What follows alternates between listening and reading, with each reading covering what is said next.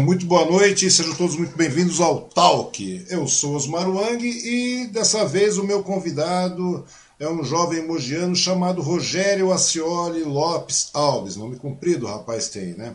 E ele é parte dessa nova safra de jovens, mais do que promissores e que realmente são o futuro dessa nação, de verdade mesmo. E nós vamos falar sobre sua vida, sua carreira profissional, sobre seus ideais e sobre sua visão do cenário nacional e mundial. Ah, e é óbvio, né? A gente também fala umas besteiras, umas amenidades, pois tudo isso aí faz parte né, da nossa conversa. Tudo bem com você, Rogerinho? Tudo ótimo, graças a Deus. Ah, primeiramente, obrigado pela oportunidade. É um prazer estar aqui com o Wang, podendo falar um pouco sobre mim. Obrigado pelos elogios também. É, a gente tenta fazer valer a pena ser o jovem promissor, mas é, acho que é muito legal poder estar compartilhando um pouco da minha opinião, meu ponto de vista também sobre tudo isso. E vamos, vamos aproveitar esse momento para isso. Estou à disposição. Pois é, meu querido. Você sabe que eu te conheço há muito tempo, né? Há muito tempo mesmo. Acho que eu conheço você. É mais do que você me conhece, cara. É verdade. Por exemplo, é. Como é que se diz, cara? Eu praticamente te vi nascer, né, rapaz? Rogerinho, aí eu te vi nascer, eu sei da sua história, mas a galera toda não sabe, né, cara? Da onde você é, você nasceu como? Como não, né? Nasceu de onde? Né? Mogi e tal. Você é mogiano, você nasceu em Mogi, obviamente, mas como é que funciona a pegada aí, meu querido? Conta um pouco da sua história aí pra galera poder te conhecer, pro pessoal todo que vai te assistir, né? Vai acabar conhecendo essa figura mais do que importante. E eu realmente me sinto bastante orgulhoso aí, de, de certa forma, mesmo que a distância, a gente continuar conversando depois de todo esse período aí, né, cara? Eu acho muito legal. Conta um pouco de você, Rogerinho. Bom, legal. Ah, eu não sei se pode comentar ou se já está em algum lugar, mas eu sou sobrinho do Wang, por isso que a gente se conhece tão bem há tanto tempo. É, o Wang estava no lado materno da minha família, então estava bem próximo ali na, naquela fase de gestação e tudo mais da minha mãe. Eu sou de Mogi das Cruzes, nascido, criado, é, crescido e estou na cidade até o momento. Então, sempre estive por aqui. Ah, falando um pouco sobre a minha criação, então, eu acho que, acho que o ponto do Wang é mais nesse sentido. Estou é, com 27 anos, eu comentei agora há pouco, e já faz um tempo que a, a, a gente tem uma família um pouco diferente. Aqui sou eu, meu pai e minha irmã. A, minha mãe não mora, mas ela está mais com a gente já faz 20 anos agora, desde 2001. E esse foi, um, esse foi um dos desafios, eu acho que a gente pode colocar assim, que eu cresci junto, mas que eu vejo como uma oportunidade de eu poder crescer e ser como eu sou hoje. Fica entrando nessas, nessas discussões de efeito borboleta, o que poderia ser, o Arif, como é que seria um mundo diferente, uma situação diferente.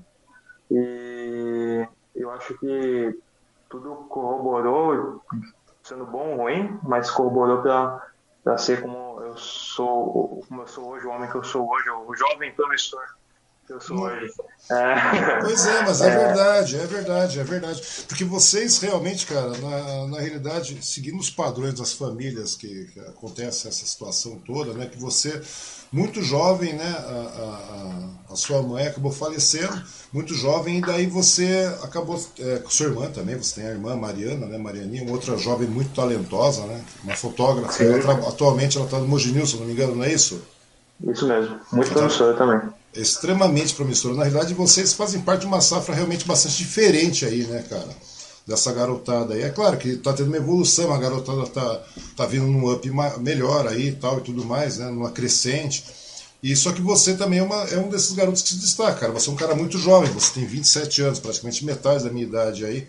E é um cara que, que eu vejo que representa muito, porque você, é, é, seguindo essas linhas, essas, essas linhas de famílias que não acabam entre aspas, é, é, recebendo algum. sendo fragmentados, porque é o que aconteceu com a sua família, concorda comigo? Aquele padrão de pai, mãe, filhos, etc., tudo mais.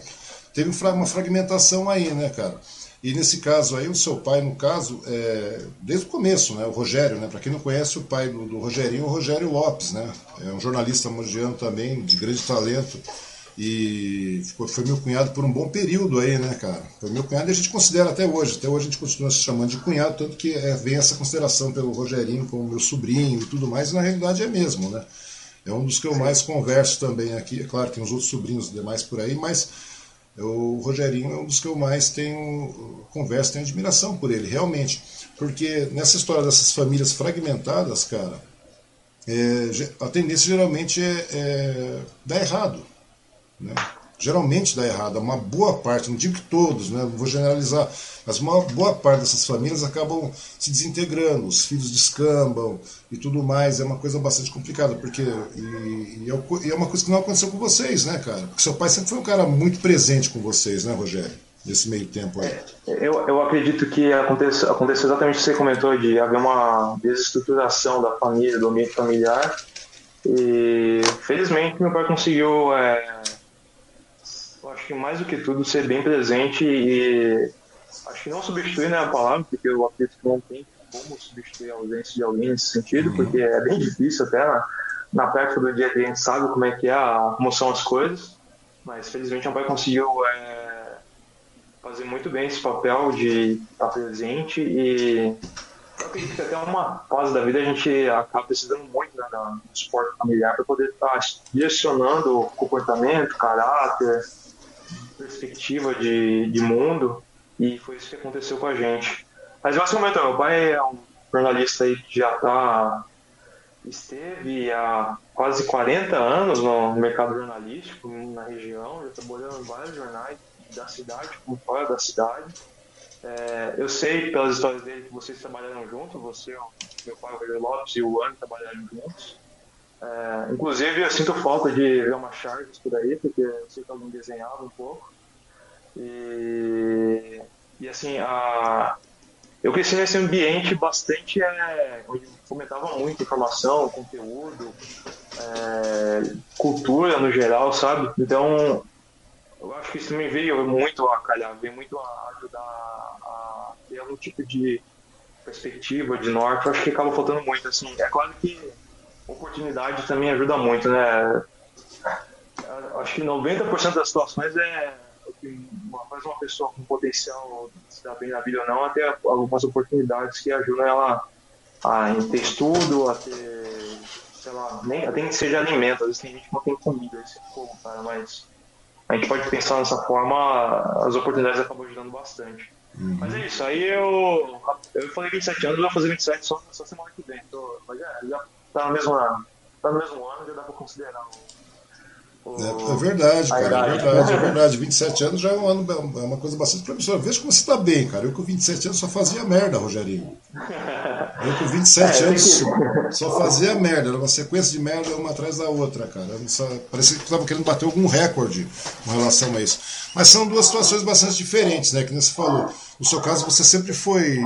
A sua vida sempre foi muito voltada né, no seu ambiente familiar aí com relação à informação.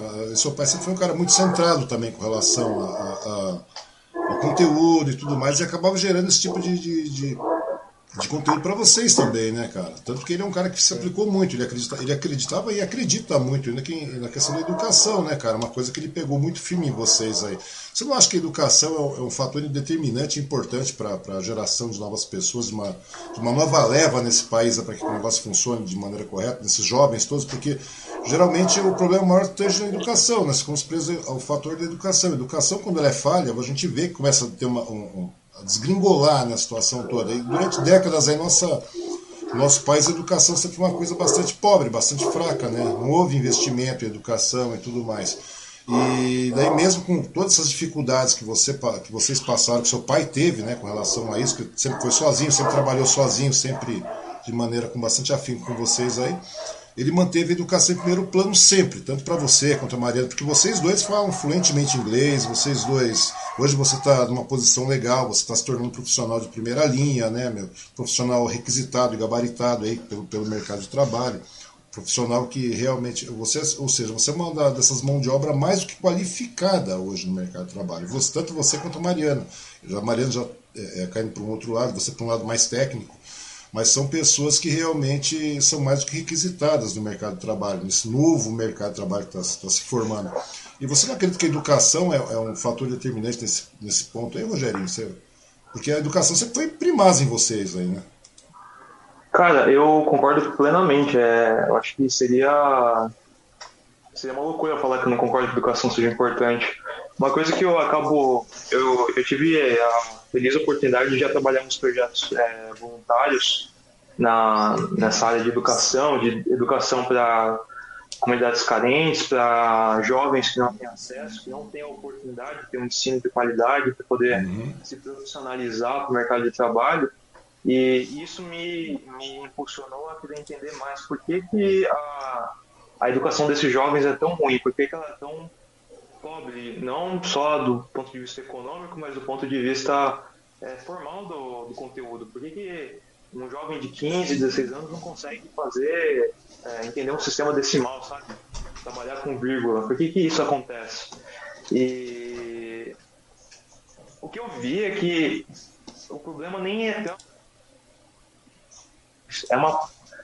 Colocando o meu próprio caso de vida pessoal, não que isso seja a resposta, ou que seja o caminho correto para qualquer, qualquer um, mas o que, o que eu vi muitos especialistas falando é que existe investimento, investimento relativamente maior do que outras, outras nações no Brasil, e os resultados nas outras nações são melhores do que aqui, com um investimento menor do que aqui. Por que, que isso acontece? E, e, a maior parte das respostas acaba levando para um, uma, um conceito que é o jovem, o aluno, e também isso é influência da família, aí não é uma educação formal, né, mas, mas a educação é, parental, do ambiente familiar, de o jovem ter um projeto pessoal de vida. O jovem, ele tem um projeto de vida que ele vai falar assim, ó, eu quero ser isso com tantos anos de idade e para isso eu preciso estudar, eu preciso me esforçar, eu preciso me aplicar. É claro que, eu, eu não estou falando que isso é um caso geral, porque uh, a gente tem visto hoje em dia na, na, na pandemia quantas é, situações de jovens, de crianças que não conseguem acessar a internet para poder acompanhar a aula, sabe? Não tem um smartphone com internet, não tem um computador em casa. E a gente achava assim que porque a gente tem em casa, todo mundo tem, mas não é a verdade. A gente não pode tomar isso como realidade é, final. Então, o que eu sinto que, e eu percebi isso com muitos jovens, é, talvez exista uma falta de perspectiva, uma falta de projeto pessoal de vida, até porque o ambiente que eles crescem é a prioridade às vezes é ter um lugar para dormir, um lugar, uma coisa para comer, é ter algum conforto. E é claro que aí um caso pessoal de novo, eu via que quando esses jovens entravam num projeto como esse e tinham a oportunidade de receber uma, uma bolsa de estudo, uma, um valor financeiro que não entrava, e tipo, eu não tinha na minha época, nunca, nunca tive mesada, nunca foi minha, minha realidade, sabe? Eu comecei a estudar, eu comecei a fazer graduação porque eu trabalhava. Porque senão eu não ia estudar. Então, é, eu podia pagar meus estudos, é o que eu quero dizer, entendeu? É, esses jovens, quando eles começam a receber, o que eles vão fazer? Eles vão gastar com roupa, eles vão gastar com algum tratamento de estética, eles vão gastar com carro, com moto, eles vão gastar com celular, e tipo de coisa que você fica assim meio. Onde que tá o. Qual que é a importância? O que, que ele tá pesando para a vida dele, entendeu? Por que, que ele tá fazendo isso? Uhum. Então, é, sim, educação faz falta, mas ah, não só a educação formal, não só a educação da escola, não só a leitura, o, a cultura, né, mas também algum tipo de algum tipo de voz de sabedoria por trás direcionando, ó, o seu tempo é precioso e você precisa investir nele hoje para isso. Porque amanhã você vai ser é, cobrado no mercado de trabalho, você vai ser uma pessoa que deveria estar disponível no mercado de trabalho, mas não está capacitado. Uhum. Entendeu? É, isso aí é muito, é muito importante, né, Rogerinho? Tanto que, hoje é aquilo que você falou, né, cara? Chega numa determinada situação que gente, muitas famílias vivem num dilema, né, cara? Independente da, da situação financeira e tudo mais muitas famílias vivem num dilema, porque mesmo.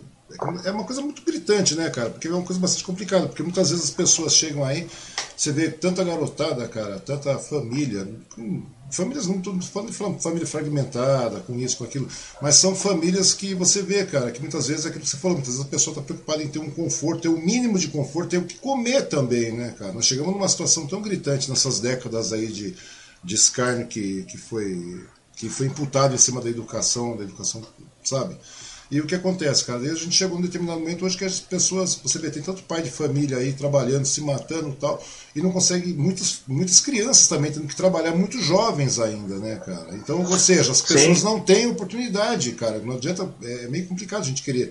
É, o meu, falar o Rogerinho, é, é, simples, cara. A gente vê agora tá indo para a escola para comer, porque não tem, quer dizer, o estudo mesmo, a educação, a educação, a educação formal acaba se tornando meio que a, a, a sabe? Fica, fica como se fosse uma, uma segunda opção, uma, uma coisa, pô, para mim comer eu tenho que estar lá, para mim estudar, para mim comer eu tenho que estar na escola. Parece uma coisa bastante complicada isso, né, cara? E a gente vê isso, isso aí nada mais nada menos que o sucateamento da educação nesse período todo, né? Com certeza. E, tipo, é uma, é uma coisa que às vezes a gente nem se dá conta, mas existem estudos mostrando que crianças de certas regiões do planeta ou do país mesmo têm um desenvolvimento cerebral, do, o, o órgão cérebro se desenvolve menos porque tem uma alimentação ruim.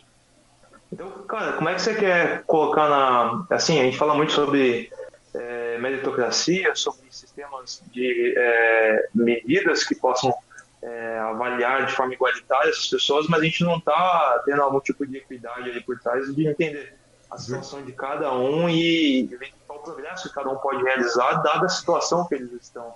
É uhum. É claro que, sim, não estou falando que não pode existir um. Sim, existe. Um, um, um gênio, alguma coisa do tipo assim, num lugar desse. Mas é o fato, uhum. sabe? E, tipo, é, é, evolutivo até a situação, sabe? A gente começou a, a desenvolver mais o cérebro porque a gente começou a consumir proteína. Mas a Foi. carne tá cara pra caramba. Quantas pessoas você acha que comem carne todo dia na quantidade ideal na fase de é, Uma proteína de maneira ideal, né? Porque pela lógica mesmo até hoje o ser humano não foi muito feito para comer carne, né, cara? A realidade é essa. É, a carne dentária tem essa, né? Mas o problema não é nem esse, cara. O problema é que nesses anos todos de sucateamento, cara, a gente vê que o problema da educação não é apenas um problema é, restrito à educação, é um problema muito maior, né, cara? É um problema que envolve é, é, é problemas sociais de, de, de amplo espectro, cara. Você não tem saúde, você não tem, é, você não tem segurança, você não tem geração de renda, você não tem trabalho. Ou seja, tudo isso aí culmina numa educação pobre, né? A gente fica nesse círculo vicioso aí, cara. Essa educação pobre continua alimentando essas, essas mazelas do, do, do Estado. Né? E, e não digo nem falando do Estado, falando do Brasil, no caso, não falar só do Brasil, né? para não esticar o negócio, porque tem situações muito piores aí. Você pega lá na, na África, lá tem situações que são gritantes né, cara, com relação, a, com relação à educação e tudo mais. E mesmo assim ainda tem algumas pessoas que sobressaem de lá, né, cara, conseguem se sobressair, conseguem funcionar, mas são os casos raros. Aí tem aquele, aquela história, ah, mas o cara é vagabundo porque quer, ó, o cara é burro porque quer, ó, o cara é, é, hoje é bandido porque quer. Não é só isso, cara. A situação não é essa. Hum, o problema é que. Não. Não, cara. O problema não parte por aí apenas, né?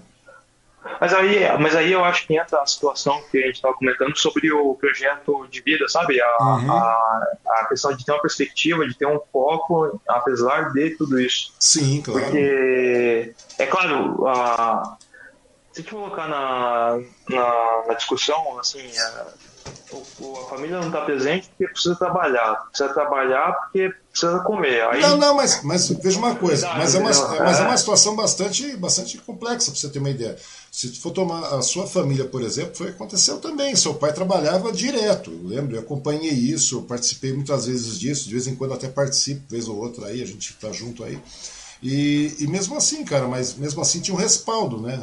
Independente da situação, cara eu acho que a estrutura familiar conta muito também, cara. O problema é que quando você tem, tem, você tem por gerações destruídas, cara, em situação fragmentada, fissurada, se torna difícil, porque é que você acabou falando, isso passa batido. Os pais, muitas vezes nem os pais se dão conta disso, cara. E é uma coisa que não aconteceu com você, né, cara? Seu pai Principalmente ele chegou e sempre focou, Rogerinho, é isso, Mariana é isso tal. E a Mariana, quando sua mãe veio a falecer, a Mariana tinha o quê? Um ano, praticamente. Um ano, é. Um ano. Então, ou seja, o cara chegou, ele tinha você, que era um garoto, um garoto de 5, 6 anos, não é verdade? 5 uhum. anos.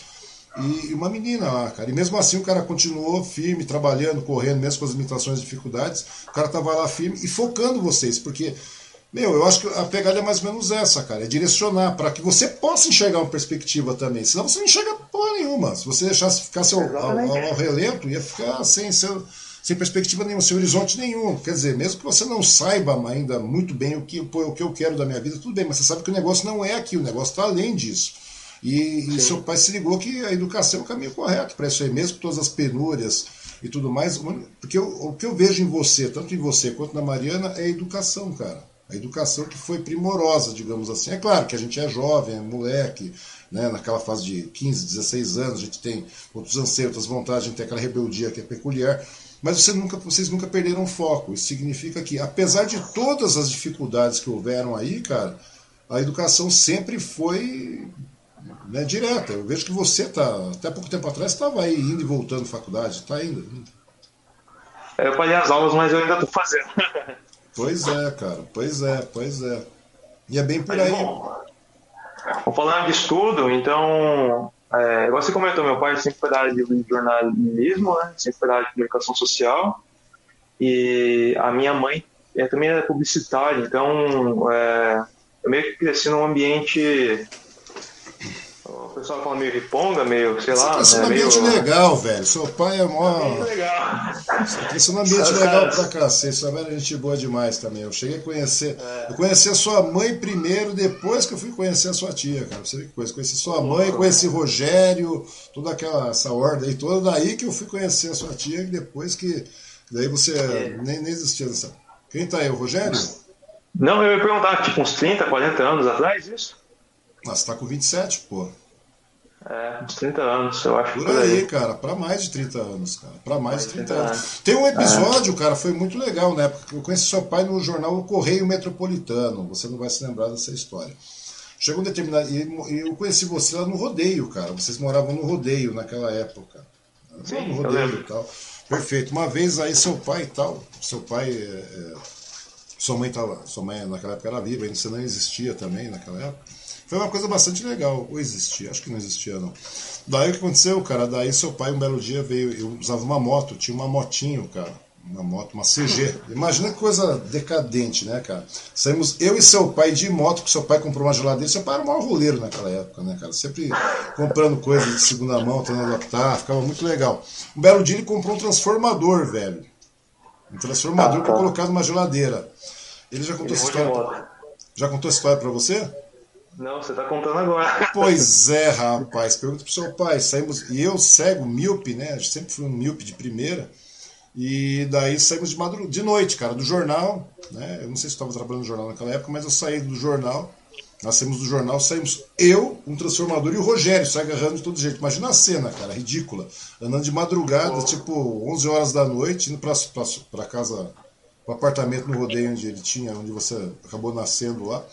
Cara, imagina que sendo decadente, cara. Todo mundo segurando. Segura, Rogério. Rogério, pô, tô segurando. Segura, porra. E o Rogério nada, cara. E a porra transformador no meio da gente lá. E o Rogério se agarrando no meu pescoço. Eu pensei, eu pensei que o transformador estava na sua frente e ele estava te agarrando atrás. Não, cara. O, Rogério fez questão de colocar o transformador entre entre ah, eu e ele, cara, foi uma coisa fantástica. Né, pra segurar, né, pô? É que você não imagina como é, você não imagina como é que custava um transformador naquela época, Rogerinho. Naquela época. É, era uma coisa bastante.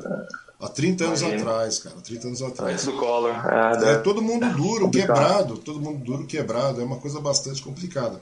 Mas é uma coisa bastante legal, cara. E eu acho o que eu vejo, o que eu vejo de legal nisso aí, cara, é a persistência, né, cara, a perseverança do pai assim em cima de vocês, cara. Eu vejo que vocês acabaram pegando esse, esse, esse pique aí, vendo que realmente é uma coisa, que a educação é uma coisa bastante importante, bastante, bastante é, é necessária na vida das pessoas, do ser humano principalmente, cara. Porque o interessante, cara, da educação é que você acaba tomando outros rumos, né, cara? Além de você estar tá focado e tal, mas vem aquela ânsia de querer saber mais, né, cara? Eu vejo que vocês leem muito, você. Porra, vocês estão direto. A primeira coisa que vocês tiveram contato foi com leitura, né? Lendo de tudo, pelo visto, né, cara? Daí você, acaba, daí você acaba adquirindo aquele pique, aquele interesse pela leitura. Você acaba devorando um livro, acaba devorando uma revista, um gibi, um jornal, e assim o negócio vai indo, cara. E eu vejo que é bem por aí que você é. acaba, acaba crescendo. Não, porque eu... você cresceu além da educação formal, cara. A grande verdade é essa. Ah, assim, é... de novo, cresci num ambiente com dois jornalistas praticamente. Então, é... aí eu tive a oportunidade de crescer vendo o jornal sem entregue todo dia em casa. E isso tem até hoje aqui, sabe, jornal impresso. É, até pode ser um pouco velho, né? Porque é, eu acho que faz quanto tempo que a gente não fala sobre jornal impresso, sobre é, o costume na mídia mesmo, sabe? De novela, filme que tá mostrando alguém vendo jornal impresso, tipo de coisa. É uma parada meio fora do tempo, mas eu cresci com isso e é, eu, eu, pra ser bem sincero, eu, eu demorei um pouco ainda para poder me ligar para literatura no geral, porque eu, eu assim não me sentia muito ligado, muito conectado com o tipo de literatura que meu pai me oferecia. Hum. Porque, é, assim, é, eu sei lá, eu acho que talvez eu não tinha achado. Eu, eu, eu costumo falar isso não é para as pessoas que não têm hábito de leitura, que não gostam de ler. Talvez você precise achar o seu livro, o seu tipo de escrita, o seu tipo de narrativa, o seu gênero de, de história. Porque, assim, é, para a escola eu sempre fui muito, muito é, disciplinado, então sempre li o que era pedido, o que era requisitado. Uhum. Mas eu lembro que eu acordei para literatura mesmo só com uns 12, 13 anos. É. Primeiro foi com gibi, Pois é, Gil.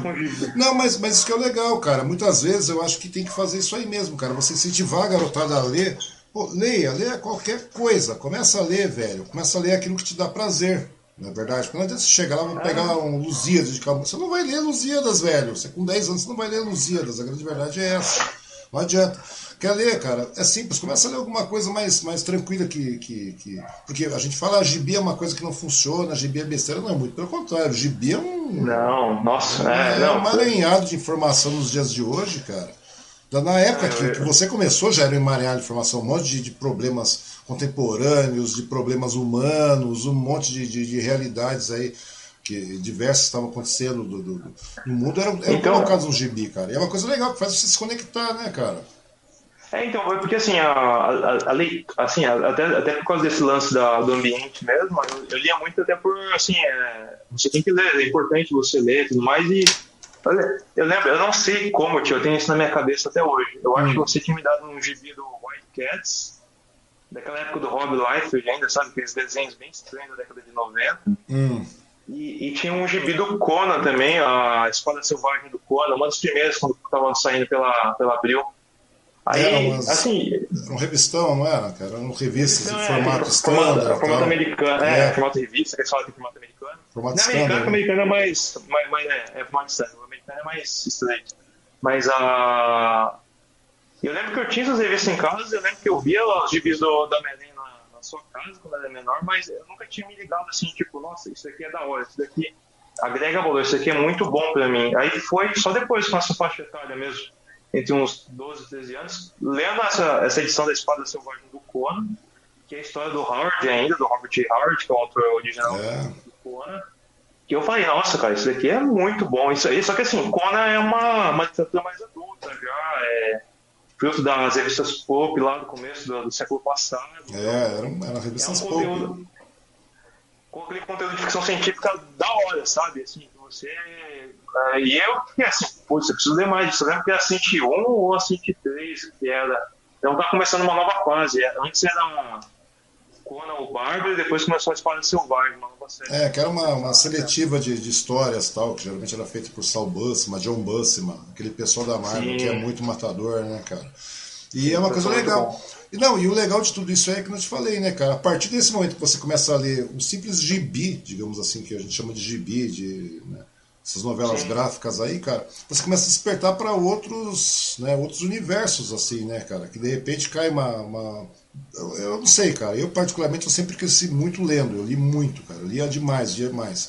E tanto que chega a determinado momento que eu tinha uma ânsia por leitura, cara. Eu ia no banheiro, eu ficava procurando, quando eu tava no banheiro, até no banheiro, cara, eu pegava rótulo de, de shampoo e ficava lendo, eu ficava lendo não sei o que. Muitas vezes não tinha, a gente não tinha internet como tem hoje, cara, entendeu? Muitas vezes Sim, você, é. você, saia caçando a palavra, procurando, porque a palavra era uma palavra diferente, uma palavra difícil, uma palavra que saía do seu metido, então você ficava querendo saber do que se tratava, cara. Porra, eu tenho que saber o que, que tá nessa porra desse shampoo. E, diferente, e é uma coisa, é, você fala, nossa, mas cara idiota, mas tá lendo rótulo de shampoo? Eu tô. Eu leio, cara, eu leio bula de remédio, etc. Então, hoje é claro que você tem uma infinidade de, de de recursos para buscar informação, para saber do que se trata. Mas para você ver, o problema não é esse, o problema é, é, o que a leitura te desperta, velho. A leitura te desperta essa ânsia de saber, cara. É uma coisa muito legal. Hoje eu fico muito triste vendo a garotada enfiada em celular, em não sei mais o que, sabe? Quando uma, recebe de uma maneira muito mastigada informação de maneira pulverizada, errada, cara. E é diferente, cara. Hoje, se você, se você consegue despertar na criança o hábito da leitura, cara, o simples hábito da leitura meu, você muda o universo dessa pessoa, cara. E é o que eu vejo que aconteceu Sim. com você. Né? É claro que é claro, você tem 10, 8, 9, 7, você não está muito preocupado com isso, é uma coisa natural. Mas tem que ter esse incentivo constante. Tem que ter. Não, tem, cara. Eu achei muito legal. Eu lembro que de vira e mexe você em casa, você era garotinho, tá? você em casa ficava lendo de procurando. Você já gostava do gibi pela ilustração, né? Pelos desenhos. É, é uma coisa é, natural. Ilustrações, é. Né? E no final. Mas, assim, quando foi ver, você estava lá lendo. Tanto que no final eu acabei dando uma porrada de gibi pra você. Eu tinha umas, sei lá. Até aqui hoje, até hoje aqui. Pois é, cara. Tem umas coisas que são históricas aí. Tem umas coisas que são históricas ah, aí. Eu sei. Mas assim, eu acho muito legal. Isso que você falou, eu acho perfeito. Porque eu, eu lembro, o primeiro livro que mudou minha cabeça mesmo foi o Admirável Mundo Novo, do Aldous Huxley. E é claro que hoje, lendo, eu imagino que seja até um pouco fraco em questão de distopia ou de perspectiva uhum. de mundo. Mas, cara, eu lembro que eu tinha 13 para 14 anos e eu tava virando a noite lendo sobre um mundo num futuro é, inimaginável onde ah, existia um poder totalitário que era um novo Estado que chamava, tinha um novo Deus chamado Ford e que não existia mais família, que a é, como, é que eles, como é que eles falam? É, cada um pertence a todos, então o lance da sexualidade era totalmente aberto, não tinha isso de você ter relacionamentos você apenas é, praticava o sexo para poder ter prazer e acabou. Você, que mais? Você, você, as crianças eram feitas no laboratório, isso é incrível. Então, eu lembro que até hoje a capa do livro que me chamou a atenção tinha um bebê, tipo Matrix, só que na década de 80, aqueles desenhos de livro, livro da década de 80. E eu tive essa oportunidade de ler esse livro porque tinha em casa. Eu vi o livro lá, eu vi a capa e falei, caramba, eu, eu acho que eu quero ler isso, entendeu? E aí isso me abriu os olhos para uma série de questões sociais que Exatamente, você não tem muito cara. cedo, entendeu? Exatamente. Daí você passa a questionar, né, cara? Você começa a questionar e você começa a correr atrás de outros conteúdos, né, cara? Nossa, aí, depois... aí vai embora, o negócio descamba, cara. Então, é, essa que é a parte legal, cara. A parte legal disso aí é você ter um atrativo para iniciar. Vou começar lendo gibi, Conan, né? Você vai falar, pô, Conan, pô, é muito louco o Conan, cara. Não esquece o Conan da TV, aquela tranqueirada lá. É, pega, não, é sério, cara. Pega o. Se você pegar o gibi, aquela, aquele gibi da época de 80, Ciméria e tudo mais, época iboriana, era iboriana, não sei mais o que, cara. Você vê que lá já tinha um monte de, de contextos atuais que eram inseridos na, na, naquela premissa da, da, daquele gibi, cara. E é óbvio que dá, começa a despertar vontade, começa a despertar a tesão e você começa a querer ler mais, até que você caiu aí, caiu num livro que, pô, você tinha quantos anos? 13 anos? 13 anos. Daí você pegou e aí olha o livro que você acabou pegando, velho, pra você ler. E acabou despertando é, então, tipo... e, acabou abrindo a cabeça para um monte de outras, outras literaturas, né, cara? E assim você vai acaba, você acaba por absorver informações e você passa a ter um, um, um, instinto questionador sobre a coisa, né, cara? Cara, quando a gente começa a falar sobre isso, eu lembro de. É que assim, eu, eu entendo que Kona foi escrito e foi pensado numa época onde discussões sociais não eram tão vigorosas igual hoje em dia, ou é. até na década de 80 e 90 porque eu lembro de ver de vingança, sabe? Tipo, beleza, o filme é muito bom que tem aí, mas eu falo, mano, lê o gibi do V de Vingança, assim, é, é impressionante a, a, quantidade de coisas que você vê e que você consegue identificar, hoje acontecendo e você, faz você pensar sobre o seu papel na, na sociedade, sabe? Não é só usar máscara do Ben Fox. Não é, é, Só, não é só publicar e Remember the 5th of November, sabe? Não é só lembrar do 5 de novembro mas é você realmente entender, sabe, é, uma ideia é muito maior do que uma pessoa, sabe? Existem a, os membros dentro do governo, e o governo tem seus interesses e ele, ele sempre vai estar agindo a favor dele. Assim, é claro que você também pode estar numa pilha conspiratória, né? Porque uhum. hoje em dia qualquer ideia um pouquinho mais avançada que você coloca já parece conspiração. Uhum. Mas eu acho que tem uma riqueza de um né, debate. Hoje é, você é. viu, cara, hoje é subversão em cima da subversão, né, cara? É uma coisa absurda. Se você tiver uma ideia um pouquinho acima, você já é um subversivo da subversão, né, cara? É uma coisa. É, uma... é verdade. E você, e você fica parafuso, né? Porque, tipo, caramba, mano, eu tô falando um negócio aqui, você tá pensando no que eu tô falando, mas é difícil acontecer esse tipo de coisa. Então é, é isso mesmo. Só que assim, é, a gente, quando a gente fala de Alan Moore, são a década de 80, tá falando no momento da literatura dos quadrinhos que foi feito para revolucionar mesmo, né? Foi feito para discutir o próprio quadrinho e discutir a sociedade naquele momento, o fim de Guerra Fria, começo de uma, uma sociedade mais aberta, de um mercado mais aberto, de um mundo mais globalizado. E a gente não, até no Brasil também, nesse período, começa a década de 90, que a gente não via antes, né? A gente tinha uma literatura dos quadrinhos muito mais é, é, como a gente chama, épica, heróica, né? De heróis naqueles mundos muito afastados da gente, mas aí a gente uhum. mais, mais para perto da gente nesses momentos.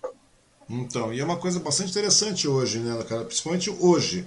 É, eu não sei muito como é que estão os quadrinhos, mas até um determinado tempo atrás que eu estava dando uma lida, vez ou outra, você vê que hoje, cara, é uma bela porta de entrada para a literatura, realmente, né, cara? Hoje, muito mais, né, cara? Porque todos os problemas, você está falando de vez de vingança, você pega o Watchmen lá do. Do, do, do Moore também. Do Moore, cara. Você vai pegando Frank Miller, o pessoal todo, cara, todas essas conceptualizações de Batman, Dark Knight, aquela coisa toda. Cara, são problemas muito atuais que os caras colocam na, na, nos gibis, cara. Ou seja, é claro, tem o atrativo do quadrinho, da arte tudo mais, apesar de todos os, estilos que estão florescendo por aí desses novos artistas, o Mike Deodato, todo mundo. Mas, cara, você vê que o contexto é outro, cara. Ou seja, é uma bela porta de entrada, né, cara? Na hora que seu filho nascer, você vai mandar gibi no moleque, né, cara? Mas, por exemplo, você falou do ótimo que é do humor também. É, não sei se você assistiu, mas faz um ano ou dois lançaram uma série pela HBO Uhum. E, não assisti assim, um episódio, velho. Não assisti um é, episódio. Muito bom, viu? Eu gostei. Assim, é, eu senti um pouco de falta do Dr. Manhattan dos quadrinhos, porque eu gosto hum. bastante da personagem, bastante existencialista e, é. e sabe, altruísta. Mas o, é muito bom o seriado, porque, é você falou, ele, ele a, o conteúdo dele é tão atual que eles conseguem pegar uma história de 86 e adaptar para 2019, mas contextualizar, porque os conceitos estão ali. Então, tipo, é, você não assistiu, mas acho que você vai assistir também.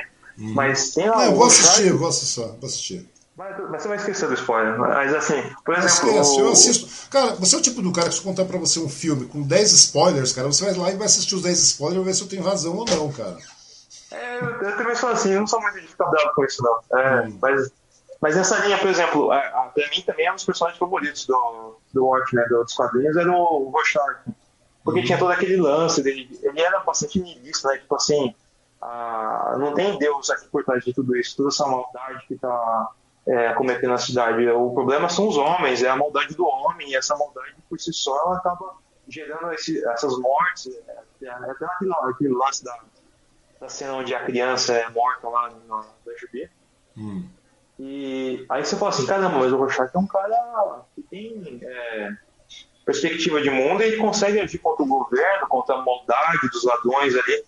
Só que aí quando você vai assistir a série, aquele diário dele lá, o diário do Rochard, que uhum. é, é entregue no jornal no final dos quadrinhos, vai parar num grupo de fascistas, na, agora no século XXI, e os caras tinham uma religião, tipo, eles criam, eles criam uma milícia de pessoas mascaradas igual o Rochard, que querem é, implantar uma nova ordem, porque o bom era como era antigamente, porque o bom era como a gente pensava na, na época que era mais conservador, antes do Nixon, antes desse, na época do sonho americano, e aí você fala assim, caramba, cara, é, é será que tá vivendo o, o exército da, da família Rorschach aí hoje em dia, sabe? E, tipo, o, quem lê o quadrinho consegue ter uma leitura de mundo mais clara nessa situação, sabe? Não é tão plagada pelas conspirações e essas perspectivas turvas de realidade, sabe? É, e é uma coisa muito legal, né, cara? Eu acho que, meu, falta isso, né? Faltava. Eu acho que eu peguei uma fase, cara. Eu realmente fui, fui muito embalado por aquela década de, de 80, 70, né, cara? Que tinha quadrinhos. É que eu tô falando, hoje, hoje mesmo eu estava conversando com relação a, a, Batman, né, cara? Pô, você pagou seu Batman, tinha em cima da tatuagem? Paguei, cara. Eu falei, pô, você gostava? Pô, achava mó legal. Tá tudo também, cara. Eu falei, tô pensando nisso. Ele falou, tá tudo Frank Miller. Eu falei, não, tá tudo New Adams, né, cara? Que é o Batman da década de 70. Tem uma coisa bem legal. Mas eu, eu, cresci muito nisso aí, cara. Mas eu também peguei muito nessa fase da, da, da entrada do, dos quadrinhos, cara, né? nessa, nessa questão mais atual, cara. A entrada da concepção das drogas, né? Eu não sei se você lembra disso, aquele Harry Osborn, um amigo do, do, Peter Parker na época do Homem-Aranha, se enfiou em drogas, o negócio foi indo, tá? foi um quadrinho muito bom do Gil Kane na época, cara. E daí o cara começou a entrar com vários assuntos mais importantes, né, cara? Eram assuntos mais relevantes para a época da garotada, de 70, 80, né? E olha que nós estamos falando do quê? Tem 40 anos isso, cara. É uma coisa de 40 anos atrás. Os quadrinhos, já, os quadrinhos estavam além do seu tempo, cara.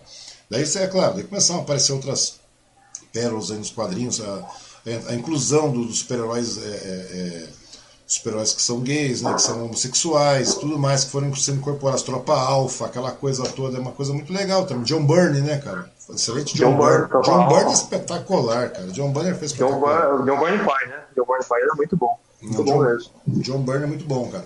E daí o que, o que foi indo, cara? E o legal dos quadrinhos é isso aí, cara. E hoje os quadrinhos tornam uma. Na minha concepção, não sei se na sua, mas na minha, eu acredito que hoje os quadrinhos são uma excelente porta de entrada pra leitura, cara. Tô falando pra, pra simplesmente chegar e botar uma máscara e sair pulando de prédio em prédio. Né? A intenção não é essa. Coisa que na minha cabeça, quando criança, eu adoraria subir no prédio.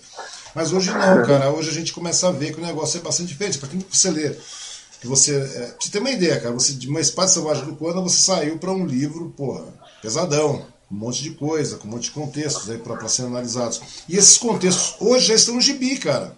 Você concorda comigo? Todos sim, esses contextos sim. que eram abordados no livro que você chegou a ler na época, em mil. Você tinha 13 anos, né? Pô, tem chão isso aí, cara. 14 anos atrás, 15 anos atrás praticamente. Não é verdade? É. 14 então, anos atrás, isso. Então, tudo isso já está contextualizado hoje no gibi. Você pode chegar a abrir gibi que você vai pegar todos os problemas lá, cara. O fascismo está lá, o nazismo está lá. Inclusive, o nazismo mesmo foi muito abordado na época do. Lembra? Pelo, é, Capitão América. Capitão América abordou muito. É claro que tinha aquele lado libertário norte-americano, do sonho americano enfiado no meio lá. Mas ele já, já dava um parecer bastante claro com relação à questão do nazismo, fascismo, tudo mais lá, né, cara? Eu, eu gosto muito, assim, é, eu acho legal essa parada, porque eu comecei a ler quadrinho, eu tinha 12, 13 anos, foi mais ou menos no mesmo período que começou esse universo é, da Marvel nos cinemas, então era uma parada que não era muito em então não tinha muito conteúdo, não tinha muito divulgador do conteúdo na, nas redes, uhum. mas eu acabei crescendo na leitura e, e, isso também acabou crescendo na mídia, então é, a, o acesso à informação e a quantidade de pessoas que podiam acessar essas informações aumentou bastante. Mas o. É, é isso que você falou, sabe? A pessoa. De novo, é, com toda leitura. Por exemplo, eu, eu, eu leio muito Capitão América, Capitão América é um dos personagens que eu mais gosto nos quadrinhos. Mas eu li muito naquele formatinho da Abril que você me deu mesmo, sabe? Uhum. É aquela história do super-herói mesmo, né, cara? Vai lá, bate num, resolve o problema aqui e ali. E, e, as pinceladas de moral são dadas aos picados ali, né? De, de construção e tudo mais. Exata, exatamente, vai construindo o, o, quem é o Steve Rogers ou quem é o Capitão América por trás disso tudo. Mas eu acho legal que é isso, porque, tipo assim, é, eu li o Nomad, eu li o Capitão América quando ele falou assim: eu não vou ser mais o Capitão América porque eu não apoio esse governo do Nixon agora, sabe? Tipo, uhum. lá atrás, então o, o quem olha assim, ah, mas o Capitão América ele é, ele é, ele é a representação do sonho americano, do imperialismo, é. do patriotismo, porque ele veste as coisas da bandeira. Não, não é isso, cara. Você está é. tá confundindo, assim, é, conceitos morais corretos e, assim, até onde vai o patriotismo, sabe? Você não vai matar alguém ou é, agir de forma é, conspiratória ou maluca porque o seu presidente quer fazer algo, sabe? Então, ele, ele mesmo, ele, ele, mesmo, ele abre mão do, do, uniforme, abre mão do papel de herói. Aí é, é claro, né? Como sempre, a, a Shield dá um jeito de colocar alguém lá no lugar para ser o novo capitão, alguém que curiosamente também é loirinho, branquelo, para poder estar no papel do Steve Rogers. Mas o cara mesmo, ele tinha uma noção. Aí também, logo depois vem o Falcão, tem o lance do Black Exploitation, tem o lance de ter a inclusão de personagens negros. Isso sempre foi muito legal também, não. É, o sempre, o universo foi muito legal, cara. Eu acho que foi muito legal nessa questão da, da, da, da inclusão, né, cara, da, da, da, questão racial também. Sempre foi sempre teve, teve esses, essas, essas nuances aí, né, cara. Isso aí nós estamos falando o quê, cara? De uma década, pô, tem 40, 50 anos isso, cara. 70, década de 70. É, pois é. Você pega na década de 70, você vê tudo isso aí, cara. E hoje estampado aí. E o legal, cara, que partindo desse princípio aí começa a despertar essa curiosidade, né, cara, é, que, que acaba sendo criada na pessoa, no leitor, cara. O cara descamba para outros segmentos, né, cara? Você vai da literatura, você vai para cinema, você vai para música, você vai para tudo, cara, porque a cultura é muito mais abrangente que um gibi, né, cara? Um livro, na realidade, você precisa de uma porta de entrada, cara. A partir do momento que você tem uma porta de entrada para a cultura, cara, o negócio cresce muito, cara. Você não tem mais limite, né, cara? Eu sei que hoje você é você é um cara, você é um cara eclético, você ouve de tudo, eu sei que você ouve de tudo. Porque até pra gente meter o pau, a gente tem que, tem que ouvir, né, cara? A gente tem que ver, tem que ler. A gente tem que estar tá parte do, do, que tá, do, que nos cerca para você poder emitir uma opinião. Hoje nós vivemos num mundo cheio de achismos, né, cara? Onde todo mundo, ah, eu acho que é isso, tal, vai na conversa. Mas você acha como, cara? Ah, eu acho porque eu simplesmente acho. Você acha como, rapaz, se você não entende dessa porra? Como é que você vai achar? Para você achar alguma é. coisa, para você emitir uma opinião, velho, você precisa entender o negócio. Você não precisa ser um, um como eu estava falando outro dia com um camarada, você não precisa ser um prêmio Nobel de alguma coisa, cara. Não precisa ser uma, uma sabe, um mestre nisso. Mas, porra, cara, você tem que pelo menos estar antenado, saber do que se trata o negócio, como é que anda a questão social, a questão política. Nossa, cara, que coisa complicada cachorro, né, cara? Quando não é aí, é aqui, né, velho? Cachorro é né, complicado, velho. Mas tudo bem, faz mas, parte. Mas, assim, eu, eu acho que você fez uma sacada muito legal, porque, assim, é, é a arte, ela, ela tá muito entrelaçada com tudo. Então, outra coisa que foi muita influência sua também, que eu lembro, eu lembro perfeitamente de ver Bom, eu cresci indo na sua casa jogando Quake é. e Road, Road Rash, que não é uma boa influência. Eu lembro que eu escutava muito rock também. E não foi de casa, isso eu peguei daí. Eu peguei esse lance de gostar de. Hum. Acho que até de gostar de música em si foi daí também, porque por eu gostar de rock e gostar do. Assim, rock sendo bem genérico, né? Porque uhum. tô falando de, falando de hard rock, tô falando de rock and roll, tô falando de rockabilly, tô falando de heavy metal, tô falando de no metal, de prog, de um monte de coisa que vem nessa mesma levada. Mas é, por gostar disso, eu comecei a pesquisar, comecei a, a, ver muito material sobre o assunto. Aí você começa a ver documentário, aí você começa a saber documentário que tem um filme sobre uma banda.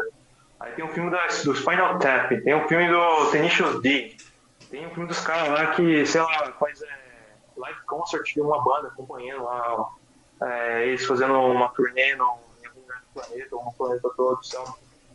E é muito conectado. A arte realmente está sempre muito conectada. Tanto que eu lembro que no final do ano eu estava lendo um quadrinho do, do Gêmeos. É um pessoal, o Fábio Moon e o Gabriel Bá, pessoal aqui uhum. de São Paulo. Pessoal que eu gosto bastante, inclusive eles, eles chegaram a ganhar mais, né, já, cara. E... Pois é, é interessante, né, cara? Você falou do Eisner, né, cara? O Will Eisner é uma coisa fantástica também, né, Caramba, cara? assim, é, uma, assim, eu, eu, deixei, eu, deixei, eu deixei um, um, um uma gráfica dele com você, cara, chamado Edifício? Não, você não deixou comigo. Não, cara, não mas é o edifício, velho. É fantástico o edifício, cara. O edifício é fantástico, cara. Mas, mas eu li, tá aqui dentro desse. Pô, cara. Cadê? Vamos lá. Cadê o compilado? Volta aí. Pô, que maravilha, cara. Cara, quem tiver a oportunidade de, de, de, adquirir, ou adquirir, ou se não, vai na internet mesmo, procure isso aí, cara. O conteúdo do Luiz né, é uma obra de arte, cara. É uma obra de arte em todos os sentidos, né, cara? Em todos os aspectos, porque. Eu acho que é esse edifício que você tá falando. É, exatamente, cara. Raymond, Raymond, Raymond. Edifício Raymond, Raymond. não é esse? Isso. O edifício fica, as pessoas vão, morrem. É, tudo passa, o edifício fica. É, cara, é fantástico isso aí, cara. Tudo cara, passa e, e o edifício não, fica, é, é, assim, eu gosto de falar de quadrinhos porque, assim, é... o pessoal deve olhar assim, e, e o Eisner foi um dos caras pioneiros no quadrinho. Isso aqui é na década de 40, 50? Foi, foi, foi. Acho que na década de. É, foi entre 40 e 50.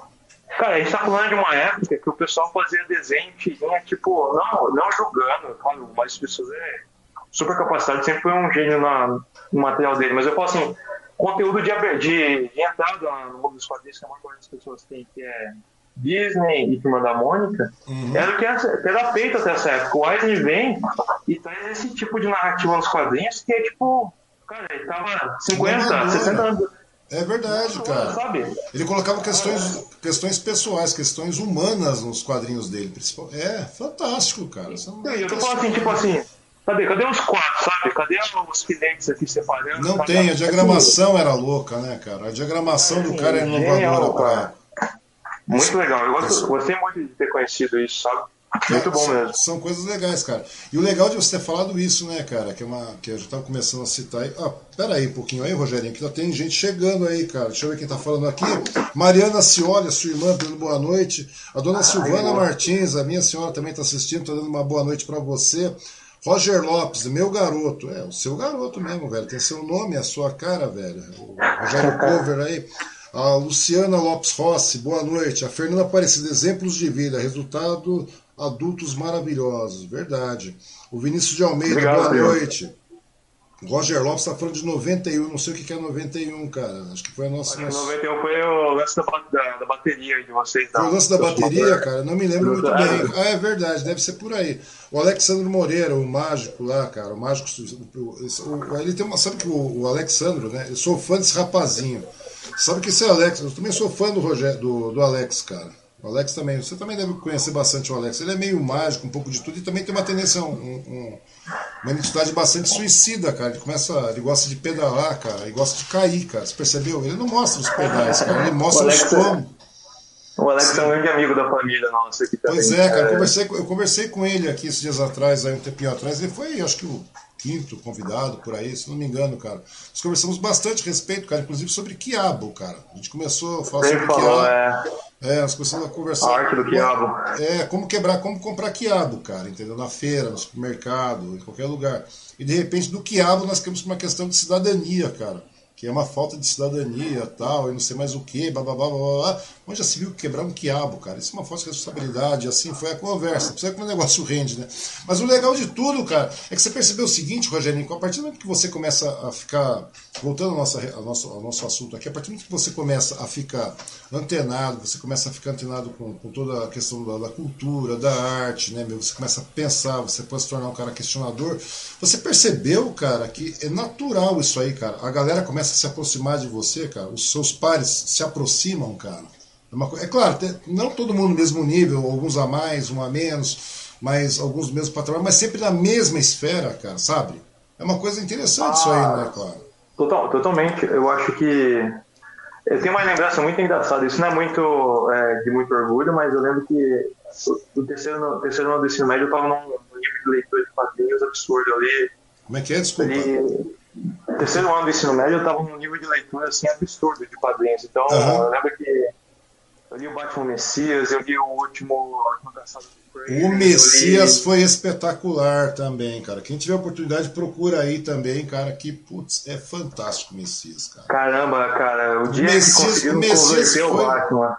O Messias foi um divisor de águas, assim, velho. Fantástico, fantástico. É muito e, bom mesmo. Mas não, não é o Neil Adams que desenha, né? Mas o o perfil do. Eu não lembro quem que desenhava agora, cara. Eu cara, realmente não lembro. Não era bem famoso. Não, não, não era, era famoso, não. Era, era um desenho dessa nova safra, cara. Dessa nova safra. Que já não é nova mais também, né? Mas era um desenho daquela é. nova safra. Você comentou o Mike Deodato, mas o Mike Deodato também já tá uns bons anos, né, cara? Mike Deodato, Mike Deodato é outro cara espetacular, cara. Eu vou chamar o Mike Sim. Deodato pra conversar aqui, cara. Você deveria. Mike Deodato é um cara muito legal, cara. É um cara que. Ele não é só um desenhista, não, cara. O cara é um cara que pensa mesmo Entendeu? Pode entrar no perfil do cara lá, vai vendo. É um cara que pensa, é um cara extremamente questionador, cara, é um cara muito consciente. Eu acho que o legal da arte, cara, da cultura, é que você começa a abrir, cara, para o questionamento, cara. E o questionamento te dá a razão lógica da coisa. Você sempre vai pela lógica. Né? Sim. Você vai pela lógica, pô, você não vai por uma bobagem. Então, quer dizer, se, se torna um ser humano melhor, você, você, você cresce como ser humano, cara. E a, a intenção é essa, você crescer como ser humano, né?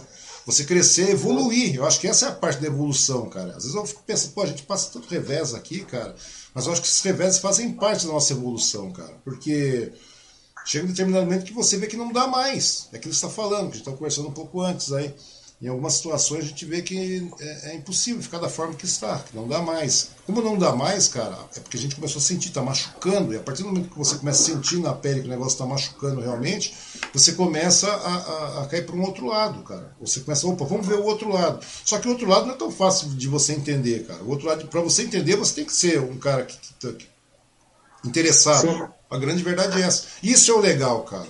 Essa, essa é a parte da evolução.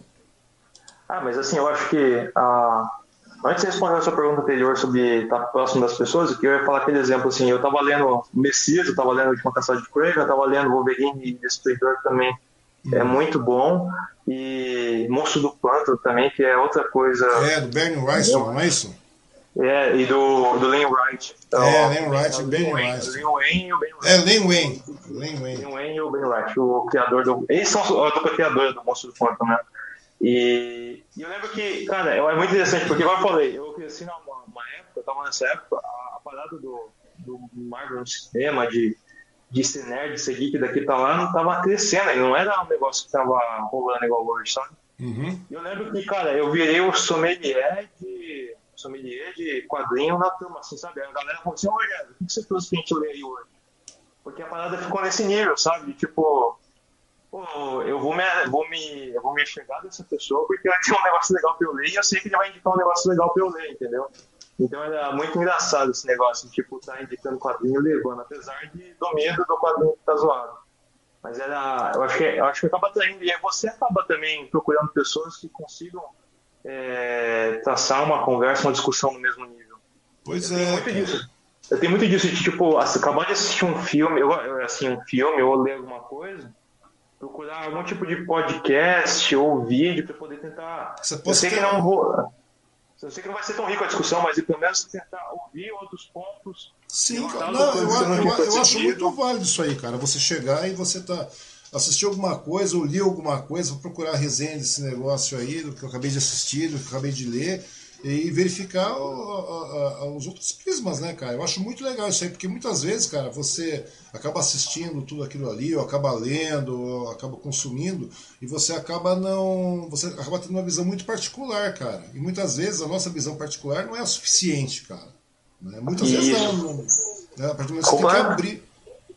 Completo, completo isso. E tipo, você. Ah, eu acho que Quadrinhos tem um pouco disso, mas eu vejo que o público de quadrinhos normalmente ele é mais nichado, né? É um público mais. É... Quem está se dispondo a ler quadrinho está tá ciente do que está lendo, porque é, eu não sei se você chegou a ler, tio, mas tem um, tem um quadrinho chamado. Tem um quadrinho chamado Descobrindo os Quadrinhos, do Scott McCloud. Uhum. É, é, uma. Eu acho que não sei se você chegou a ver, mas ele é um, é um tratado sobre como funciona uma história em quadrinhos. Como é importante o movimento, o que, que é a nona arte, por que, que é a nona arte, por que, que é, a, o quadrinhos é uma arte que tem tanta, é, tantas qualidades que as pessoas não conhecem, e você, igual a gente acabou de falar, quando a gente conversa com uma pessoa que conhece isso, talvez você consiga enxergar algo que você não sabia antes. E, e cinema é muito disso, cinema é muito tipo, ah, mas esse filme não, não sei lá, eu não gostei muito, mas por que, que você não gostou muito? Ah, porque não não rolou, acho que faltou ação, ou muito parado. E tipo, você às vezes está. Você tá numa. Você tá entrando com um humor, com uma. Com uma, um binóculo, assim, um óculos para aquilo, para aquele filme, para aquela série, para aquele material, que não é o adequado para assistir aquilo. Às vezes acontece isso, às vezes o autor, o artista que está ali por trás, ele está fazendo algo pensando é, na, na, numa, numa forma diferente de ser enxergado. E sei lá, 2001, sabe? É, é um filme difícil, é um filme pesado, mas você tem que entender que a, a lentidão ali é proposital. Que é para te passar uma sensação de, sabe, de que coisa lenta, que coisa difícil, que, por que, que é tão demorado? Não, você está falando de milênios passando, você não está falando de um, sei lá, um filme do Michael Bay, uma coisa do tipo assim. Eu acho muito legal esse lance do você procurar é, outros conteúdos para poder enriquecer a sua forma de ver. Pois é, porque, é porque geralmente, quando, muitas vezes quando você entra, né, Rogério? Muitas vezes quando você vai assistir alguma coisa, quando você vai ler alguma coisa tudo mais, querendo ou não, nós já temos um, um pré-conceito em cima daquilo. Uma, uma, boa parte das vezes, querendo ou não, nós temos, assim, nós já fazemos um, nós criamos um conceito em cima de alguma coisa que a gente não conhece. E a partir do momento, mesmo quando você assiste, cara e algumas vezes, é, é, algumas e muitas vezes também, cara, é a mesma coisa que uma notícia, cara. Quando você está assistindo uma quando você, ah, tem uma notícia X, velho. Você faz é o quê, velho? Você acaba correndo, meu, pô, tudo bem, mas, ah, você assistiu uma notícia na Globo News, por exemplo. Ótimo, cara. Vamos na CNN, vamos dar uma olhada, vamos dar, vamos dar uma olhada no Washington Post, vamos dar uma olhada no Guardian, vamos dar uma olhada nos demais jornais, nos demais veículos de, de imprensa, na, sabe? E você começa a procurar e ter visão diferentes, cara, nesse debate, cara. E o debate é sempre enriquecedor, cara. Vai procurar podcast, vai procurar canais no YouTube, vai procurar. Sabe, é uma coisa bastante legal, cara. E eu acho que isso aí, cara, é uma coisa que, que, que acontece com as pessoas que, que, que partem dessa mesma linha de raciocínio, cara. Então eu vejo que existe uma mudança na, nessa garotada de hoje. Pô, você é um cara relativamente. Você é um cara bastante jovem, 27 anos, você tem uma vida inteira pela frente aí. Né, cara? E é verdade, cara. Daí você vê a qualidade de, de. Porque você é um cara bastante. Apesar de, dentro da lei, você já, já ser um adulto, né, cara? Mas você ah, é um cara que, que vai ser. Meu, eu, ve, eu vejo o benefício que as pessoas, como você. Não estou puxando o saco, não, porque eu sempre falei isso para você, fora do, do, do de live, a primeira vez que nós estamos conversando a respeito disso. Mas eu sempre fui um cara que, que sempre achei você, cara, você, a Mariana, principalmente, porque vocês podem contribuir muito, velho. É uma coisa de orgulho você poder, pelo menos poder conhecer pessoas assim. Entendeu? No mundo, numa, numa situação tão complicada que a gente está vivendo, né, cara? Numa situação tão tão fraca, cara. Eu acho que uma, eu, a palavra certa é essa, é fraca, né, cara? É uma coisa tão fraca, tão inerte, né, cara? Pessoas contribuindo pouco para o futuro, cara. É uma coisa tão complicada. E, e pra você ver que coisa interessante, né? Eu estava conversando, você conhece, eu estava conversando com, com um escritor aqui chamado Sacolinha, você deve conhecê-lo. Não sei se você não conhece, procura conhecê-lo aí. Procura conhecê-lo. Vai no site, vai chamar, uh, vai no site dele, escritorsacolinha.com, cara. E, e, o cara hoje é um escritor premiado, o cara faz workshop abaixo para cima, é um escritor aqui de Suzano, cara. Entendeu? Um escritor que teria tudo para ser marginalizado tá? e o cara começou. É, e você vê como é que é, é foda, né, cara? A leitura é uma coisa fantástica. E o cara tava. Sim. O cara começou a ler a sua própria carteira de trabalho, cara, em branco ainda, tá? o que livrou ele de, uma, de uma dura do policial, que o policial já estava. Porque o cara era pobre, negro, etc. Tudo mais, o cara estava andando a pé do centro da cidade até a, a, a casa dele, que é ali no, no Boa Vista, lá perto do Jardim Revista, aqueles lados mais distantes. A polícia abordar, ia dar um enquadro tal, e não sei o que, pedindo documento, ele não tinha documento, só tinha carteira de trabalho que tinha havia retirado lá, com protocolo e tudo mais. Ele voltou lendo, a, voltou lendo a carteira de trabalho, e lá a carteira de trabalho mostrava que era um documento de identificação, etc, etc, etc. E daí, a partir do que ele levou aquele enquadro da polícia, né, cara, que era um cara pobre, velho, um garoto pobre, trabalhava tal, andava não sei quantos quilômetros por dia para poder trabalhar, e daqui a pouco ele descobriu na leitura. Cara, é inacreditável o que a leitura faz, né, cara? De uma leitura de uma carteira de trabalho. Ele começou a ler porque não tinha muito, cara. O cara desceu do trem e ficou no trem lendo. E ficou lendo pelo caminho. Daí a polícia enquadrou o cara. Daí, naquele momento, ele ligou que a carteira de trabalho era um documento de, de, de identificação e tudo mais. Tal. E ele falou isso com o policial, olhando no olho do policial. Ele falou: Cara, a partir do momento que eu tive ciência, eu tive conhecimento que, que, sabe, através da leitura, do interesse da leitura, simplesmente por ler, cara. Você acabou lendo e você vê que aquela informação te, te, te faz crescer, cara, como, como, pessoa, te faz crescer como ser humano, como cidadão, como tudo mais. Ele, eu mesmo, ainda entre aspas, teoricamente desempregado, né, porque ele estava naquela correria do, do emprego, tal, por isso que ele tirou a carteira e tudo uhum. mais. E daí o cara começou olhando na cara do policial. Geralmente as pessoas olham, vão tudo abaixo. Eu, inclusive, conversei com ele, pode assistir a entrevista aí. E o bate-papo, né? Que a gente não faz entrevista. Mas aí o cara chegou lá tal, ele falou, pô, geralmente meus amigos, quando abordados, ficam de cabeça baixa, numa subvivência, sabe, uma, uma situação servil já e tudo mais, naquela expressão de, de, condenado. Eu não, cara, a partir do momento que eu li, eu sei que eu podia, e eu tinha o direito, e estava certo, e estava dentro da lei, dentro da norma, o cara chegou e começou a falar de igual para igual com aquele determinado policial naquela época, onde, onde, querendo ou não, existe ainda. Existe. A gente fala, ah, não existe, não, existe sim, cara. Nós estamos vivendo num país bastante racista mesmo, a grande verdade é essa, não tem como a gente questionar isso. Né? Existe um racismo, um machismo estrutural, tudo isso é estrutural. E que já é, é de, né, sei lá, cara, já temos centenas de anos essa brincadeira e a galera continua pensando dessa forma.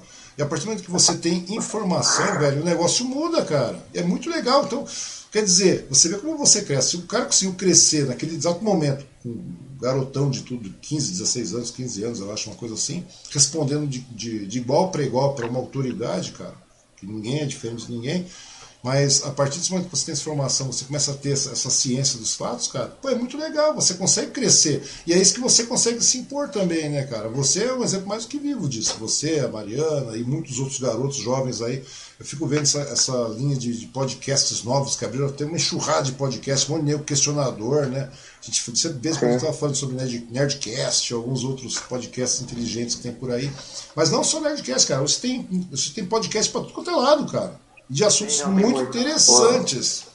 Sim, sim, hoje tem muito, hoje tem muito. Mas eu acho que é, é um grande lance da, dessa democratização do acesso das coisas, né? Porque outra coisa, eu também escuto podcast há muito tempo, já faz uns 10 anos que eu escuto podcast e, e antigamente não era tão famoso esse tipo de conteúdo.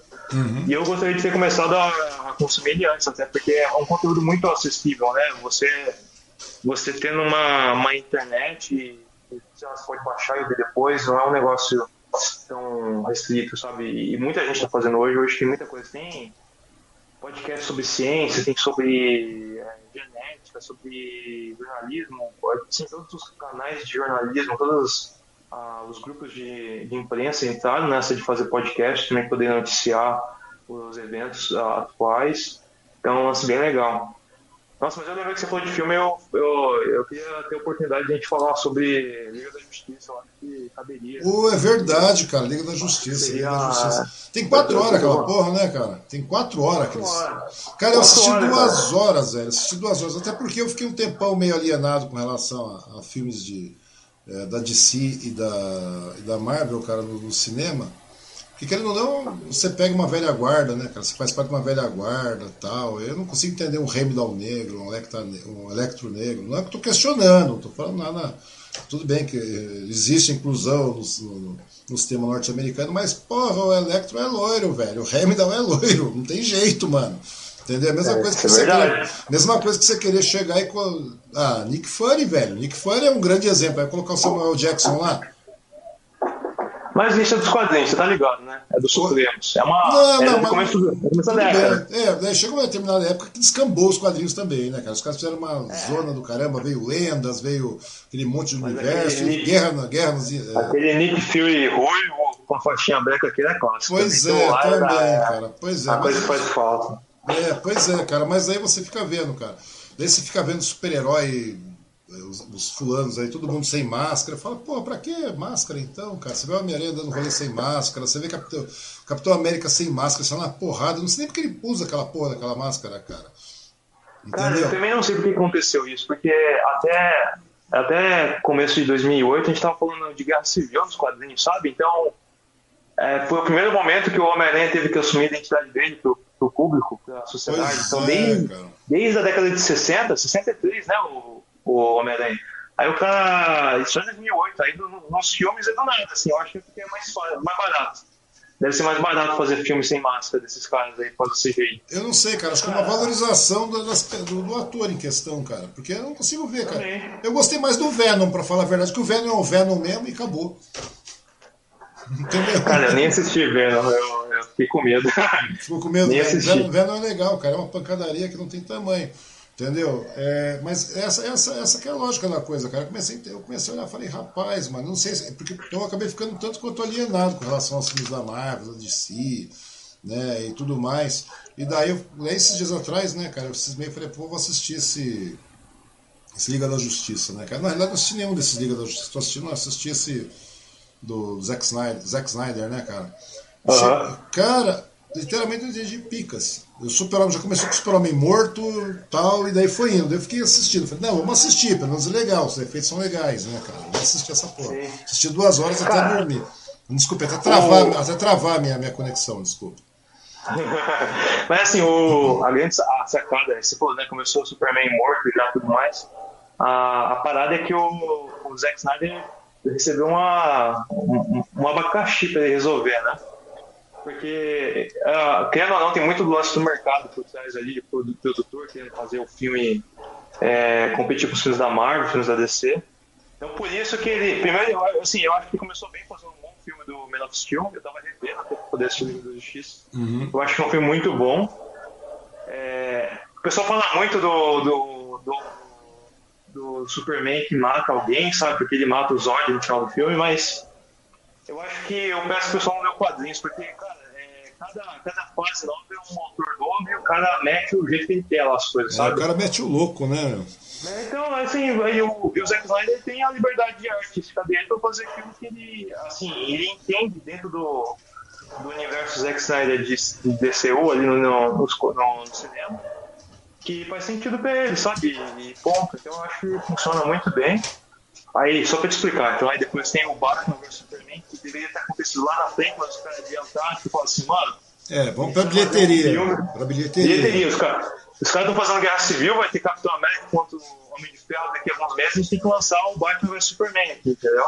Que é um filme que é muito. É, eu acho que. É uma, é corrida, muito... é, uma, é uma corrida armamentista de quadrinhos, velho. Você concorda comigo? Pra ver quem que ganha, quem chega, quem chega primeiro, é, uma corrida, tipo uma corrida é. espacial a bagaça, velho. É, mas, bom, a DC perdeu dessa vez.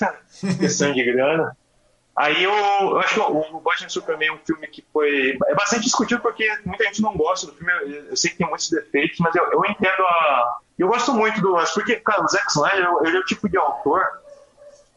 Ele é muito melancólico, eu acho que é isso a palavra, sabe? Ele é muito hum. melancólico. E, eu não sei se é por causa da, da situação pessoal dele ou se porque ele sempre foi esse tipo de, de pessoa. Isso acaba é, transparecendo na obra dele. Você falou que assistiu as duas horas aí do, do Liga Duas horas, por aí, cara.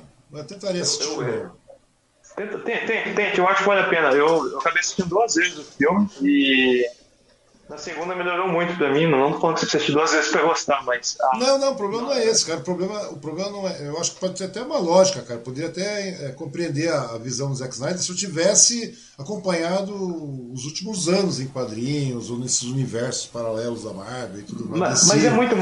Mas é muito. É muito ele, é, ele é muito descolado até do, dos quadrinhos. Assim, é claro que mas, tem muita referência. Do, exato, do, então, eu, exatamente, não tenho as referências, entendeu? Porque eu não sei mais o que aconteceu nesse mundo paralelo aí, cara. E daí o que acontece, cara? Hoje eu sei mais o que acontece dentro do, do, do, do cenário político nacional do que, da, do, que acontece no mundo dos quadrinhos, velho. Mas pra você ter uma ideia.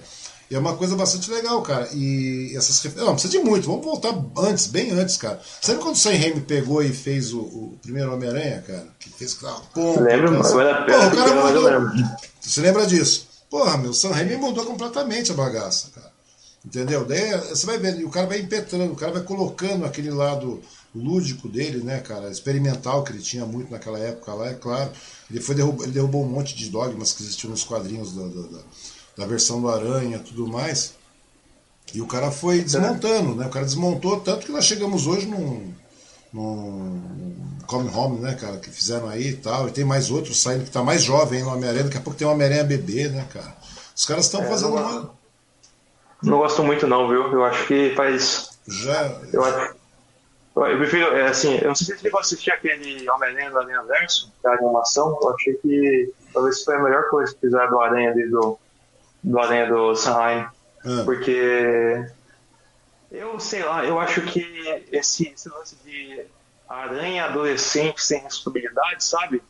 Moleque que só tá afim de ficar de azaração com a, com a menininha lá, com a Mary Jane, isso com os amigos, não sou Homem-Aranha, porque o Homem-Aranha é o cara que trabalhava no jornal para tirar, tirar foto dele. O cara, o cara, era um pobre, na realidade é o seguinte: o cara era um pobre fudido que tirava foto para viver, entendeu? Tinha que, sustentar, tinha, que sustentar, tinha que sustentar uma tia, entendeu? Pagar estudos, na época que lá nos Estados Unidos a universidade já paga Entendeu? O cara vai lá aí e cara. Fica vendo... Ah, mano, aí você fica vendo esse Homem-Aranha paquitinho aí, que fica, sabe, tudo bonitinho, que de vez em quando põe o uniforme, participa dos Vingadores, sabe? Não, não, não é. É, cara. Que... Na, na, realidade, que... na realidade, ele nunca foi referência para Vingadores, né, velho? Na realidade, ele participava. Não. Ele participou ocasionalmente dos Vingadores, cara.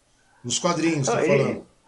É, nos quadrinhos ele entrou antes no Quarteto Fantástico do que no. É, verdade, é verdade. Ele entrou, ele entrou, na realidade, ele entrou lá no, no Quarteto Fantástico, cara. Que é uma coisa também. Então. Cara, é, é, um universo bastante legal, cara. Então, algumas coisas você não consegue desvincular, entendeu, cara? Porque eu é, peguei, uma, eu peguei uma fase, uma, peguei uma fase de quadrinho, onde os quadrinhos eram aqueles quadrinhos com, com aquela aquela, a, aquela temática heróica, realmente, vamos bater no vilão, salvar o prédio e tá tudo certo, o prédio ou não, ou seja, seja o que for que estiver salvando no dia. E uhum. depois nós entramos naquela área adulta, né, cara? Naquele segmento adulto, com as temáticas adultas e tudo mais, como eu te falei, né? Que nem a última caçada de Craven, você vai pegando essas outras coisas que, que vão, vão tomando um, um outro rumo, né, cara? Você vai pegando uma fase diferente dos quadrinhos, desses mesmos personagens que hoje são aí é, tipo umas libélulas saltitantes, que nem um Homem-Aranha agora é, cara, entendeu? Daí Wolverine. Isso eu, não consigo, eu não consigo cair, velho. Eu não consigo, eu não consigo entender X-Men, eu não consigo entender Wolverine, velho. Eu acho que é uma deturpação total do negócio.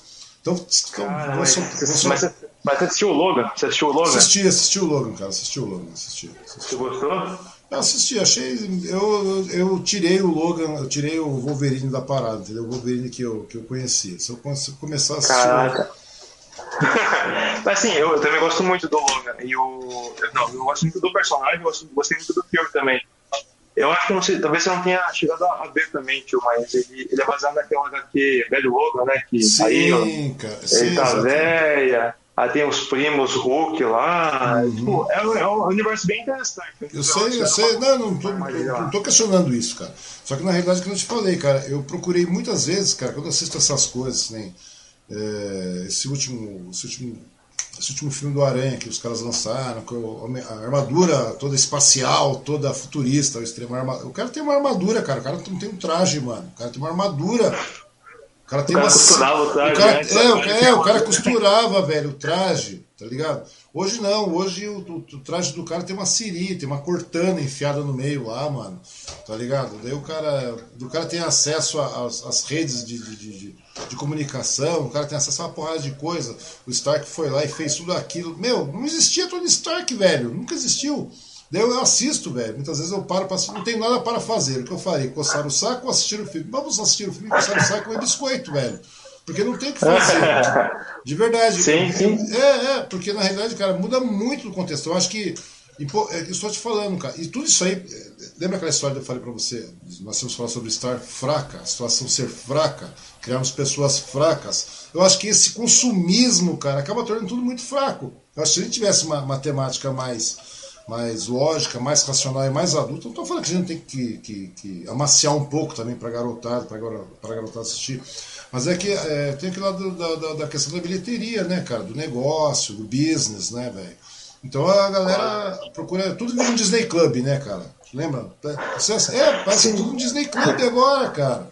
Entendeu? Mas, Parece... é, mas é, mas é. Mas a Marvel Disney Club agora. É, mas não, não, mas, não, não, mas, não, mas eu sei, eu sei que é Disney Club, mas tô falando. Mas tudo parece muito Disney Club mesmo, cara. Tudo a DC parece Disney Club, cara. Fico, a DC até que em alguns aspectos não, cara. Fiquei até contente, cara. Lanterna, Lanterna Verde eu assisti, gostei muito, cara. Achei muito legal.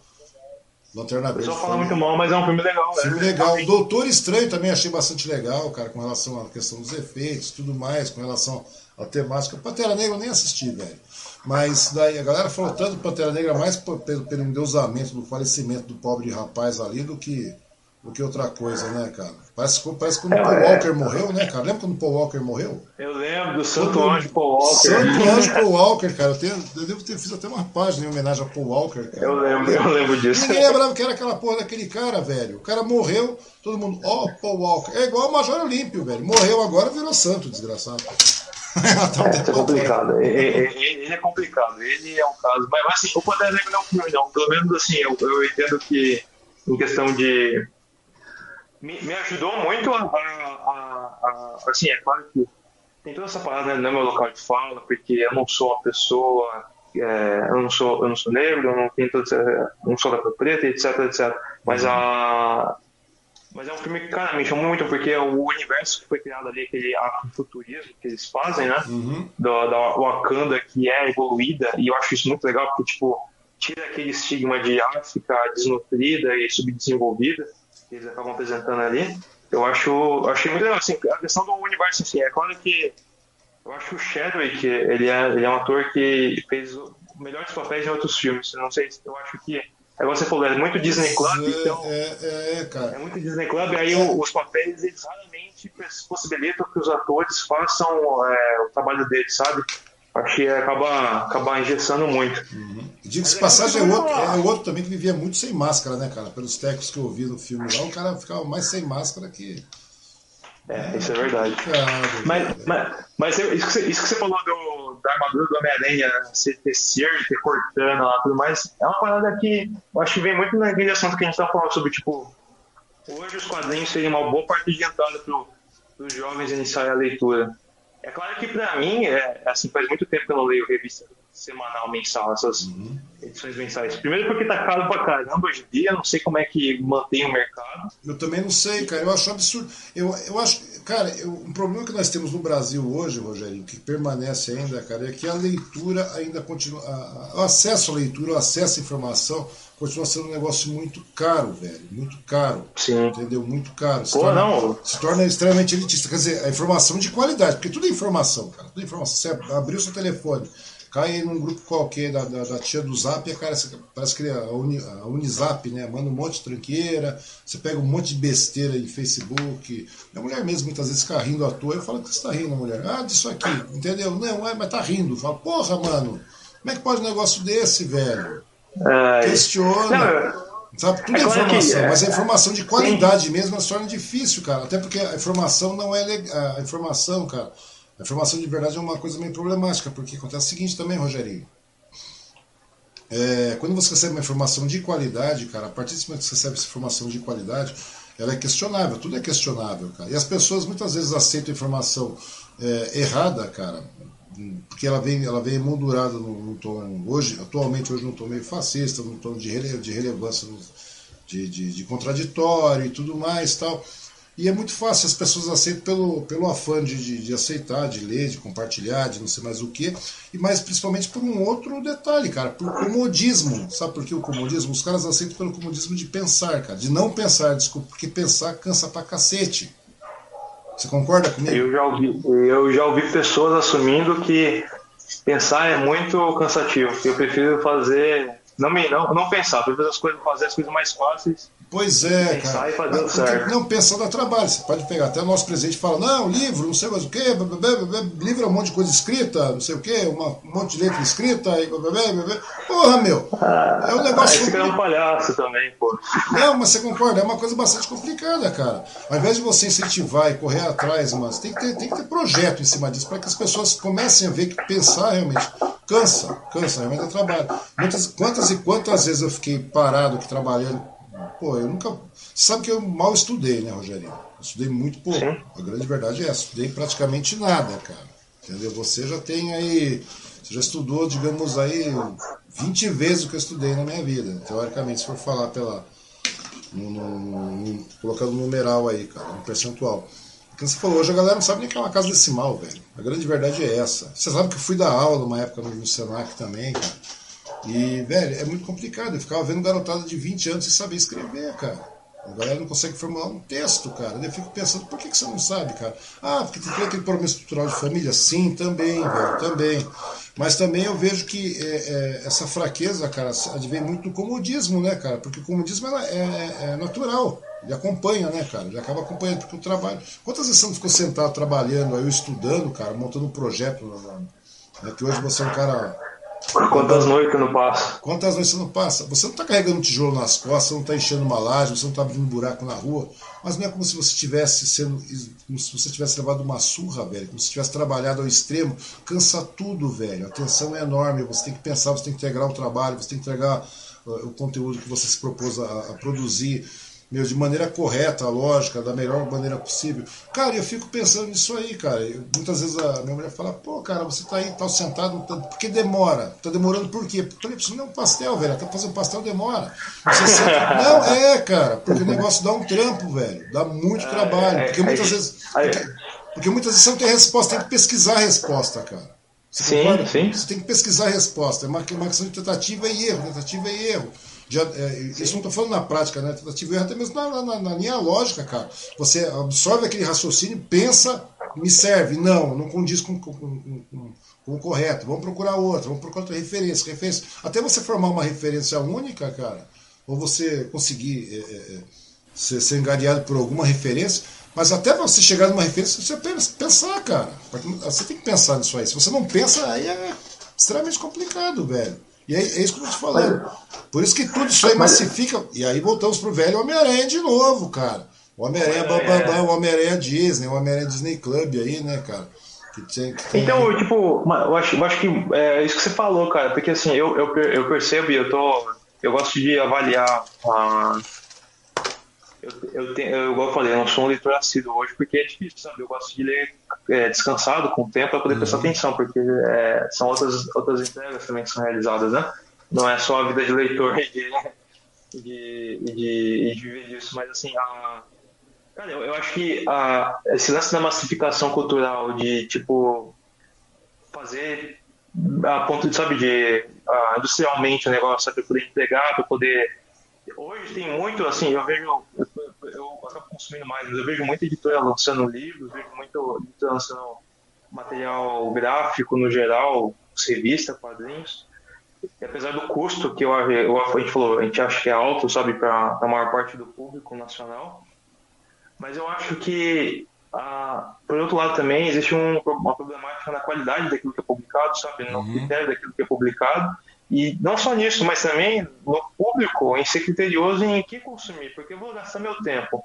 Aí eu vou ficar lendo uma parada que, sabe, é, não, não, me, não me leva a pensar. É claro que assim. Toda não agrega, né, cara? Não agrega. É, eu, não, eu, não, gosto de falar assim que nem, é meio, meio complicado você assumir que toda literatura exatamente não agrega. Porque, você falou, tipo, se você tá lendo o rótulo do creme dental, beleza, mano. Não deixa de ler. É importante você estar tá lendo alguma coisa, você tá uhum. consumindo algum tipo de informação. Mas, cara. Então, mas, é, mas você, é... tem, você tem o lado criterioso da coisa, né, velho? Exatamente, pô. Então é diferente você ler o, o gibizinho do, do Homem-Aranha Disney Club e você pegar para ler uma graphic novel de verdade, sabe? Uma novela gráfica. É diferente você ler um livro de uma série aí, sabe, de autoajuda, que tem 347 livros com o mesmo título na capa, 10 coisas que você pode fazer para ser feliz, e assim, não tô falando que não ajuda, que não é importante. É, não, assim, leia também. É meio Nando Mas, Moura cara, isso parece, né, cara? Às vezes não parece meio Nando Moura, cara. Faça exatamente o que estou falando para ficar rico como eu estou ficando, cara. Então, mas, cara, pega, pega uma literatura clássica pra ler, velho. Pega um. Pois uma, é. sabe? Cara, pega um, um, um, sei lá, um escritor russo, um, escritor britânico, pega um negócio, um calhamaço e tenta, sabe? Ver se você consegue manter a concentração em, sabe, em tantas páginas e, sabe, e, vai fundo no assunto. Pega um negócio, pega uma saga complexa, pega um negócio que, sabe, é, que discuta. É, situações. É, não, assim, eu, eu, gosto, eu pessoalmente gosto muito de ficção científica. Uhum. É, meu pai ele gosta um pouco de me falar assim, mas você, você, você consome muito ficção científica, você tem que ler coisas reais também. Mas a grande sacada da ficção científica não é que ela, ela é irreal, não é porque eu estou falando de planetas ou um futuro distópico ou é, robôs e tecnologias que hoje não existem que ela não está discutindo coisas atuais. Na verdade, a grande sacada e Sei lá, você, a gente, tá, a gente tinha uma conversa sobre The Walking Dead, né? Eu lembro que você tava assistindo alguma coisa assim. Sim, sim, sim. O pessoal fala assim, nossa, né? Acho que tá passando ainda, né? não sei, acho que é a décima temporada, não é isso? Eu acho que tá acabando. Eu vi, uns, eu vi algumas imagens aí, já tá na. Tá, tá, pelo menos comparando com o gibi, estão na, tá nas últimas etapas. Hum. Aí você fala assim, nossa, mas The Walking Dead, zumbi, nada a ver essa parada, não tem nada a ver com o que eu tô vivendo hoje.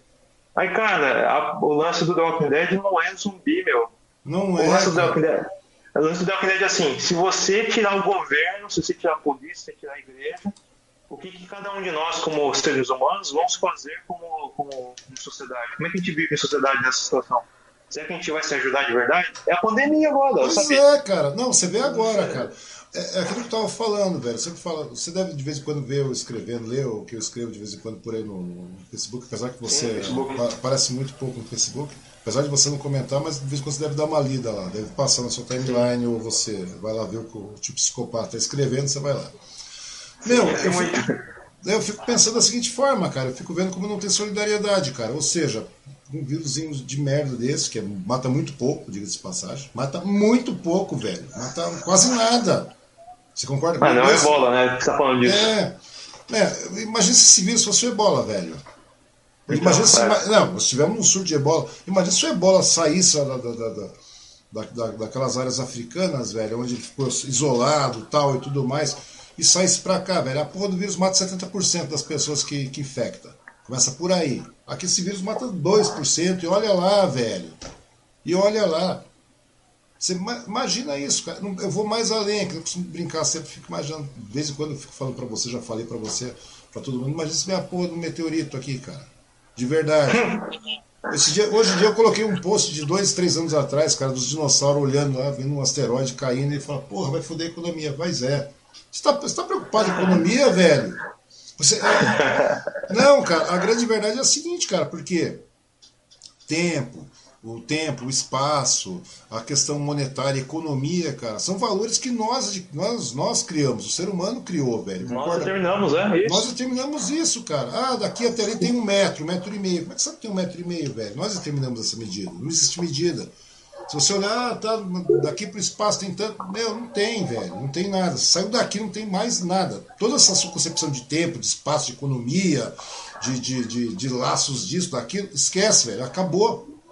Então, ou seja, em alguns momentos, cara, eu acho que o ser humano precisa ter a noção real, velho, de que isso realmente não existe, para que a gente possa sobreviver.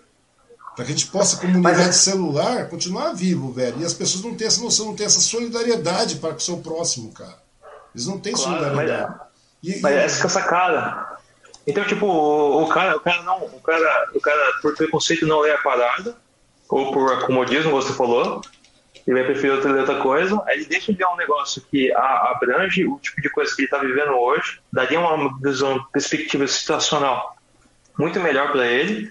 Aí ele cai numa condição onde você tem que. É, é claro que a gente não está sem um governo no momento, mas, mas talvez. Como é que é? Fosse melhor até. nós estamos sem governo. nós, sem, claro que nós melhor, estamos mas... sem governo, cara. Morreu 4 mil negros hoje, nós estamos sem governo. Né? É, então. Mas assim, eu tô falando assim, é, que, assim o, o esperado é que fossem tomadas atitudes, né? Porque, por exemplo, no começo da, da pandemia eu tava é, é claro que a situação hoje também está bem grave, mais grave do que estava no começo. Mas já se falava no começo que, assim, os especialistas de economia falando, cara, tá todo mundo, tá todos os países ficando com dívida lá em cima. Os Estados Unidos está liberando um pagamento lá, uma, uma dívida lá de trilhões. Por quê? Porque o importante é vida agora, cara. Tem grana pra pagar vacina. Não, e tem, e tem, depois a gente resolve. Tem, tem mais. E, resolve. E, tem mais, Rogerinho. E tem mais, velho. O, acontece o seguinte: ah, nós vamos estar com dívidas e dívidas e dívidas, a economia vai pro saco, nós vamos quebrar, nós vamos não sei o quê, velho. Quem criou esse conceito de quebra? Quem criou esse conceito de dívida? Nós mesmos, velho.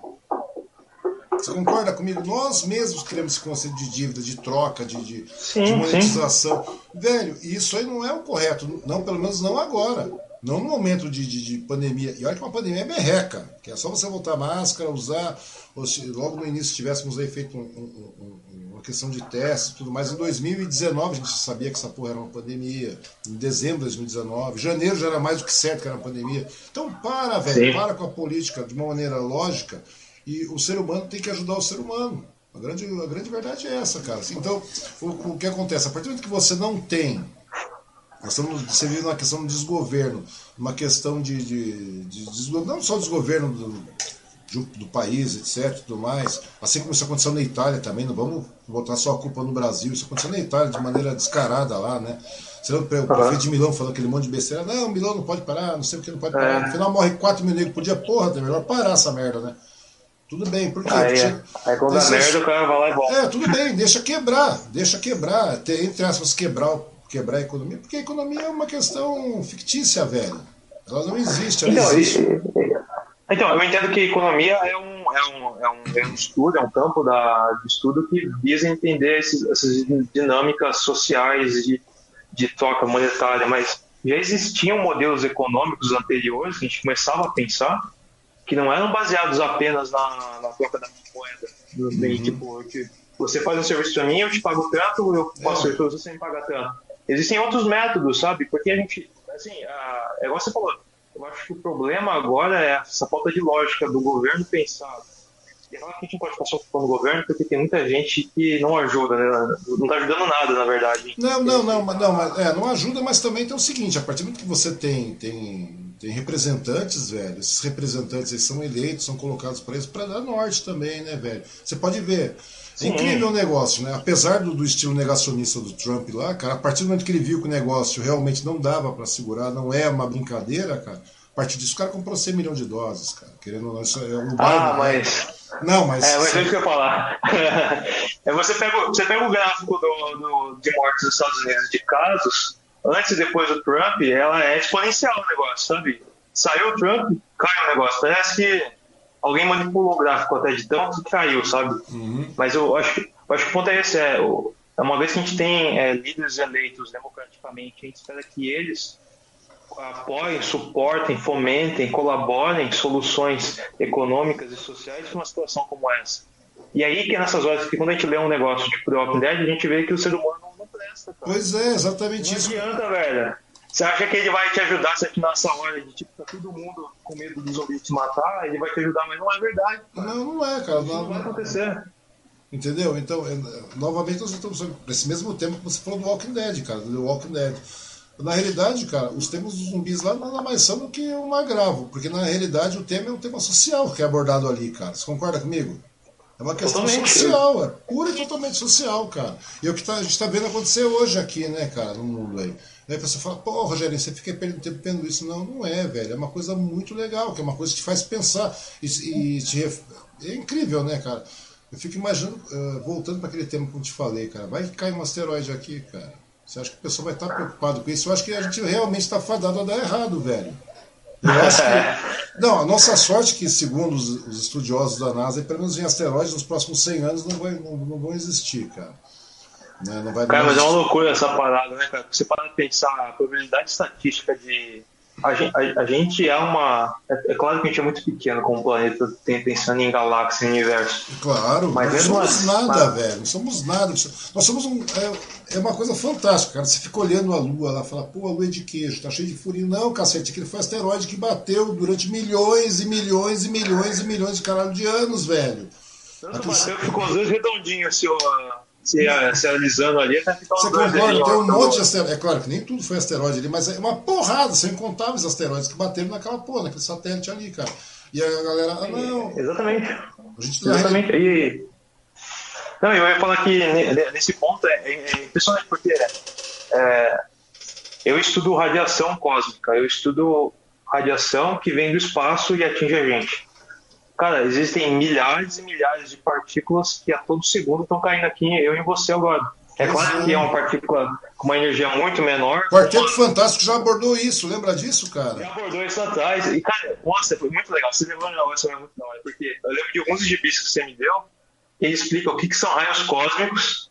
Ah, eu lembro. É, eu acho que foi o Super Aventuras número 1, que explica a origem do, do quarteto. É uma reedição, eles não sabem de novo, uhum. mas é a origem do Quarteto Fantástico. Eles têm Aí sempre tem aqueles editoriais da Abril, né, nos formatinhos, onde falavam lá sobre os personagens, tinha a cartinha lá do, do dos leitores. É, tinha uma cartinha do Stanley também. Tinha cartinha do Stanley. Quer, então, quer dizer, gente, quero crer que seja do Stanley, né, cara? É, eles falando que era, né? Era do Saladino. mas, o... mas é isso, cara, tipo, a, a probabilidade disso acontecer não é pequena, assim, é, é pequena naquele tamanho de universo que a gente consegue prospectar até o momento de interações cósmicas que estão acontecendo de alguma coisa que pode estar na nossa direção. Mas, cara, tem um, tem um universo muito maior e talvez outros universos acontecendo fora do nosso que pode estar interagindo também. E, tipo, daqui a pouco vai cair o meteoro. E aí, o que a gente vai fazer? Não, pois é. é mete... Não, meteoro é uma outra, uma outra questão, né, cara? O meteoro vem e aparece por aí. O meteoro pode aparecer, cara. Porque o meteoro não é monitorado pela NASA, né, cara? Não é monitorado pelos, pelos, pelos, pelas grandes agências e tudo mais. Os asteroides, sim, né? Se não me engano, são 15 mil asteroides que a galera monitora aí, cara. Fragmentos que, que, que podem acabar vir a colidir aqui e acabar com toda essa porra, cara. Daí não tem nada, cara. Daí acabou qualquer crença. Acaba tudo, velho. Acaba tudo. Acaba com toda e qualquer crença, todo qualquer vírus, momentaneamente. Eu não digo que todo qualquer dilema social acaba, velho. E começa outro, né? Ou tem uma Mas aí nascem outros, né? Aí nascem é, outros. Né? Exatamente, exatamente. Ou seja, é, eu fico pensando em como o ser humano é, é, é, é, desraigado da solidariedade, né, cara? Da humanidade mesmo, né, cara? Você vê, hoje você vê a mesquinhez que está rolando aí, né, cara?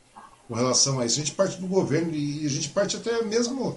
Pô, sabe que eu morei um tempo em São Sebastião, você sabe que meu irmão mora lá, uma parte da minha família mora lá.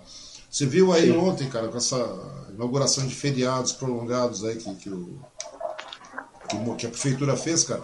Você viu como é que tava lá, cara? Lotado. Ou seja, cadê a solidariedade do ser humano? Ou, e tem mais, né, cara? E, e você vê, você não tem governo, você não tem um governo federal que vai lá, porra, cara, vamos lá.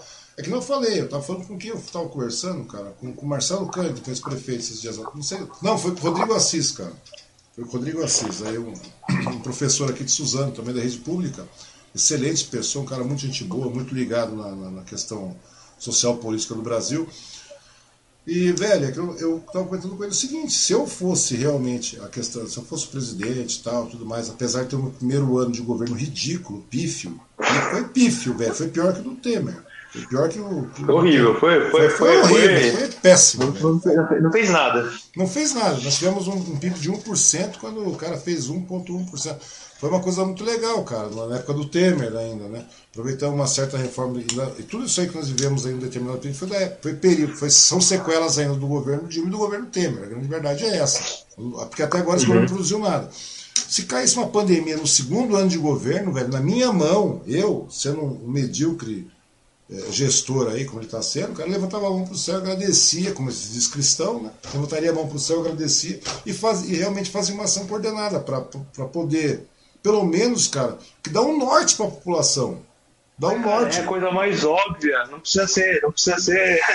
Você pode ser, você pode ser o, presidente do Brasil, você deve conseguir pensar e fazer isso. Mas é tanta, é, sei lá, cara, é tanta, vou falar, é tanta merda na cabeça, sabe? Tanta conspiração que não consegue sentar e, e pensar o óbvio. E pensar o óbvio, não, cara.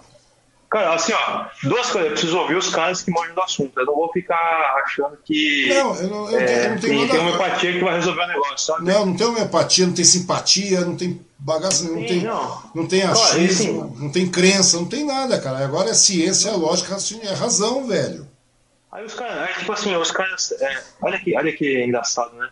Os caras faziam previsões no começo da pandemia, lá em 2020, entre fevereiro e março, de ter um milhão de mortes no Brasil, uma coisa assim. É, o modelo ainda muito, muito, muito. É o Atio aí mesmo. Era um modelo muito inicial. Só que assim, o cara que olha isso, ele fala assim: ah, morreu um milhão, é impossível, não sei o quê. É que assim, o cara, o cara. Primeiro que o cara não entende como é que funciona o modelo matemático para poder fazer previsão. Forecast, sabe? Não sabe o básico que é isso. Não, o cara não sabe fazer conta decimal, o cara não vai saber fazer função. Uhum. Sabe? Aí o cara não sabe fazer função, não sabe entender como é que o modelo funcionava. Cara, é, é, você é programador, então cheats in, cheats out. O cara é, programa mal, sai, sai, sai problema no, no, programa dele lá na que vai rodar. Então, se o cara está tá entrando com números muito baixos, o cara tinha um mês, dois meses de pandemia, tinha poucos dados para poder começar a, a criar um modelo, é claro que os números vão ficar meio exagerados, só que a gente está daqui a pouco chegando nesse número. Pois é, cara, eu escrevi, eu escrevi hoje isso, cara. Eu escrevi hoje isso. Se você abrir minha timeline lá depois da uma lida, cara, eu falei, velho, hoje foram 4 mil negros embora. Entendeu? Não me admira se daqui a pouco tiver morrendo 10 mil, velho, por dia. Não me admira, nessa inércia que nós estamos aí e tudo mais, vacinando 3, 5% da população. Cara, e, e, e, o pior de tudo, cara, é que você dá vazão a novas variantes de vírus aí, novas cepas e tudo mais. Agora vai, nós estamos Sim. chegando com o vírus da, da, da, influenza, não sei que porra dá junto. Não sei, cara, eu não sei, não sou. Sabe, eu não sou infectologista, eu não sei o que acontece. Mas, mas, mas daí mas daqui, a pouco, daqui a pouco, daqui a pouco nós vamos estar chegando aí, Rogerinho. Eu não digo nada, cara. Daqui a pouco nós vamos chegar aí Bem, estamos com 320 mil negros mortos, praticamente, cara, de óbito.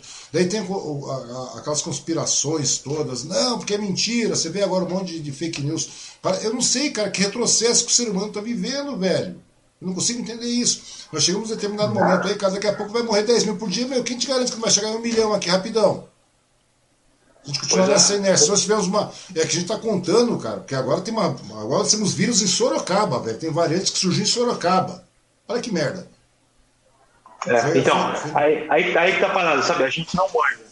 Eu, eu não sou eu não sou biólogo, não sou infectologista, você não é. Nós, nós não somos, nessa roda aqui de leigos no assunto, nós não somos. Mas voltando àquela parada lá de a gente precisa consumir ser criterioso na informação, até na notícia que a gente consome, na qualidade da notícia que a gente consome, na, nas fontes da notícia que a gente está consumindo, para não criar um, uma, uma narrativa que é ilusória, sabe por quê? Cara, eu fico. Eu, eu tava. Eu tenho sentido um voltar a isso, porque eu entro no Facebook, eu entro no Instagram, eu entro no próprio status do WhatsApp, galera postando que saiu para passear, fazer passeio de caiaque no final de semana, galera andando de bike ainda, fazendo caminhada. E o prefeito falou, mano, não é para ir nem na praça, cara. Você pode sair de casa para trabalhar e para poder ir no mercado ou fazer uma farmácia ou no médico, no máximo, acabou. Mas não é tipo assim, não, mas eu tô sozinho. Cara, o grande lance é que assim, quando você ultrapassa essa linha do que foi permitido e o que não é permitido, você está começando a dar margem para outras pessoas acharem que eu também posso. Por quê? Ele pode, também posso, eu só posso ir sozinho, aí vai 40 mil negros fazer passeio sozinho na praia, como é que fica a praia, sabe? Ficam 40 mil negros sozinhos. 40 mil negros sozinhos na praia, entendeu? Fica aquela, aquela um monte de merda ali, entendeu, cara? Que não entende o que está acontecendo, não tem, não tem não tem noção do que está acontecendo. Pois porque, é. assim, muito, não tem, não tem impacto da, da situação. Pois é, é complicado, é, a gente está falando, a gente tá falando, ah, tudo bem, a gente vê um Mogi, por exemplo, está gravíssimo o problema aí, né, cara? Em Mogi aí está gravíssimo a situação, eu vejo Eu vejo o Caio muitas vezes até um tanto quanto desesperado aí com relação a isso, coitado. Pegando uma bucha maior do que esperava também, né, cara? E realmente o negócio tá é. tá, tá, aí tá degringolando. Tanto que ele veio propor um lockdown geral para todo mundo e os prefeitos aqui do Condemate acabaram não, não, é, não, aderindo. não aderindo a isso, né, cara? Mas daí você vê uma Sim. coisa, a, a, o princípio lógico mesmo, cara, é realmente parar. Parar, ah, mas é isso é. Ficar só o que é realmente estritamente necessário, velho. Em sistema de, sei lá, tem que mudar, faz o sistema de rodízio, faz o sistema de alguma coisa. Porque a única maneira de parar, me dá outra maneira de parar. Agora você fica vendo esse, esse bando de negacionista falando um monte de besteira com relação a isso. Inclusive estão aí, o cara faz em Araraquara, por exemplo, os caras foram lá, daí teve o Deivão, né? Você viu o Deivão? O Deivão foi ameaçar, o Deivão é um idiota aí, foi ameaçar lá o prefeito de Araraquara, daí chegou um psicopata tudo armado, falando, ah, vou dar tiro no Dória, que não sei o quê. Tudo bem que o Dória é um puta no oportunista também, é um politiqueiro, um cara cheio de marketing, mas pelo menos deu um start, no, no, no deu um start na, na, na, vacinação, cara, na proposta de, de ter uma imunização. Lógico, é, que é um baque politiqueiro, porque eu lembro do Bolsonaro lá ainda. Claro, sabe? canalha da, da, de, de, tal marca igual. Eu lembro disso, sabe? Mas, cara, era o básico, cara. O presidente tinha que sentar. Primeiro dia, começou 2020, o bagulho tá começando. Você tá vendo a bananinha vindo lá de longe. Você sabe que é o tsunami, já tinha avisado na área que vai ser tsunami. Mas o cara tá deitado na praia esperando que vai ser só uma marolinha ali, vai ser só uma ondinha. Uma marolinha, é, não vai ser uma marolinha, é. velho. Não tem... vai, cara, sabe? Só que ele não quer escutar. Todas as vezes que teve um ministro da saúde responsável tudo bem que o pessoal falou que o Mandetta não é responsável, mas eu entendo que pelo menos ele não, passava essa imagem. O Mandetta eu acho que se ligou que a bagaça ia ser. Ia, e começou uma, no começo eu acho que ele entrou também pelo lado da politicagem da coisa tal, daqueles acordos. Mas coagido, né? Eu imagino que todos ali muito coagidos, muito coagidos em tipo é, apoiar a visão do cara que não usava máscara, que ficavam falando que cloroquina vai, vai tratar, vai resolver. E tudo isso é cientificamente comprovado que não, cara. Que não existe kit Covid, que não existe kit que vai é, fazer você ficar é, kit preventivo de Covid, sabe? Não tem nada disso, cara. O lance é fechar e não contaminar. É, é, é, não tem por onde, cara. Porque a única maneira de você resolver isso aí agora, agora no estrago que nós chegamos aí, cara, é parar. Ah, mas é um lockdown. É, lockdown, velho. A verdade é, é essa. É, mas é o, que, é o que tem que ser, porque fica nessa. É, sabe, nessa. Não, precisa de muito, cara. A peste, de, tipo, a, peste negra, a peste negra, que não era vírus, cara, era uma bactéria. Você lembra disso? A peste é, negra. Conheço. Não, não, você, lembra. Não, você lembra, você deve ter lido isso aí. A gente, eu também não conheço. Como eu lido, isso aí, tipo, porque se tivesse vivido naquela época, teria morrido. Né, também. Entendeu? Teria morrido. E daí acontece, velho. É, lá, e lá, cara, como é que parou? Como é que o negócio começou a sumir a peste negra tal, tudo mais? Através de isolamento, velho. A galera começou a se isolar, ficar de boa na quieta, na dela, fazendo extremamente o, o que era extremamente necessário, apenas, velho, todo mundo de máscara. Você deve ter visto várias fotos aí da, da, do século passado, a galera toda cheia de máscara, usando máscara, aquelas puta máscara louca lá tal e tudo mais. Mas era a maneira que ele tinha, cara. É onde o negócio começou a parar. É claro, de vez em quando dá um surto aqui de peste, de, de peste ali, peste aqui e tal, mas são coisas bastante reduzidas, cara. E hoje nós temos antibióticos também para isso, um monte de coisa, né, cara? Mas na época nós não tínhamos. Isso é uma parada muito louca, porque eu, tá, você tá falando assim, né? A gente tá numa época muito fraca e tudo mais. Aí você lembrou da peste negra, eu lembrei da, do Brasil mesmo, no começo do século passado, o lance da greve da, da vacina, Oswaldo Cruz, o cara era pioneiro, sabe? Um dos caras estava mais à frente no assunto no, no mundo no momento a respeito de vacina, de ter um tratamento para as epidemias na época, sabe? E só que a galera fazia greve porque falava que não queria, não queria se vacinar, que era é, vem as crentices, sabe, de tipo é, é, não sei o que vai ser a marca do demônio, que não sei o que vai, vai, vai me matar, vai me deixar marcado, uma coisa tipo, sabe, há 120 anos atrás, sabe? Sei, cara. É... E, não, e acontece é, isso hoje, cara. Fico falando projetado no século XXI, velho. Toda essa tecnologia, todo esse raciocínio, todo esse acesso à informação, e velho. Você prefere ainda. ver. E você prefere ver informação errada, sabe? Você prefere ver informação furada. Com tanta coisa boa, velho, para você questionar. Por quê? Você não, a galera não corre atrás por quê, cara? Porque nesses anos, décadas de massificação aí. E não é uma coisa só no Brasil, não, velho. Isso é um, é um problema mundial, velho. Entendeu? Mas é, é, claro, daí eu fico pensando, eu acho que a gente tem que sofrer mais porque, por causa desse comodismo de pensar, de correr atrás de uma fonte confiável. Não, globo lixo, globo lixo, globo lixo. Velho, tudo bem que a Globo tem o seu lado, seu lado político, tem, tem, tem o seu ramo político tudo mais, assim como todas têm, cara. A CNN, a Fox, todas elas têm, velho. Todas elas têm. Mas chega um determinado momento que se torna insustentável, cara. A política acaba, velho. A política acaba, porque a subsistência tem que vir em primeiro plano. Você Sim, tem que viver antes, né? É, é, lógico. Entendeu? É, é uma situação muito complicada, mas, cara, eu acho muito engraçado isso. Não é só no Brasil. Ah, você assistiu o Bullet, pelo menos, é o novo Bullet? Ou não? Uhum. Sim. Então, cara, não é. Tipo, é quase surreal, cara, o lance do, daqueles nacionalistas lá, os republicanos americanos, cara. Tipo assim, esse, esse vírus é coisa de chinês, que aí, aí eles, eles falam assim, quem mata mais, os, o vírus chinês ou os democratas? Ah, os democratas, com certeza. É, cara, mas tipo assim, já é um nível de estupidez, cara, sabe? No nível de, sabe, de ignorância, que o pessoal prefere agarrar a narrativa do o vírus chinês, que não sei o que. Eu tava na matéria que saiu, acho que semana passada, da, o relatório da OMS sobre a origem do, do Covid-19 em si, uhum. falando que teve algum animal intermediário entre o morcego e, o, e, e, o, e a pessoa que consumiu, que adquiriu o vírus, sabe? Então, provavelmente o morcego mordeu, sei lá, um frango, um pato ou alguma outra coisa lá que, o, que as pessoas estavam se alimentando e isso que, que gerou a, a, a pandemia em si. Pois é. Aquele papo lá, mas é o chinês que tinha que ter cozido direito o morcego? Chinês? Não, cara, não, mas vamos ser lógico, mesmo que. Chinês, mas vamos. Não, eu, não, eu sou nórdico, cara, eu sou um celta. Cacete. É um celta, é verdade. É celta, pessoal, muita, muita gente, eu já falei isso aí numa, numa conversa passada aqui. Muita gente acha, eu particularmente acho que parece muito com, com, com aquele rapaz lá, o, o, o ator do Aquaman lá, cara, como é que é o nome do cara? Jason Momoa. Jason Momoa, cara, exatamente. Se o cara reduzir um pouco, perder um, se o cara ganhar um pouco mais de massa muscular tal, tudo mais, o cara vai parecer comigo, velho. É uma é semelhança terrível. Se o cara ganhar. Tem tatuagem um pouco... já também, né? Hã? Ele tem essa tatuagem também, igual você. Assim, tem, ó. cara, tem, tem, tem. Você pode ver, a minha é mais fechadona, a dele é muito é, irregular, é... cara. A dele é muito é, irregular. É meio Maori, né? Não é meio Maori, é Maori, é Maori, cara. Maori, Maori, muito legal.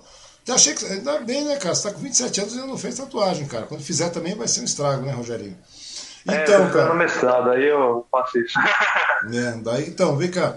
Mas é interessante, e mesmo que fosse, vamos voltar à história do morcego, cara, e mesmo que fosse um morcego, velho, alguém comendo um chinês comendo um morcego, vamos pegar o seguinte, cara. Ah, mas tudo aparece da China, é tudo é da China, não sei o que. Velho, começa por aí. Vamos pegar da seguinte maneira, vamos pela lógica racional, né? Vamos pegar primeiro, ah, porque não sei o que é da China, tal, etc. Meu, lá tem uma população gigantesca, cara. Lá tudo que é uma questão de sobrevivência. Tudo que é, tudo que se move ali, a galera come. Entendeu? Porque Sim. é uma população, é uma população demográfica enorme para um, um, país muito pequeno, uma dimensão muito pequena, velho. Então tem muitos milhões, tem, tem quase 2 bilhões de pessoas lá dentro, não é isso? 2 bi, velho! 2 bilhões. É gente pra cacete. É gente pra cacete. É, se aqui já é pobreza pra caramba, imagina lá que o território é. é muito maior da área, mas a quantidade de habitantes é quatro vezes maior. Pois é, cara. Quatro vezes maior. Não, quatro vezes com essas luzes. É, é enorme, cara. O bagulho é gigantesco. É mais. É mais. É mais? É mais. É, eu não sei contar a população brasileira. É mais, é mais, tudo bem. Mas vamos calcular o seguinte. Bora a gente parar pra perguntar conta aqui, cara. A partir do momento que você tá lá, velho, tá na, na, naquela situação, naquela, naquele habitat lá, velho obviamente você está mais propenso a estar em contato com um número maior de vírus, cara. A grande verdade é essa, não tem jeito, cara. A grande verdade é essa. E obviamente, é, é, boa parte desses vírus tão, vão aparecer por lá mesmo, cara. Por, até o momento, né, cara? Porque com esse desmatamento enorme que nós estamos tendo pelo mundo afora aí, nessas florestas tropicais enfiadas, você pega lá no. Meu, não precisa de muito, chegar no Amazonas mesmo, aí chegar aí no, no, no, no Pantanal, chegar nessas florestas lá da Geórgia, não sei mais aonde. Tem vírus pra cacete lá dentro, cara, que não é habitado.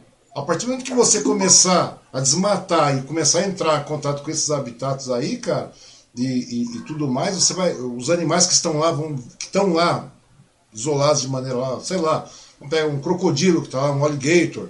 De repente o cara está lá, meu, tem 200 mil, 500, tem 3 milhões de, de, de de vermes lá dentro que, que, são compostos de não sei quantos milhões, outros bilhões, zilhões de vírus estão lá dentro. A partir do momento que essa galera começar a sair, velho, e começar a perder seu habitat, os macacos, seja que raio, pô, tudo, tudo que for, velho, o castor, a, o panda, o panda é lindo, né, cara? o, o, o qualquer bichinho, cara. Qualquer bichinho, nem panda, cara. Panda tá lá na China também, mas tô falando. O koala, vamos pegar o koala, cara. O esquilo, essa porra toda. Tá lotado de vírus, mano. Só que a gente não tem acesso a esse vírus. Nós não, temos, nós não temos contato. A partir que você começar a desmatar muito, cara, novos vírus vão aparecer. É uma coisa natural. É uma coisa natural. Mas, então, uma vez que isso é natural, a problemática não é que, assim, o problemático não é o, o vírus é de fulano de ciclano, o vírus é, brasileiro, é, a problemática é a seguinte, a gente está investindo em ações de contenção, caso venha acontecer, pois porque é, é, muito louco, cara. É muito louco. Eu tava, uh, se você parar uh, de novo, eu tô no Nerdcast da vida, o Atila, lá em 2016, eles estavam falando sobre epidemias. Me lembro, me lembro, me lembro, me lembro, me lembro. Ele até fez, uma, ele fez, ele fez um referencial a respeito disso depois, cara. Então, ele fala lá, cara, ele fala assim, o pessoal falando pra ele, mas aí, Atila, qual que vai ser a próxima, o próximo vírus? Como é que ele vai ser? Aí, cara, vai ser uma gripe evoluída. Hein? Mas é, cara, mas é. A gente não tá preparado, a gente, a, a, a gente não tem uma postura higiênica, a gente não tinha uma postura higiênica saudável, pelo menos boa parte da, da população, mais o povo oriental, porque o povo oriental tá, já passou por SARS, passou por outros tipos de é, pandemia anteriormente, ficaram mais contidos ali naquele, naquela região leste da, do Oriente, China, Japão. Então eles tinham esse esquema já de usar máscara, luva, toda coisa de, de higiene. A gente, o resto do mundo, não tinha. E também não tinha ações, sabe? Não tinha pesquisa sendo feita, trabalhando, sabe, em tempo constante e tem uma vacina pronta, um, um tratamento é, posterior para ser feito, sabe? A gente estava à deriva aí de novo, esperando acontecer o um negócio. Pois é, cara, e realmente. E, e, é incrível isso, né? Hoje, se você verificar, nós temos pandemias aí que são enormes, tipo AIDS mesmo, HIV, cara, que é uma pandemia terrível que está aí. Vamos esquecer o de HIV, né? Não existe mais HIV. Ah, tem mosquito. Não, HIV é um, contamina pra cacete, cara. É a maior pandemia do mundo ainda é HIV, velho. Você tem uma ideia. Isso aí não... É, a maior pandemia, cara. Você concorda comigo? Quanto tempo existe o HIV aí, cara? Pô, quase 40 anos. Quase 40 anos, 40 né? anos, velho. Nós estamos com vírus há 40 anos, velho. Nós estamos convivendo com vírus há 40 anos, de forma paliativa. Toma um monte de antiviral aí, não é ivermectina, não, velho. Isso não é ivermectina. Né, cara? Então, galera, vamos dar hidroxicloroquina, dá cloroquina para matar o, o aidético, é, para acabar com a AIDS. Não existe isso, velho. Não existe, existe ciência em cima disso, cara. Nós chegamos a 40 anos, agora estamos desenvolvendo, fazendo testagem de vacina para AIDS e tudo mais. Mas é uma coisa muito complicada, cara. Então você vê, a, a, é- a pandemia que nós estamos vivenciando hoje é AIDS, é uma coisa terrível. Então você vê, cara, e é um vírus que tá aí, matando a torta direita, continua morrendo gente pra cacete. Na África morre gente todo dia de AIDS de porradeira, não é pouca coisa, não, meu. Na Europa morre muita gente de AIDS, velho, entendeu? No Oriente morre muita gente de AIDS. Aqui na, na, na América do Sul morre gente pra cacete. Né? E a galera parece que não, né? América do Norte também, todo, todo mundo tá morrendo, cara, com AIDS.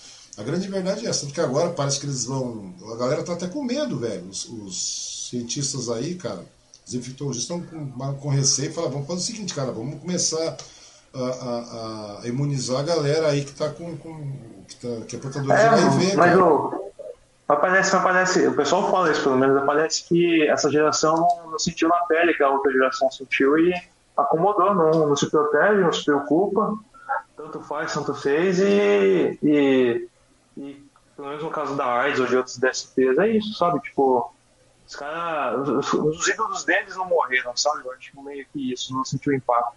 E talvez seja isso que precisa acontecer com a pandemia agora, sabe? Infelizmente. A galera precisa é, sentir o impacto da dor de alguém querido morrer para poder. Caramba, é importante. O negócio realmente pode chegar em mim, pode me matar, cara. É, não é só. É, não é só matar, cara. O problema é esse, né, cara? O problema é que você vê que o negócio mudou, né, Rogério? A gente não é nenhum expert em nada, cara, mas você começa a ver que o negócio realmente mudou, cara. Aquele, aquele, aquele estereótipo de. Ah, vamos cuidar daquele velhinho de 80 anos, aquele senhor de 70, de 80 anos que tá fudido, tem comorbidade, é gordo, o cara. Não, ah, que nem agora. Ô, oh, Rogério, você tem uma comorbidade aí, cara, você tomou água. É, o Rogério tinha uma comorbidade, ele tomava água, ele usava óculos. Puta merda. O cara tem uma comorbidade, morreu por causa disso. Não é, velho. Essas bagaças estão ficando loucas agora. E na realidade é aquilo. Tá evoluindo, tá evoluindo, tá evoluindo, tá evoluindo. Não, é incrível, cara. Um vírus é mais esperto que o ser humano, cara.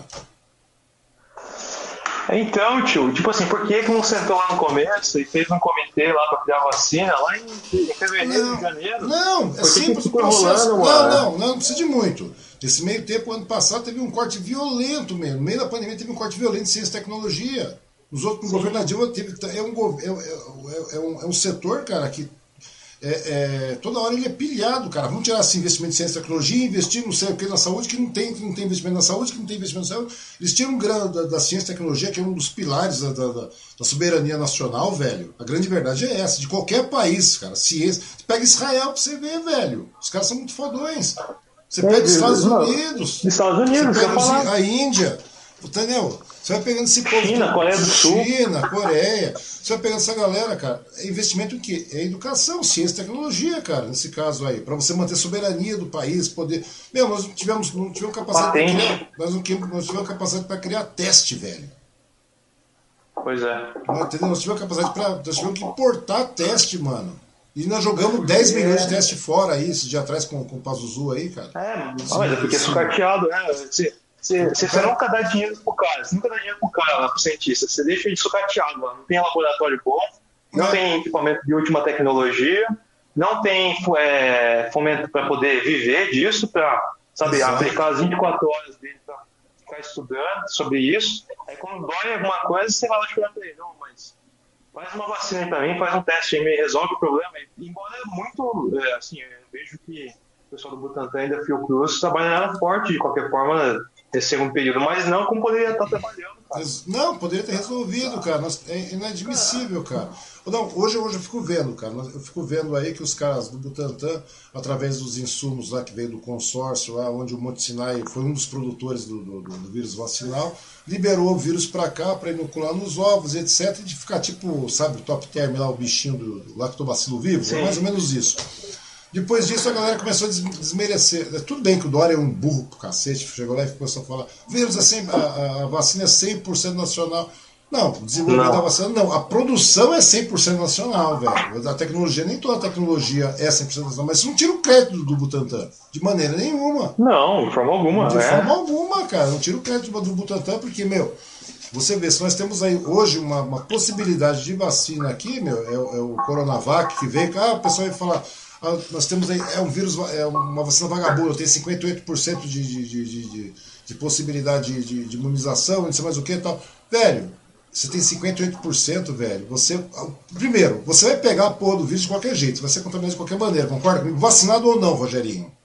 O que difere da vacina, o que difere você com vacina e você sem vacina, é que você. Anticorpos. Não, anticorpos, que você não vai desenvolver essa, essa doença no estágio grave. Senão tá todo morrendo de sarampo, velho. Você concorda Mas tem gente morrendo hoje, cara. Pois é, fogo, pois é, velho. é, nós voltamos. Tem galera que não toma vacina, velho. Pois nós, nós, tem nego morrendo de sarampo, mano. Tava erradicado a porra do sarampo. Voltou. Por que que voltou? Porque não vacina, porque o pessoal é narrativa do antivax. Pois é, cara. É, pois, é, isso. pois é, pois é. Mas, mas, mas aí, mas você, mas você fala assim, essa vacina é ruim quando Coronavac, sabe? Tem 58%. Mas é 58% de você não pegar, mas é, é 90 quantos por cento lá de você não, não. não pegar, não é, desenvolver no caso grave. É 58% de você não desenvolver nada, de jogar de boa. Não, mas é 90% é, é. para você não morrer, velho. Você tem 98% morrer, de possibilidade de não morrer, de não desenvolver um quadro grave dessa sabe? porra. Você tá entendendo? E é uma vacina totalmente segura, velho. É uma vacina que os caras fazem essa vacina para rubela, para sarampo, para cachorro, para sei lá que porra toda. É o mesmo processo de vírus inativado, tudo mais tal. Funciona, velho. Daí a galera, não, porque essa vacina custou caro. Meu, eu acho que custou pouco. Porque veio da China. Putz, mano, é uma Só que a tecnologia veio da China, velho. Entendeu? E a mesma é. coisa acontece agora, cara. Esse console... E um monte de vacina que a gente recebe aí, cara, continua vindo da China. Os insumos continuam vindo da China, cara. China mas, mas, mas, mas, mas, senhor, isso que você pode falar, cara, a, fomento à ciência e a pesquisa, a pesquisa e ciência, a pesquisa e desenvolvimento de ciência é a base de uma, uma nação que se, se valorize no, no, nesse quesito. Aí você pega quais são os países que mais publicam artigos científicos no mundo. Primeiro lugar, China, segundo lugar, Estados Unidos. Primeira coisa artigos que são é, publicados em revistas com de renome, qualidade, de renome, exatamente. Sabe, não é tipo na revista do, do Zequinha. É, é, na Nature, é na Science, sabe? São revistas de renome, são em, em conferências de renome. O que isso quer dizer?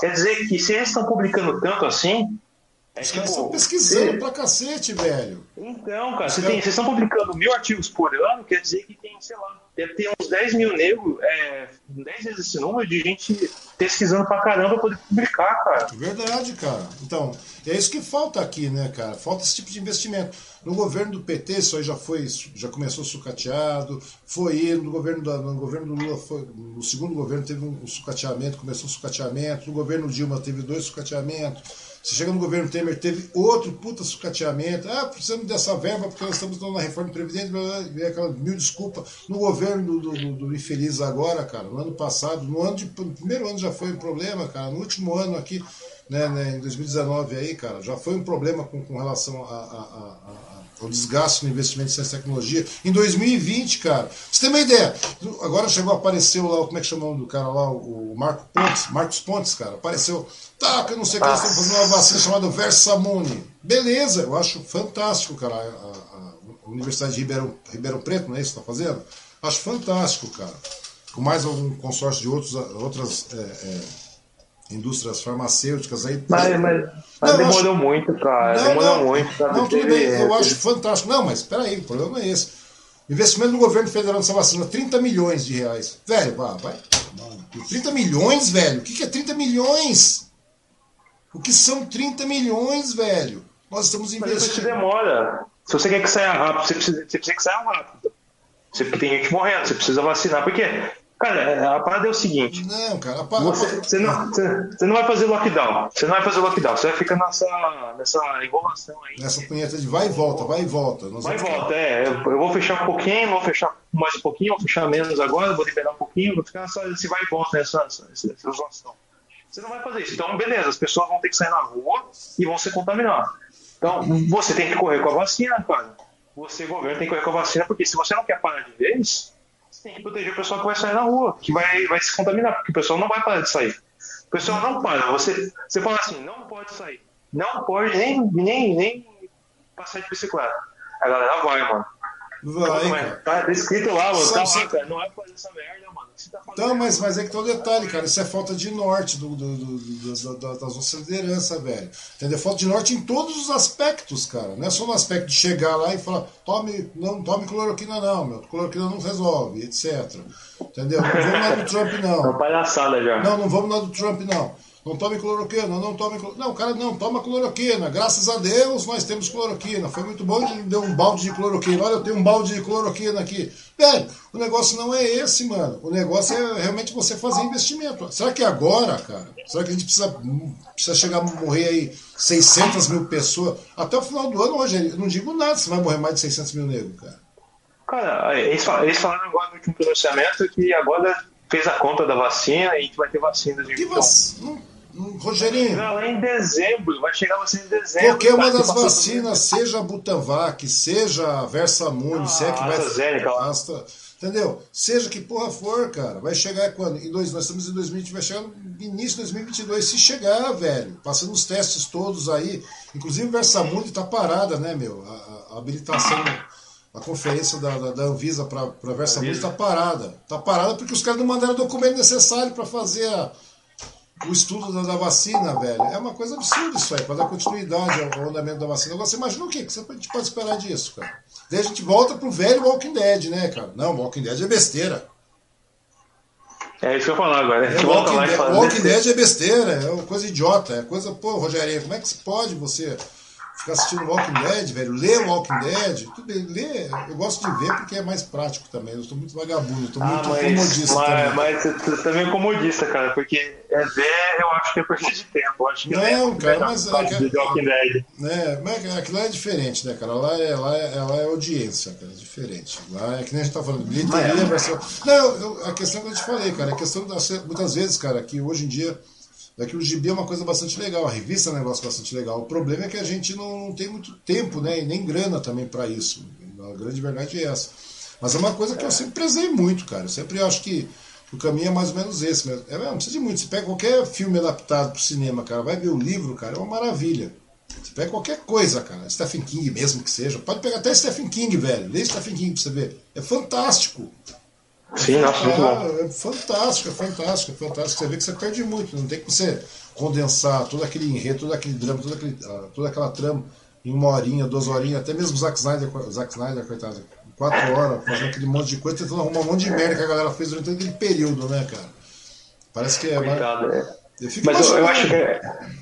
Mas eu acho, eu acho legal esse lance do, do, puxando o Zack Snyder de novo, porque pra mim, cara, o, a grande sacada do filme do Zack Snyder não é bem a, a narrativa dos heróis em si. Não é bem a narrativa do, do Batman velho, que agora tem fé, que ele acredita. Eu, eu, eu acho muito engraçado essa palavra. O pessoal tava reclamando que o Batman não tem fé nos quadrinhos. Hum. Vai lá ler o. A gente falou, Batman Messias, o pessoal converte ele. Tudo bem que vai na lavagem cerebral, mas convertem ele lá o reverendo Blackfire consegue Blackfire, converter. exatamente, o Blackfire. Grande reverendo Blackfire. Sai na porrada o... com ele, né? Na realidade, ele, é, na, então, cara. É, na realidade, Blackfire dopava o Batman, né, velho? Ele dopava. Dopava, deixou ele, lavagem cerebral. Ele, ele, deixou ele passando fome e tacou a droga nele também. Mas também tem o Batman Terror Sagrado, cara, que ele era protestante, o Batman. Ele já era, sabe, a origem da família dele era protestante. Mas, cara, tipo, é gibi, mano. Tava, só pra quem não tá no, no, no lore da história, sabe? Não, não é, né? Não é. Como é que eles falam? Não é, pan, pan, como é que é? Canônico, né? Não é canônico a história, mas. É, é, mas assim, o que eu digo é o seguinte, ó. Tem, tem esse Batman, aí tem um Superman que morreu e, tipo, o, o Zack Snyder gosta muito de retratar o Superman é, messiânico, aquele lance do cara abrindo as mãos pro sol, sabe? E, tipo, ele morreu e ressuscita, e quando ele vem pra terra, os pais deles falam: Cara, as pessoas não podem saber de você, porque quando elas souberem quem você é, todo o status quo, todo o estado da, sociedade vai mudar, porque até o momento, eu acho muito da hora pensar desse jeito. Até o momento, imaginando o mundo ah, igual a gente vê agora, até esse momento a gente não, não consegue provar que existe vida fora da Terra, né? E quando você para pensar até do ponto de vista cristão, tem uma vida fora da Terra, como é que você vai lidar com isso, sabe? Quando isso se evidencia. Pois é, mas... cara, esses estigmas são todos derrubados, velho. E, e, e, tudo, tudo. Então, a, a, todas as fé, toda, todo tipo de fé, crença que não existe vida, e quando existe uma vida de certa forma superior, é, como é que você vai lidar com isso? Será que essa é a figura, do, é a nova figura de crença? Será que ele não é, um, de certa forma, um Messias por estar aqui também? Sabe, eu acho muito legal essa essa, essa sacada. E mais do que isso, eu acho que o filme é, é mais sobre o Zack Snyder do que sobre os heróis, cara. Tipo, porque quando você fica sabendo que ele estava com a filha depressiva, que veio a cometer suicídio durante o, o período de gravação do filme lá em 2017. Hum.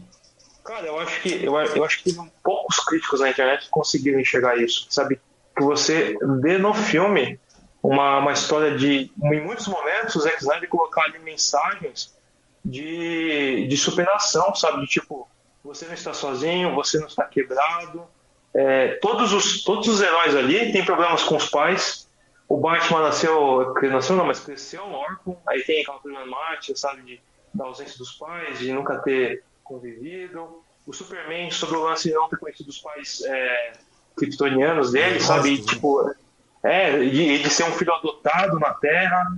A, Mulher Maravilha já não está mais vivendo em Tennessee, de estar tá, longe da família dela. O Cyborg, o pai dele viveu ele e ele tipo, nunca aceitou o que o pai dele fez com ele. O Flash, o pai está o pai, o pai tá preso.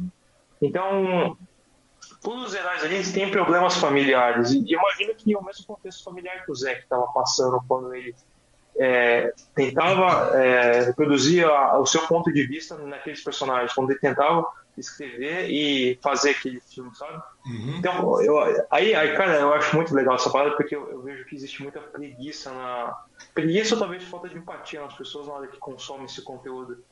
Porque não é muito sobre representar fielmente o seu personagem favorito. Uhum. Não é sobre fazer o seu Batman do jeito que você gosta do seu Superman não é o Batman do Neil Adams ali, sabe? É o Batman do Zack Snyder. Talvez o Batman do Zack Snyder naquele momento, ele precisa ser o cara que tem que além da razão dele, além de todo o intelecto, todo o esquema dele ser super inteligente e rico, que é até piada no filme, uhum. ele é um cara que começa a virar uma pessoa piedosa, porque ele viu o ídolo dele morrer, e o ídolo dele é uma figura heróica dele ali naquele momento, e ele está acreditando que ela possa renascer, mesmo que ele não tenha visto isso acontecer antes, sabe?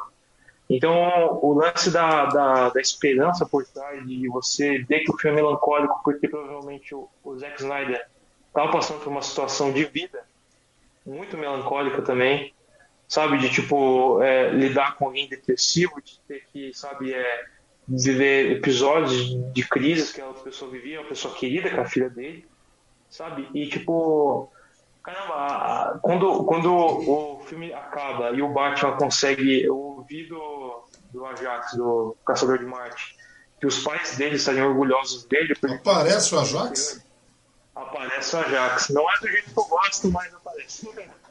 E o Ajax fala pra ele assim, cara, seus pais estariam orgulhosos de você pelo que você fez, porque você abriu. É, não é claro que ele não fala isso, mas é, fica entendido pelo filme que ele abriu mão do orgulho dele de ser um cara sozinho, de um herói solitário, que sempre foi isso.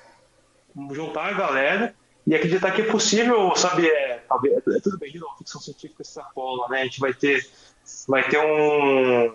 Vai ter um mal, vai vir um deus aí, vai vir um semideus que vai querer destruir a Terra, porque quer achar as caixas maternas e a equação uhum. antivida e quer dominar o universo, beleza. Tipo, isso é a extrapolação da, do, do, real pra gente poder imaginar situações que podem acontecer, sabe? A gente poder é, colocar fé em alguém ou em algo que possa. A... É claro que é uma fé racional, não é uhum. a, fé, a, fé, da cloroquina, tá? Mas uhum. cuidar com as conspirações. Mas a você acreditar na, nessa força e também no trabalho em equipe, em acreditar que você não está sozinho, que você, é, você pertence a um grupo e você é, é, querido por outras pessoas ao seu redor, sabe? Coisas importantes que são valores que talvez a, a grande parte crítica e da, e da galera. É por isso que eu queria falar de Zack Snyder, porque eu acho que a grande parte da crítica da galera que assiste talvez vai naquela ânsia de tipo, ah filme longo, takes em câmera lenta, muito slow motion, muita cena de música. Uhum. Perfeito, cara. Eu acho que realmente é, Não, se, você for, alguma, se, um se, você for nessa temática, se você for nessa temática aí, o negócio pode se tornar maçante ou não. Depende muito, cara. É, mas eu acho que são temas que você colocou aí, cara, que realmente são temas que muitas vezes acabam caindo de, no desuso, né, cara? No descaso, no dia a dia, cara. São coisas, são temas, são, ah, são abordagens que o cara faz aí, cara é claro, né, cara? Que você tem que também. É, é aquela ânsia de você querer estar interessado também em, saber mais. Mas é aquilo que você falou, é grande claro. verdade, cara. Tem muita coisa ali, cara, que, que realmente reflete muito a, a, vida do cara, certamente deve refletir muito a vida do cara. E com, esse, com, com questão desses valores que você falou também, velho, são coisas que realmente existem, cara, e que realmente parece que são esquecidas né, no dia a dia. E às vezes até mesmo num contexto de um filme de super-herói, que pode ser qualquer coisa, né? Thanos ali no caso, né? Pode aparecer um Thanos da vida. Thanos não, desculpa, um Darkseid. É, é isso, Darkseid. Né? Darkseid, é, é, Thanos é, é, é, equivalente, é equivalente, é equivalente. Tudo bem que é clone, né? Tudo bem que a Marvel copiou, mas, mas é isso mesmo, Darkseid. É, é Darkseid, mas é equivalente o Thanos, é mais ou menos isso. Diz. E é muito legal, cara. Falou em Thanos, me lembrou da. Você tem, tipo assim, um gibi chamado A Morte do Capitão Marvel? Eu tenho a morte do Capitão Marvel, eu tenho cara, a Graphic Novel. É, do Jim Starlin, que é o cara que criou o Thanos. Jim. Puta, que, que, que, legal. Que cara, cara, quando eu li isso daí, cara, cara muito bom. Eu chorei quando eu li esse livro, quando eu li esse gibi, você acredita? Caraca. Cara? Chorei, eu, olha que, eu chorei, velho. Eu parei a pensar, eu parei a pensar dessa mesma maneira, cara. Tem um determinado momento do. Que a gente começa a refletir, né, cara? Chegou um determinado. Já faz anos, cara. De que ano que é o, o esse aqui é da década de 80, são, são aquelas graphic novels da, da Bill, né? É, eu não, Abril, que eu não lembro exatamente. Legais, Quem desenhar é o Jim Starlin, é verdade. Daí chegou lá, cara, eu chegou num determinado momento que todos. O Capitão Marvel morre de câncer, né? Ele tem câncer. É isso que eu falar, o Capitão, é o contexto, né? O Capitão Marvel estava sofrendo de um câncer, sabia que ele ia morrer porque ele já viu que não tinha tratamento e acabou. É, daí como o é câncer, é, câncer, é, o câncer não tinha como. Exatamente, cara. Como é, a, a, você vê que a reflexão lá do, do Gibi era essa, né? E como é que ia viver com isso, o, o, que aconteceria depois dele. Ele se ligou que o mundo continuaria existindo mesmo depois dele, de tão importante que seja. Tem um, uma parte no, no gibi, cara, que é muito legal, né, cara? Ele ficou pensando. Não lembro, bem no final ele tá falando com a namorada, a noiva, sabe que porra que era dele lá, que não lembro mais também. E ele chegou lá e, e falou, meu, ele chegou e, e disse assim, cara, eu não consigo imaginar esse universo, cara, vivendo sem mim. Né? É uma coisa incrível, cara. Ele passou assim e fala, pô, como é que esse universo vai continuar existindo sem mim, velho? E é uma coisa muito legal e é uma coisa muito centrista, né, cara, que a gente tem também, né? A gente não se deixa é uma coisa muito, muito legal. Às vezes a gente se acha muito fodão, muito isso, muito aquilo, como ele se achava em determinado momento. E chega um determinado momento que ele começa a parar e analisar e fala, pô, como é que, como é que esse universo vai descer em mim, cara? Sabe? Quando parece que cai uma é. ficha no cara e o cara começa a entrar num, num dilema. E um outro, uma outra parte bastante legal, cara, é para mostrar a nossa superficialidade, nossa, nossa como é que chama? Não diria superficialidade, cara, mas a nossa, a nossa, o nosso volume de fraquezas, cara, como somos fracos, como somos passageiros, né? nossa fragilidade, cara. Quando chegou, todos, todos aqueles heróis se reuniram, lembra disso, para dar uma despedida final? Sim, eles sim. foram até a, o planeta lá, inclusive os Chris estavam lá, né, cara? É, os Chris, né, os, cabelão dele. É, os, os, não, daí chegou lá tal. Que aconteceu? Ah, sim, daí eles chegaram lá. Inclusive no final é muito legal também, né? Que ele encontra com o Thanos e vê que não interessa, né? A treta toda é bobagem. O Thanos já tinha morrido naquela época, né? E daí chegou no finalzinho lá, no, no, na hora que ele vai se despedir, todos eles vão se despedir, o Homem-Aranha não queria entrar no quarto, lembra disso? O Homem-Aranha não queria entrar no quarto, ele falou, pô, a gente imagina que vai morrer de tiro, de facada, de bomba, de, de não sei o que, de super vilão, de não sei mais o que, e a gente morre de câncer, velho. A gente morre de qualquer coisa. Daí falou, não, eu podia imaginar qualquer coisa. Eu imagino morrendo de qualquer coisa, mas não disso. Quer dizer, é uma coisa tão pessoal, né, cara? Eu olhei aquilo ali na época eu tinha, que já tinha uns 12 anos. Eu tinha uns 12 anos quando eu li aquilo, cara. 12, 13 anos eu acho que eu tinha. Caramba, é, bem novo. Mas eu acho que é uma parada muito louca, né? Porque se, se, é, eu acho que é difícil se comparar porque o, a, se colocar no lugar do, do, do Capitão Marvel é você se colocar no lugar de alguém que tem superpoderes, né? Então você é prova de bala, você é super forte, ele tinha é, um mas, mas a gente, na nossa, na nossa terra juventude, a gente acha que nós somos. Já sabe, cara. É. A gente acha que a gente é imbatível, que a gente é invencível, que a gente é um monte de coisa, né, cara? A gente pensa nisso. Você nunca, a gente nunca pensa que vai morrer amanhã, né? Já parou pra pensar nisso? Você não pensa nisso. É, exa exatamente, é isso que eu ia falar. Então, tipo, se você é, é, é, que eu acho muito louco essa parada porque ao mesmo tempo que a, a, gente a gente tem essa perspectiva de tipo a nossa fragilidade, a gente não sabe se vai morrer amanhã e tudo mais. Ah, e, o, e um super-herói igual o, o, Capitão Marvel, ele tem esse lance do cara ser super poderoso, dele não, nunca imaginar que ia cair numa situação como essa. E ele fica impotente, porque ele não tem.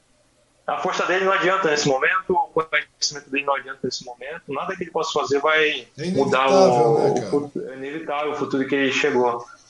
Mas é muito louco, cara, porque, tipo, eu, eu, eu lembro de novo do, do quando fala essas coisas, porque o Dr. Manhattan ele tem muito daquele lance. Ele, o humor colocou muito niilismo ali nele, né? De, tipo, cara, o, vocês humanos, eu não tô cansado de vocês já porque vocês são muito pequenos, estão muito, sabe, amarrados nas suas intrigas, estão.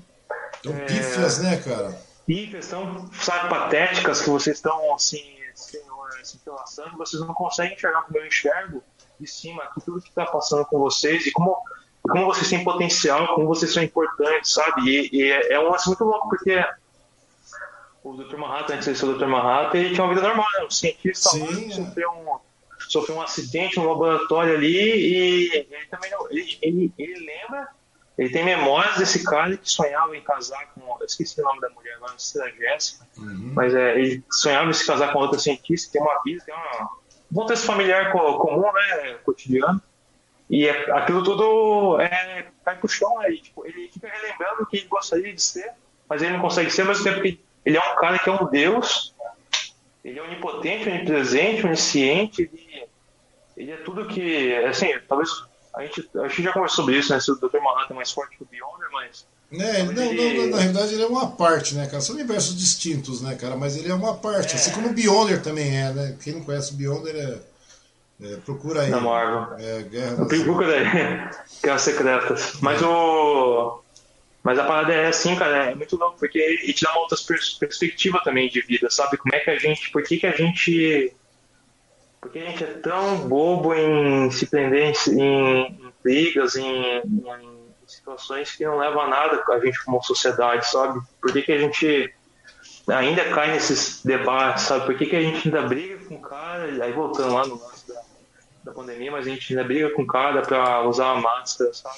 Pois é, cara, pois é, é, é isso que, eu, é isso que a gente estava conversando, né, Rogerinho? Você ver como a gente não consegue dimensionar a coisa, cara. A gente, parece que a gente vive no eterno retrocesso, cara. Eu não consigo entender. Parece que a cada passo que você dá, que, cada passo evolutivo que você dá, cara, uma, digamos, uma pequena parcela, uma pequena casta de seres humanos evoluem, dão um passo à, à frente da evolução, meu, você tem milhões, bilhões retrocedendo vários e vários passos. Não é muito eu não consigo entender isso, velho. Eu fico imaginando. Pô, você tá vendo que tem uma casta de pessoas que estão dando passos evolutivos aí, velho? A lógica é essa, cara. Vamos acompanhar, tudo bem, temos três passos à frente desses evolutivos, dez passos das, das pessoas dessa, dessa, dessa pequena casta, velho. Por que esses milhões não, não, não, não, se espelham no lógico, cara? E dão os passos, sabe? Parece que é, é, pelo menos um passo adiante, velho. Não, a galera não dá um passo adiante. A galera procura dar. Muito louco, né? É, procura é dar... muito louco essa discrepância, essa.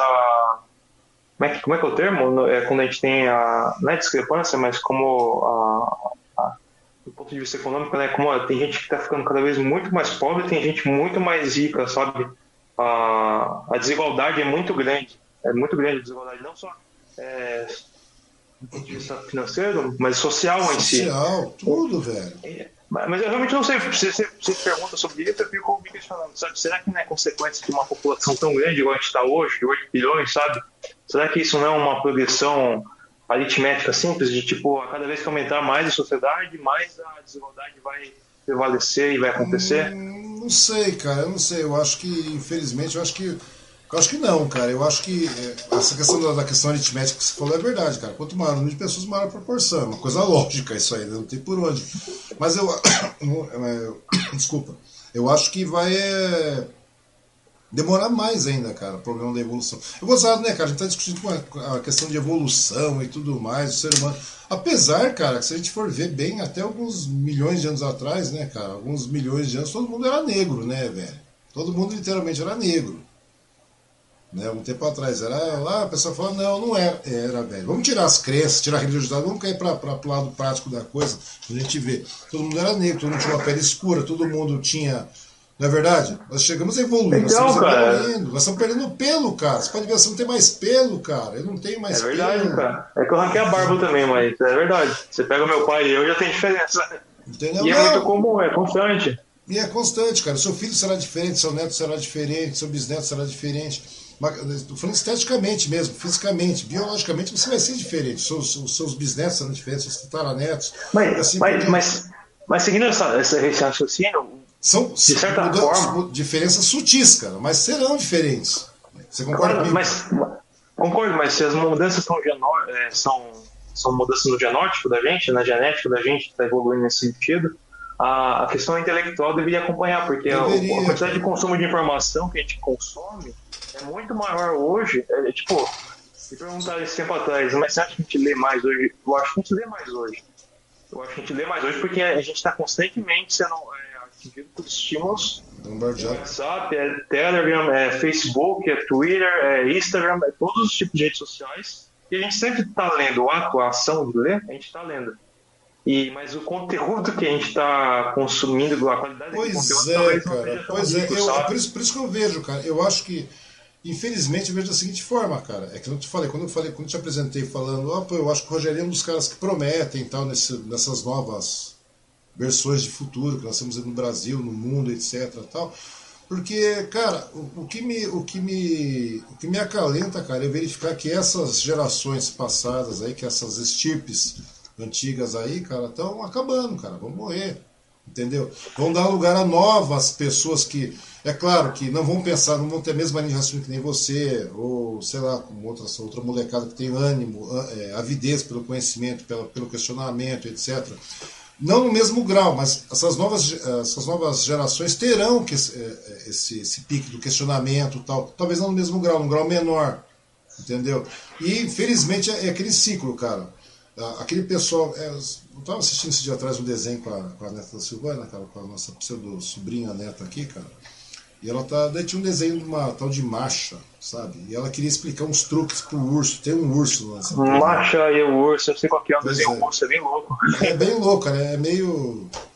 Tá, ela chegou no determinado momento e ela falou assim: não se explica truque novo para urso velho. Daí eu fiquei pensando, falei, pô, sabe o que é verdade, mano? Não adianta você querer um desenho tão estúpido, cara. Eu olhei e falei assim, a menina olhou pro, pro urso, ela explicou tudo, fez tudo, tal, tal, tal. Quando chegou na hora do cara fazer, o cara começou, começou a fazer merda de novo. Daí ela olhou e começou, pro, olhou pro urso e falou: é, não dá para ficar explicando truque novo para urso velho, velho.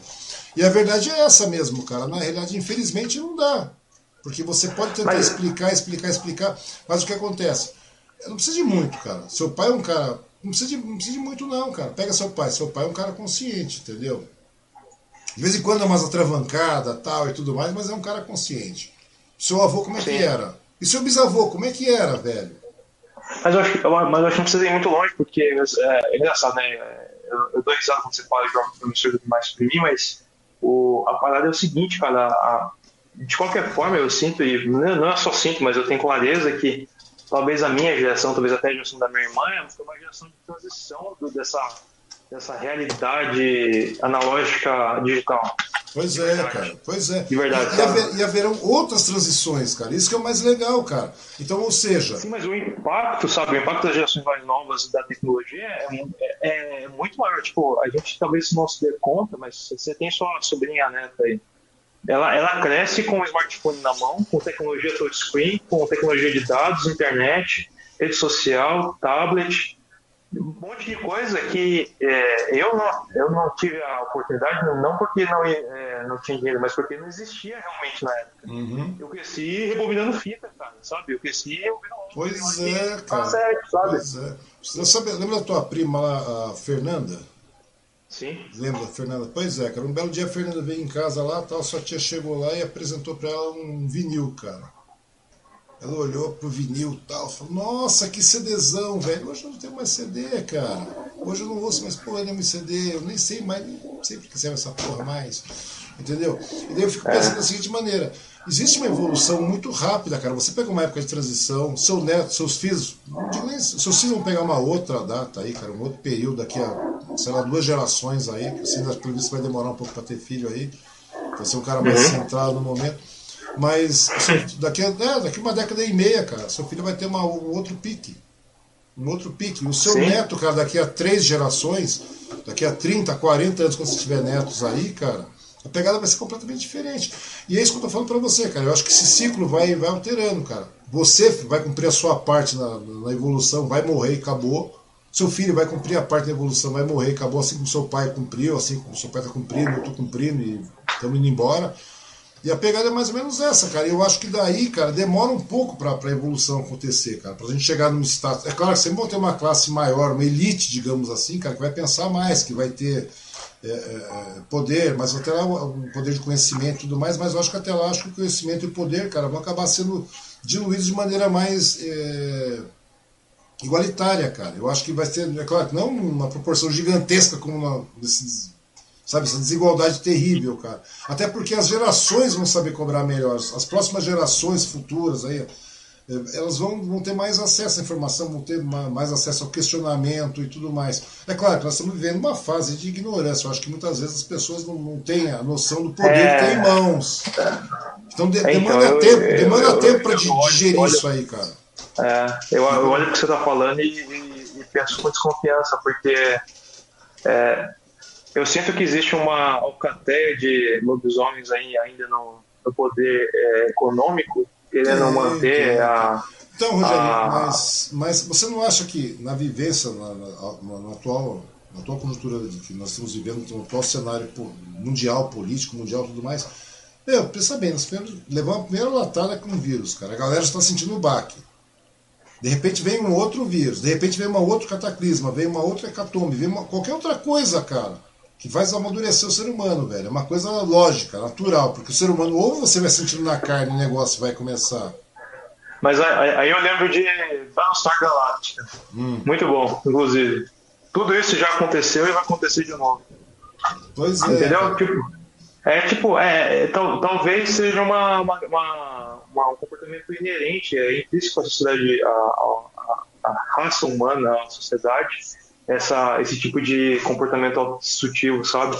De talvez existem momentos na história que foram mais pacíficos e mais é, eu, eu penso que intelectualmente razoáveis, existia mais razão, existia uma uma proatividade pela razão, um interesse pela razão, um interesse pela, pela, por aquilo que é correto e certo, uh, moralmente falando, mas não é, moralmente dos pontos de vista éticos, não moralmente religioso, falando. Uhum. Mas existem outros momentos que Vai dar ruim. Tem outro livro que eu leio, que é o. Eu tô lendo a saga de Duna, eu tô gostando pra caramba também.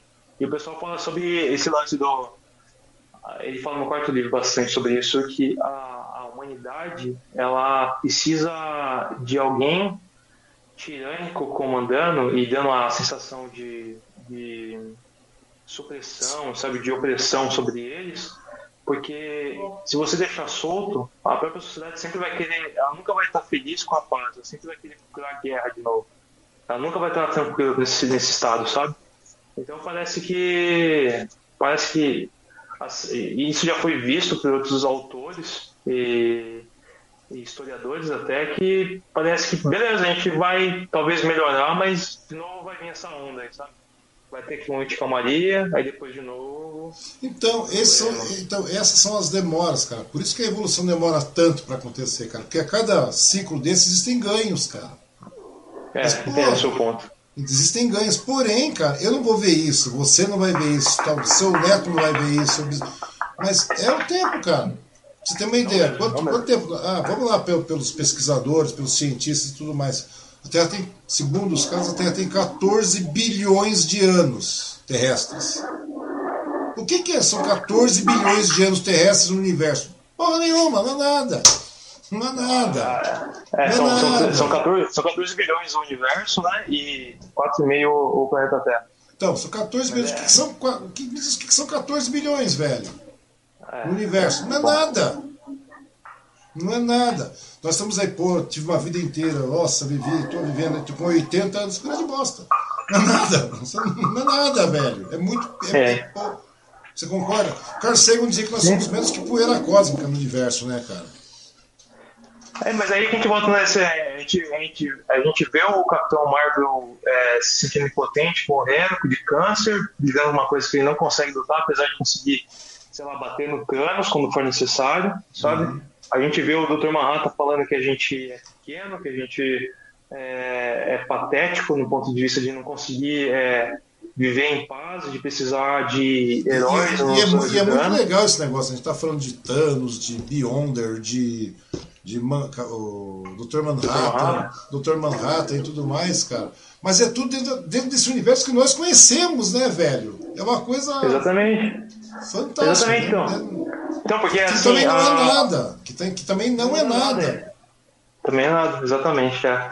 é isso que eu falar, é, tipo, a gente vê essas perspectivas, mas no final das contas a gente se dá conta que realmente o importante, já que a gente não é nada e a gente também é, é, vai ficar impotente em algum momento, porque a gente não tem força contra o tempo e contra alguns tipos de adversidades que são adiantadas, a, a nossa, nosso papel é ser esse tipo de pessoa que é proativa, que é curiosa, que tem a, que às vezes não tem as oportunidades, mas busca correr atrás delas, uhum. busca o conhecimento. É o ET Bilu de verdade, só parece piada, mas é o ET Bilu, sabe? Procure conhecimento, cara. E é, é porque assim, se, se você quer se adaptar, você precisa. A melhor forma você conseguir dentro de uma situação como essa grave é você tendo conhecimento. Porque é o, é o, nosso do Walking Dead lá de novo. Quando os caras chegaram lá por volta da. Não sei como é que tá no, no seriado, mas no gibi quando os caras estão começando a viver em comunidade de novo nos seus filmes, eles começam. E tem alguém lá que manja é, é, técnico de, de rádio, manja de eletrônica de rádio.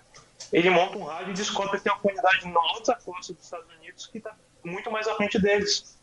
Por quê? Tinha alguém lá que manjava, tinha conhecimento sobre isso, sabe? E se profissionalizou nisso. Era o Aí tinha outras pessoas que. Oi? Era o Eugene? Não. Ah, é o Eugene, ele mesmo, ele mesmo, o gordinho de cabelo de, é, de, de, de cavalo, ele mesmo. Ele que fica apaixonado por uma menina lá que fala com ele é, na rádio é, e ele marca, é, marca o encontro. O cara, é, eu vi isso aí, cara. Eu tô na, no episódio na parte dos sussurradores, cara, ainda. Que parou, é bom, os sussurradores são bons. Tem a Alpha, o Ômega lá e a galera toda. É muito legal. Cara. A Alpha é a, é a líder, né? Eu, eu, eu, eu não sei como é que tá no seriado. Mãe da Lídia, né? Se não me engano, uma coisa assim. Que, que é namoradinha do. Como é que é o nome do moleque? Do filho do Rick? Do... Ah, o cara morreu, né, pô? O Carl morreu? O Carl morreu. Nos quadrinhos ele não morre. Ele, ele, morreu. ele fica, o Cal morreu. Ele ficou cabeça morreu. furada aqui, mas ele não morre. Nos Cal morreu. Ele fica namorando, Cal, Cal morreu. Namora a Lídia. Então, a Lídia já, já deu cacho para outro, já que também morreu também, cara. Caraca. Você vê como é que é foda. O, o, você vê como a vida é efêmera, cara. Pois é, cara, você vê que foda. Cara. Mas é muito legal, cara. Mas é muito legal isso aí, cara. Ou seja, a questão não é por onde começar, né, cara? A questão é começar, né, Rogério? A grande verdade é essa, não é começar. Não importa se você vai começar por um gibi, se você vai começar por uma bula de remédio, se você vai começar por uma carteira de trabalho, como é o caso do rapaz ali. Mas é você começar, cara, despertar esse interesse, cara, e buscar conhecimento que você falou, cara. Porque a única maneira do ser humano sobreviver, cara, inclusive nessas questões futuristas que você vê aí de galera indo explorar Marte, indo para Lua, indo para outros. Não precisa nem ser Marte, velho, mas é uma questão de, de né, de, de, você obter tecnologia para você sobreviver, para você continuar subsistindo, cara, dentro do, Exatamente. universo, é através do conhecimento, cara. Hoje, eu acho que a gente tá, acho que a gente se vangloria demais por muito pouca coisa, cara. O ser humano se vangloria demais por praticamente nada. Exatamente. Né? E, e, de novo, é exatamente o que você falou. E, e, isso porque a gente hoje, felizmente, vive numa sociedade que tem muito acesso à informação. É claro que esse acesso à informação pode ser bom e ruim, é uma, é uma, é uma faca de dois gumes. Né? Uhum. Você pode acessar muita coisa ruim, mas também você pode acessar muita coisa boa. Pois é, então, é por isso que é importante o norte, então, velho. E, e é por isso que eu te falando, por isso que, da mesma maneira que você foi muito bem norteado pelo seu pai aí, cara, né? Você e sua irmã foram muito bem norteados aí pelo seu pai e tal, etc. Pelos amigos em geral que você acabou criando, pela roda de, de círculo social que você acabou formando devido a esse norte que seu pai te deu, é o mesmo norte que você vai dar para seu filho, é o mesmo norte que seu neto vai dar, é o mesmo norte que o filho do vizinho vai dar para o filho dele, e etc, etc, etc. Porque eu, eu, consigo, eu vejo vocês assim, cara, vocês que são essa garotada de transição, como você mesmo falou, cara, Vejo você, Mariana e vários outros que eu conheço por aí, cara. Eu vejo vocês assim como um, um, divisor mesmo, cara, de verdade. Eu acho que é agora a parte de vocês em diante, cara. Da, da, dessa, dessa leva, dessa safra aqui. Porque vocês são. Não, é verdade, não estou falando, oh, a responsabilidade é minha, não, porque eu sou o curso natural da coisa. Porque eu poderia ser 100% bosta, eu sou só 98% bosta. Mas ó, o fato é o seguinte, eu acho que. Mas você concorda? Que... Só, e daí, daí o ser humano vai evoluindo. Nessa o ser humano evoluir, evoluir. Pô, mas demora pra caralho, velho. Eu tô com 52 anos. Entendeu? Seu pai tá com 56 anos, 56, velho, né? 50, é, 56. 56. Porra, meu, e é muito pouco. Entendeu? E imagina, pra, a minha contribuição para esse boom aí, para chegar um Rogerinho, para chegar um fulano, para chegar uma garotada nova, foi muito pequena, velho. É muito pouco. É a mesma contribuição. Ah, mas vou contribuir bastante. Sim, mas mesmo sua contribuição sendo bastante, sendo muita, ela será pouca. Ela continua sendo pouca na, na balança da evolução do ser humano, para poder chegar a alguma coisa mais igualitária, mais solidária, mais humana mesmo, cara, que a gente. Sabe? Eu acho que. É, eu, eu, sempre, eu sempre tive essa, essa, essa visão. Eu concordo bastante com você, porque. É, eu sempre imaginei um sistema social onde a gente tivesse essa ausência de poder, porque o poder ele é falho, uma vez que ele é humano, sabe? E é por isso que talvez eu gosto de ver de vingança, algumas coisas do tipo, mas a, o lance é o, é o, seguinte, tipo, a gente só vai chegar lá se a gente passar por esse processo de é, é, evolução como sociedade, de a gente conseguir viver, é. a gente conseguir é, enfrentar pandemias em conjunto, a gente conseguir enfrentar situações catastróficas como essa, e buscando a, a perseverar a, a existência da, da, raça, né? da, da espécie, é, acima disso tudo, sabe? É, porque, porque senão não adianta. Não adianta. A gente vai, a gente vai, a gente vai, vai, se exterminar, a gente vai se exterminar mais cedo ou mais tarde. Pois é, cara, eu vejo esse retrocesso, é, inclusive esse retrocesso nós estamos vivendo agora, atualmente, aqui no Brasil e no mundo tá? Eu vejo como, mesmo esse retrocesso, cara, sabe aquela história de você dar uns, alguns passos para trás para você poder tomar impulso e ir um pouco mais à frente, cara, é, infelizmente é assim, cara. Tem que sofrer mais para ver que o negócio não deu certo. Entendeu? Não deu certo até o momento. Então, pô, demora, demora, velho. Imagina, isso aí é uma constante na vida do ser humano, cara. Na, na, sabe? Na, na, natureza, isso aí, Sim. na natureza do ser humano. É uma constante, ou seja, até a gente chegar nessa utopia de ter um, um mundo mais igualitário, mais, é, você falou, com menor ausência de poder. O poder vai ter que existir de, uma, de determinadas escalas, mas numa, numa, numa redução desse, desse poder todo e tal. Cara, vai demorar muito, velho. E eu acho que agora vocês, assim, cara, realmente é, são um start, sabe? Acho que o seu pai era uma coisa, eu, o seu pai, seu bisavô, etc, etc, etc. Nós éramos talvez umas fagulhas aí. Isso nós estamos falando de 200 anos, vai, 150 anos, olha lá, se falar muito isso. 100 anos, 150 anos, que é o tempo. Não, a revolução, tanto que a revolução tecnológica que nós estamos vivendo, nem tem 100 anos, velho. Começa por aí, né? Tudo que a gente está vivendo hoje não tem nem 100 anos. Né, cara? Exatamente. Pois é, então ser. É, então é muito pouco tempo, velho. Então, ou seja, eu acho que os ganhos serão maiores daqui a, daqui a algumas gerações aí com vocês aí, porque eu acho que, meu, não tem como falar, vai dar errado. Tomada. Não, de verdade. De verdade, eu olho talvez, pra você. Eu talvez dê muito errado antes de dar certo, eu acho. Sabe? Não, vai dar errado. Muito errado. Vai, dar, vai dar muita coisa errada, cara. Mas vai ter, vão existir frentes, cara, de, de seres humanos racionais e pensantes que vão continuar indo à frente, cara. Que apesar de todas as adversidades, vão continuar propagando o que é correto. Entendeu? Esse lado questionador. É, é tipo salvar o John Connor, né? Você tá falando. Entendeu? Vai, você vai tendo esse pique aí, cara, de. Sim. Eu, eu consigo ver, cara, não consigo ver de outra forma. Porque se não, velho, ah, Chega, porque chega umas horas que realmente desanima, cara, entendeu? Realmente desanima.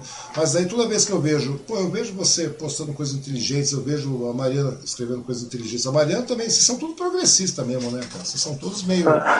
Todos. Eu? Mas é verdade, eu... cara, é verdade. Porque a Mariana está 100% conformada com a situação que está acontecendo.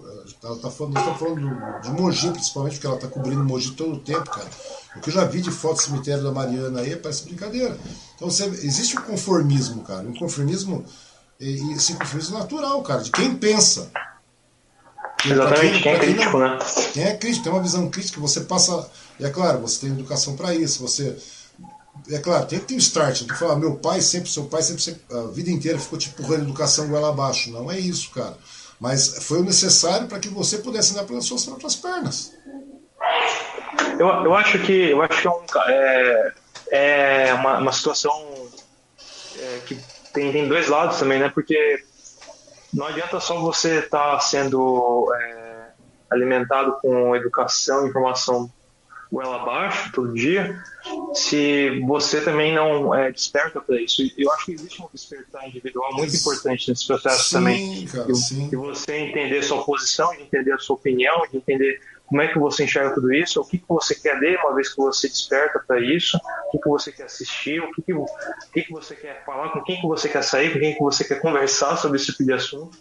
Mas eu acho que ajuda muito, sim, a alimentação e ter a oportunidade de você estar tá semeando alguma coisa que pode germinar depois nesse, nesse, nesse âmbito, sabe, de ter senso crítico. Mas é, eu não sei se eu sou progressista ou não nesse sentido. O termo progressista, no geral, normalmente é uma, uma forma de pensar econômica um pouco uhum. desigual. Não, né? é então... maneira de falar, é maneira, você entendeu, né? É, não, pra, só pra ficar claro. Mas assim, é, é claro, assim, e eu acho muito legal do trampo da Mariana que ela tá fazendo, cara, que é, é muito um tempo de quem tá na rua, de quem tá vendo acontecendo o negócio, sabe? de quem tá é, perto do, do que tá rolando, sabe? De conseguir pegar a foto de alguém na fila do, do um prato sem máscara, sabe? Porque aqui não tem dinheiro pra máscara, nem pra isso, sabe? Tá lá pra poder comer, entendeu? De, de, uma, de um cemitério cheio de bala aberta para o mesmo dia, sabe? Eu acho que o Mogi bateu um recorde essa semana aí, de 30 mortes, sabe? Nossa, só 30 mortes em Mogi? Mas, cara, a gente tá falando de é, é Suzano lá de casa morreu 12, cara. Morreram 12. Eu, eu acho um número absurdo. Morreu. Tá morrendo gente muito próxima, cara. Exatamente. Sabe, tá Mas é isso. A gente precisa, a gente precisa despertar para isso, porque senão a gente olha uma foto de um cemitério igual a esse e fala, beleza, todo dia morre qualquer um por um monte de coisa mesmo, sei lá, tanto faz. Não, pra mim não importa isso, sabe? Ou a gente olha para isso e fala, tá grave o negócio, eu preciso mudar minha postura, eu preciso uhum. é, não só mudar minha postura quanto o meu comportamento individual, como também preciso começar a ser crítico com o comportamento alheio. Uhum. Porque não dá para eu ficar assim, ó, conivente com esse tipo de situação, sabe? Uhum. E pelo cenário que você está tá analisando e vendo aí, Rogério, qual a sua avaliação, cara? O que você acha que vai acontecer agora? A partir desse ano, cara? Você vê que a galera está mais preocupada em tentar municiar golpe. Você vê que o governo está mais preocupado em, em trocar ministro para atender Centrão, para atender, atender a, a tentar trazer a ala militar para ele, tanto o exército, marinha, aeronáutica, etc. Inclusive a polícia, coitado do cara. O cara foi lá, surtou, deu uns tiros pro ar, falou um monte de besteira, chegou o Bob para negociar, deu tiro, daqui a pouco você vê deputado tentando inverter a situação, fala, não, o que aquele cara é um herói. Não, velho. Qual a solução não. que você vê aí? O que, que você vê para resolver? Como é que você vê o cenário aí? O que, que você acha que vai acontecer nesses próximos meses aqui, no próximo ano, velho? Pra gente tentar sair desse buraco. Primeiro nós temos uma crise sanitária terrível, beleza, tem uma crise de saúde, uma crise sanitária desgraçada, é, é, nunca antes eu vista. Acho. E depois nós temos uma crise penso... econômica infeliz também, né? Com 14 milhões de desempregados aí. Exatamente. Eu, eu, eu tento. Meu, meu lado positivo tenta a espera de um milagre aí, de alguma coisa, de alguma ação é, global, igual foi pedir é. uma intervenção externa de precisa vacinar aqui, senão os caras vão contaminar o mundo todo, matar todo mundo, porque os caras não conseguem dar a vacina, os caras é muito lento, é muito bom esses brasileiros. É, nós estamos ficando é... estado de isolacionismo, né, cara? O Brasil está sendo isolado já da, da comunidade internacional. E, e, esse isolacionismo não é só de, ah, eu não posso mais passear, fazer turismo fora, vai começar a ser comercial daqui a pouco, né? Eu não, eu não consigo mais comercializar meus produtos que eu estou fazendo aqui dentro. Eu já não tenho é, condição econômica interna para poder comprar o que eu produzo. Agora eu vou deixar de vender para fora, fica caro, fica mais gente sem conseguir comprar, a moeda não roda, então a economia piora mais ainda nesse sentido. E eu vejo isso sendo bastante positivo, mas eu acho que sendo bem realista, eu, eu sinto uma, uma, eu sinto, não sendo um especialista em política para poder opinar nesse sentido, mas eu sinto que existe uma fragilidade na presidência e uma idolatria, um narcisismo muito grande capaz de para poder se manter no poder e capaz de para poder continuar tendo alguma alguma sensação de poder, de ter a, o governo nas rédeas, de com essas trocas nas forças armadas, essas trocas é, que sempre estão aparelhando o governo de acordo com o, o viés ideológico dele. E não sei, não, eu, eu, eu realmente não, não acredito que talvez um golpe militar talvez precise de mais apoio do. Porque eu acho que uma, uma coisa boa que essa pandemia mostrou é que o nosso presidente ele não tem condição nenhuma de ser presidente. Eu já sabia disso, já tinha noção disso. Para mim já estava muito claro. Da mesma forma que quando aconteceu as eleições do Trump lá, eu achava que era muito estranho um cara com aquele caráter é, ser presidente, sabe? Apesar de falarem bem em algumas ações econômicas que ele fez, mas assim, na hora que o, o negócio apertou mesmo, mandou o pessoal tomar desinfetante, né? Pra, Você lembra disso? Um remédio. Eu lembro disso. Eu, eu, eu, lembro, infelizmente. Você viu que tem cara nebulizando cloroquina aqui no Brasil e representando naval. Não vale a pena tentar. Tem um idiota lá, no, governador lá. Você viu o cara com fumaça de solda, velho, pulando, sem camisa. De Rondônia. De Rondônia, cara. O cara chega e. Não, vale a pena. E se marcar, deve valer mesmo, porque deve ter. Até o momento não tem nada que, que, que, que seja uma contraindicação disso, né, cara, com relação. Porque, com questão cloroquina, questão ivermectina, questão é, não vou nem falar da azitromicina, velho, porque a azitromicina já é um antibiótico fudido de amplo aspecto, que, que depois da merda feita é o que tem que, tem que ser usado, um monte de coisa aí. É. Tem cara tomando, tem gente tomando Viagra, velho, pra, pra evitar problema. Médico receitando, não, é, não é, tomando, se dando na fila pra, pra abrir a, a, as artérias, os vasos lá, porque senão o cara tem uma embolia, velho. Senão o cara acaba tendo uma trombose. Então quer dizer, o cara está usando um vasodilatador e está usando, como é que chama, cara? Anticoagulante, essas é, coisas todas. Né, pra, pra poder chegar, pra você ver o tratamento onde é que tá o negócio, cara. Eu não sei, velho. Eu espero que realmente, cara, tenha uma ação, porque hoje, hoje tô vendo se hoje essas ações psicóticas aí desse, desses adoradores idólatras aí, só é uma coisa bastante complicada, cara. Imagina se a gente perde um país, cara, o Estado Democrático de Direito, como eu tava falando hoje, teve nego comemorando o golpe, cara. Um vídeo comemorando, então, cara, comemorando o golpe é de 64, cara. Eu falei, rapaz, mano, morreu 4 mil caras hoje. E hoje é o Dia Internacional do, do, do, do, do Orgulho é, LGBTQI, YWG, sei lá. É muito mais fácil você ter. Você, comemorar o Dia do Orgulho Internacional Gay, cara, do que você ficar perdendo tempo comemorando ditadura enquanto tá morrendo 4 mil negros. Mas aí que tá o problema de novo, a gente volta no problema do governo que co colabora isso, entendeu? Tipo, se fosse é, na Alemanha, o cara é. comemorando o golpe do Hitler lá, cara, isso é crime, cara. Entendeu? Tipo, é. o que, que tá acontecendo, cara? Por que, que a gente tá. De novo, tudo isso já aconteceu e vai acontecer de novo. Por que pois é, tá parece, é, é, por isso que as pessoas. Parece que. Aí que aí batemos na história da educação, cara. Apesar, cara, que, que é um negócio complicado, cara. Tem um filme na Netflix, não sei se na Netflix ou na Amazon Prime, cara, acho que é na Netflix, cara. Até conversei com, com o Rodrigo Assis a respeito disso, o professor aí. É, existe um filme com Hitler, cara, não me lembro qual é o nome do Hitler, do, do filme, cara. A Queda? Não, não, não, não. Do nada, de uma sarça tum, dá um raio aparece um cara lá que diz que é Hitler. Ah, tá, sei, sei, sei. Eu sei qual que é, mas não lembro o nome. É, é tipo ele, é, é o eu não assisti. Eu sei que ele apareceu hoje um dia lá e acontece é, umas problemáticas. É, daí começou, tá, e começou a levar todo mundo mesmo engodo, velho. E todo começou a. Eu fico pensando, será, velho? Como demora? Parece que a, que a história não ensina nada para ninguém. Na realidade, tudo bem que isso é uma ficção, mas o que falta aí é educação, novamente, cara. Educação é você realmente ficar atento, meu. Você ter educação, educação, é, é, ter, ter, ciência, ter história, ter tudo a sua. Mas, tem, ah, olha, eu acho que é educação, mas às vezes falta caráter, viu? Eu, também, exemplo, também, também. No, o nosso querido astronauta brasileiro é um cara que virou a casaca, sabe, da ciência na hora que apertou o negócio, sabe?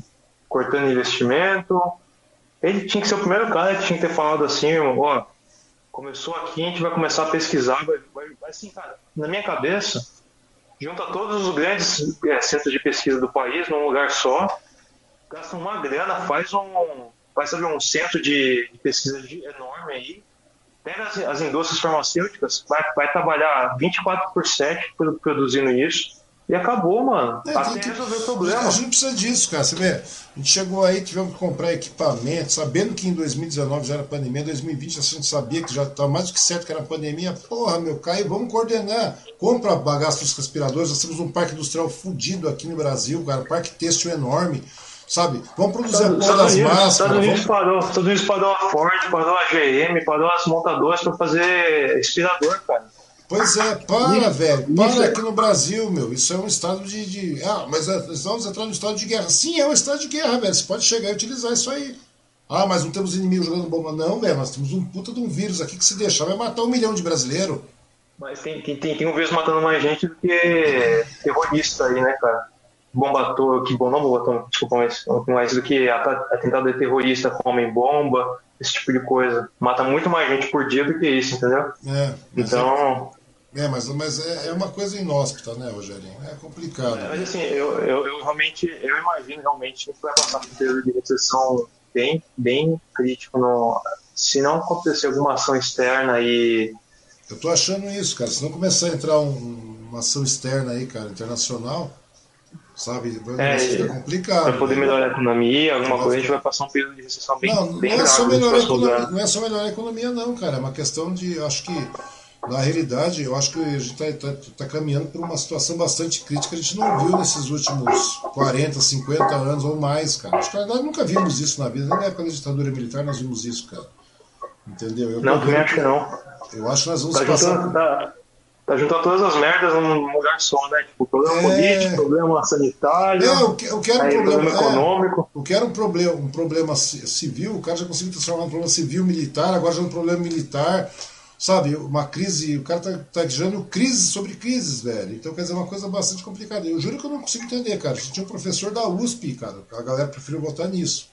Ah, mas não tinha, pelo menos tiramos o PT. Velho, não tem, é, é, é, não tem como você colocar mais, não tem como mais como você questionar colocar PT no meio, ou colocar esquerda no meio, não dá, cara, não dá, mano, não dá. Tem, tem coisa, tem coisa assim que você, por exemplo, é, tem coisas primordiais na, na, no caráter humano que você percebe que você não consegue aceitar. Como é que, como é que alguém que fala que é cristão, que é a favor da, da vida, eu não sei se a gente vai falar isso, mas eu acho que não, porque eu devo estar falando besteira, mas se, se cristão, ele deveria ser a favor da vida, deveria ser a favor de justiça e certas coisas nesse sentido. É o cara que fica fazendo símbolo com a mão de arminha, que faz símbolo de arma com criança, sabe, que na hora de, do vamos ver, ah, mas morre todo dia, eu não sou coveiro, E daí que morreu tanta gente, não sou coveiro, dá risada, não sabe. vacina na casa de sua mãe, comprar vacina é, da mãe. E, e, isso foi hoje, mas lá atrás, antes da, da Já antes, antes. Tava na cara, tipo, é aquele meme que roda no Twitter, os caras falando assim, ah, não dava pra saber mesmo, né? Impossível, não tinha como não saber antes. É. E, cara, é. sabe, é, é palhaçada, sabe? Tipo... você fica vendo, cara, a galera fala, é, não tinha como saber, não tinha como saber, não tinha como saber. Como não tinha como saber, cacete? Como não tinha como saber? O cara foi expulso do quartel, mano. O cara foi expulso, cara. O cara, viu, o cara foi alçado do capital pra sair fora. Ele conseguiu ser, mano. Como é que pode? É, o cara é um puto do parasita, ficou lá 30 anos. O meu já tá mais do que descambado, que realmente o cara é, é, aparelhou os filhos lá dentro da, da, da sabe, da, da, política. O cara foi lá, o cara usou o mesmo sistema de, de, de corrupção que existia lá de, de, rachar salários, e fazer aquela coisa de enriquecimento ilícito. O cara realmente está ligado. É muita evidência, velho. É muita evidência, é muita evidência, Rogério. É muita, muita coincidência, velho. É muita coincidência, tá é, ligado? É, aí, aí, tipo, fala, mas e o PT, né? Mas, aí, é, mas e o PT? Evidências, né? E, e velho, o Lula? Fica aquele é, papo idiota lá. É, é, mas e o Lula? E o PT? Tiramos o PT. Velho, eu acho que nós chegamos num estágio aí, cara, que a gente tem que começar a pensar pelo bem comum, cara. Pelo bem coletivo, que infelizmente se a gente continuar partindo nesse princípio aí, cara, desses extremismos, tanto seja extremismo de direita ou extremismo de esquerda, nenhum desses extremismos prestam, né, cara? Com certeza. Você deve, ver, você deve ver que qualquer raciocínio. Muitas vezes eu faço um raciocínio lógico, cara. Se você já apresentar um raciocínio lógico, você é um cara de esquerda. Ah, se você. Eu falo de raciocínio lógico. Lógico, lógico. É. Você faz um raciocínio. Se você, exprimir um raciocínio lógico, você é um cara de esquerda, você é um comunista, você é um subversivo, você não é um patriota. Velho, acho que nesse momento quem questiona é o mais patriota, velho. Você está falando da existência dos brasileiros, né? da, da, sobrevivência do povo que mora nessa nação aqui. Pois é, cara, pois é. Hoje eu mesmo escrevi, cara. Logo, logo você vai ver. Nós vamos. Meu, todo dia eu vou lá, tenho o costume de chegar, de vez em quando, quando eu acordo, dá tempo lá, dou um bom dia pra galera e continuo o dia. Beleza, cara. Só que hoje em dia você fica vendo, cara. Você começa a olhar, cara. Muita gente que eu conhecia lá já morreu. Morreu, teve pai que morreu. Você abre o Facebook. É simples, abre seu timeline, você vai ver aí. Se você não vê uns 10 lutos aí, é brincadeira, cara. Por dia. Meu, será que chega um determinado momento que ninguém se toca que o negócio tá bravo, cara? Tem nego agora. Nós morrendo, morrendo 4 mil pessoas por dia. Morreu 4 mil. Cadê as outras 4 mil vagas? Caralho, velho. Você não consegue entender como é que funciona essa porra? Ah, então sobrou mais 4 mil vagas. Caráter, sabe? É, é, não, é, é, cara, não, é pior que uma pequena parcela, cara. O que, o, o que, o que, me, o que me cansa, cara, é a animosidade dessa, dessa, dessa, desses outros 60 e tantos por cento da população que não questionam, cara, não vão para frente, não, não, cobram. Tem que fazer uma. Uma e, e, vão deixando o cara ficar flirtando aí com, com um passado sombrio, com uma, uma situação que pode realmente levar o Brasil, a nossa nação, para um buraco, literalmente um buraco, que vai ser muito difícil de sair, velho, que vão, serão novos anos muito negros, Rogerinho. Negros não é nada com relação ao racismo, não, velho. Não, eu não consigo entender, cara. Inclusive, trazem até mesmo um cara lá para cuidar da, da, da, bagaça dos zumbis do Palmares, metendo no cacete, cara. Um representante hum. negro daquela. O cara, é, o cara é racista, velho. Como é que é o nome do imbecil? Esqueci o nome do imbecil. Na realidade, só tem imbecil nesse governo, velho. Mas é complicado, porque você fala assim, o cara tá. Nada faz sentido nesse lugar. Porque o cara quer tomar. Se ele, se ele entra nessa, nessa jogada de tomar o poder alguma, nesse sentido, ele, ele vai se isolar cada vez mais politicamente, cara. Ele não vai subsistir. Não subsiste nação hoje que consegue se manter economicamente, sabe? Ah, beleza, a gente produz nosso próprio petróleo, a gente não sei o que. Beleza, mas e aí? É isso, vai nossa quem que vai comprar nossa soja, nossa cana, nosso, nosso, nossa... Ah, nós temos o país autossuficiente, nós temos o país autossuficiente. Autossuficiente como? Como? Não consegue, não, cara. Não tem, mano. O mundo globalizado que nós vivemos não tem essa história, cara. É por isso que eu falo. Você vê como o ser humano é maldito, né, velho? O ser humano consegue globalizar economicamente, mas o ser humano não consegue globalizar humanamente, né, velho? Perfeita colocação. não é verdade, cara? O ser humano consegue se globalizar economicamente, mas não consegue se globalizar de forma solidária, de forma humana, cara. Eu acho que agora chegou um, é um dos momentos aí, cara. E infelizmente eu não sei quanto tempo vai durar essa brincadeira. Eu sei que o negócio tende a ficar pior, Mogi é um grande reflexo disso, Suzano. Mas eu sinto, eu, eu sinto que, então, por, por, por, exemplo, a gente viveu essa onda de extrema-direita no mundo aí, Estados Unidos, Inglaterra, Brasil. É muito é, os especialistas falam sobre isso, né? Muito impacto do, do, do, do, do, prognóstico econômico que a gente está vivendo, sabe? A gente está vivendo uma economia ruim depois da, da bolha imobiliária dos Estados Unidos, 2008. A economia estava com dificuldade de se restabelecer, o sonho americano estava ruim tudo mais. Aí o que, que o pessoal faz? Vamos reviver os bons tempos, o conservadorismo, época era boa, não sei o quê. Vamos trazer alguém que pensa desse jeito, sabe? alguém que é contra os imigrantes, que é, que é contra algumas que é xenofóbico, que é contra algumas, ah, algumas partes da sociedade, prefere é, tomar algumas atitudes que são totalmente desumanas. Aí parece que assim, os Estados Unidos já resolveu isso, os Estados Unidos já viu que não está certo, já, já tirou esse cara, não vai entrar mais no cara assim. Mas é, vamos tornar a mesma coisa. Só que assim, é, mas aí a gente Sabe, eu, uh, parece que a gente perdeu o time, como sempre. O brasileiro chegou atrasado nessa onda. É, o Brasil tem costume. É, eu teve, teve um camarada meu que falou que a gente vive no Eterno 7x1, cara. É verdade, né, velho?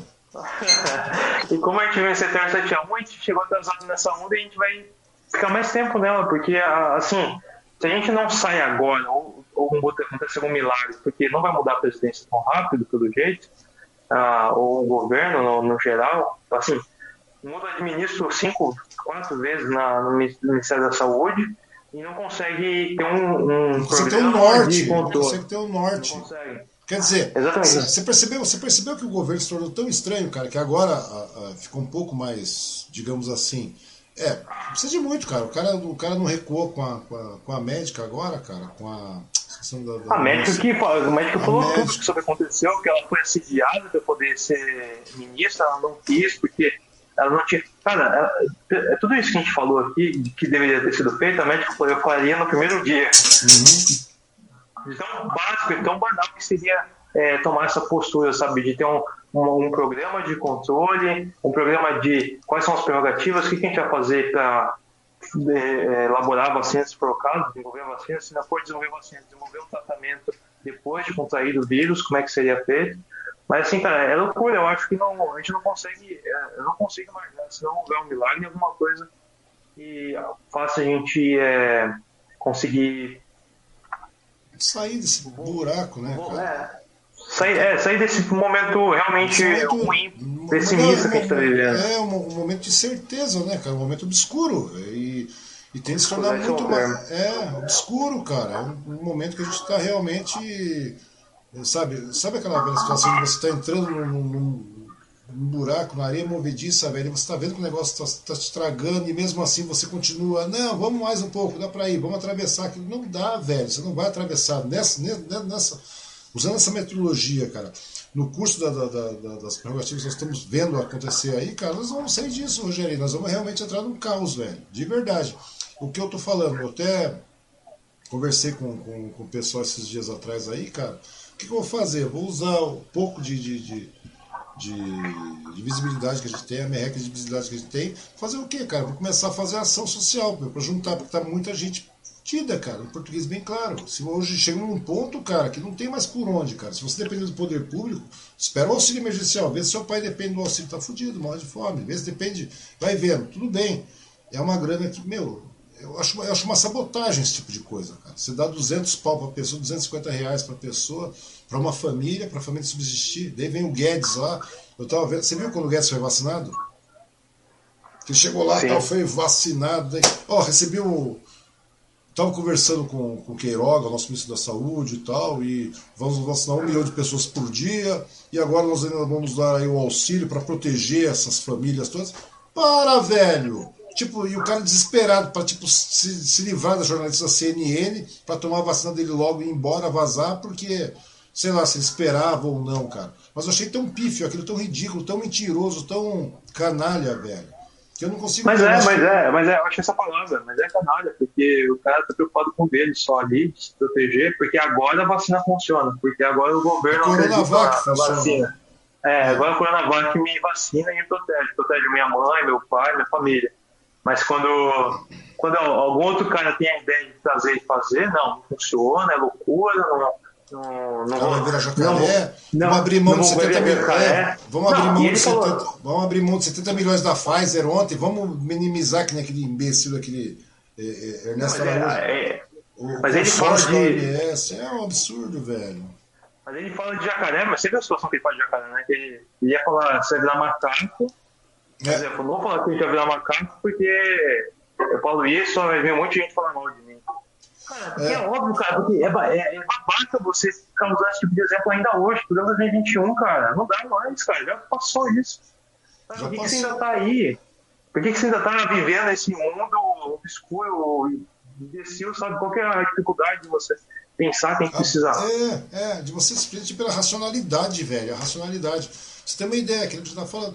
O pessoal chorando. Tinha até um meme que os caras soltaram um tempo atrás, cara. reclamando, falando mal de vacina, falando mal de vacina. Aquele monte de negacionistas com relação à vacina. O sangue voltou, tanto que muitas outras pragas aí estão voltando, velho.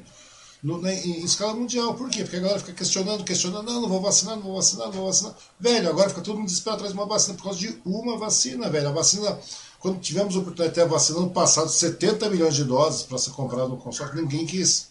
Chegou lá, Tem que comprar. não quis comprar, colocaram pelo em ovo. Então, quer dizer, precisa agora vir o ex-presidente que foi condenado e teve suas condenações anuladas para chegar e falar que a Terra não é plana, para o cara botar um globo na mesa.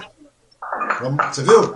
Chega o cara fala, Vi, "Pô, vi." qualquer presidente, qual- daí o Lula chega lá, é o Lula mesmo, velho. O Lula chegou lá. E, e- e não tô falando, eu não morro de amores pelo Lula, não, velho. Se você pegar minha timeline, você vê que eu cobrei muito na, na época do governo do PT também. Mas, mano, chega, que chegar um cara e falar assim, não, velho, o negócio funciona da seguinte forma.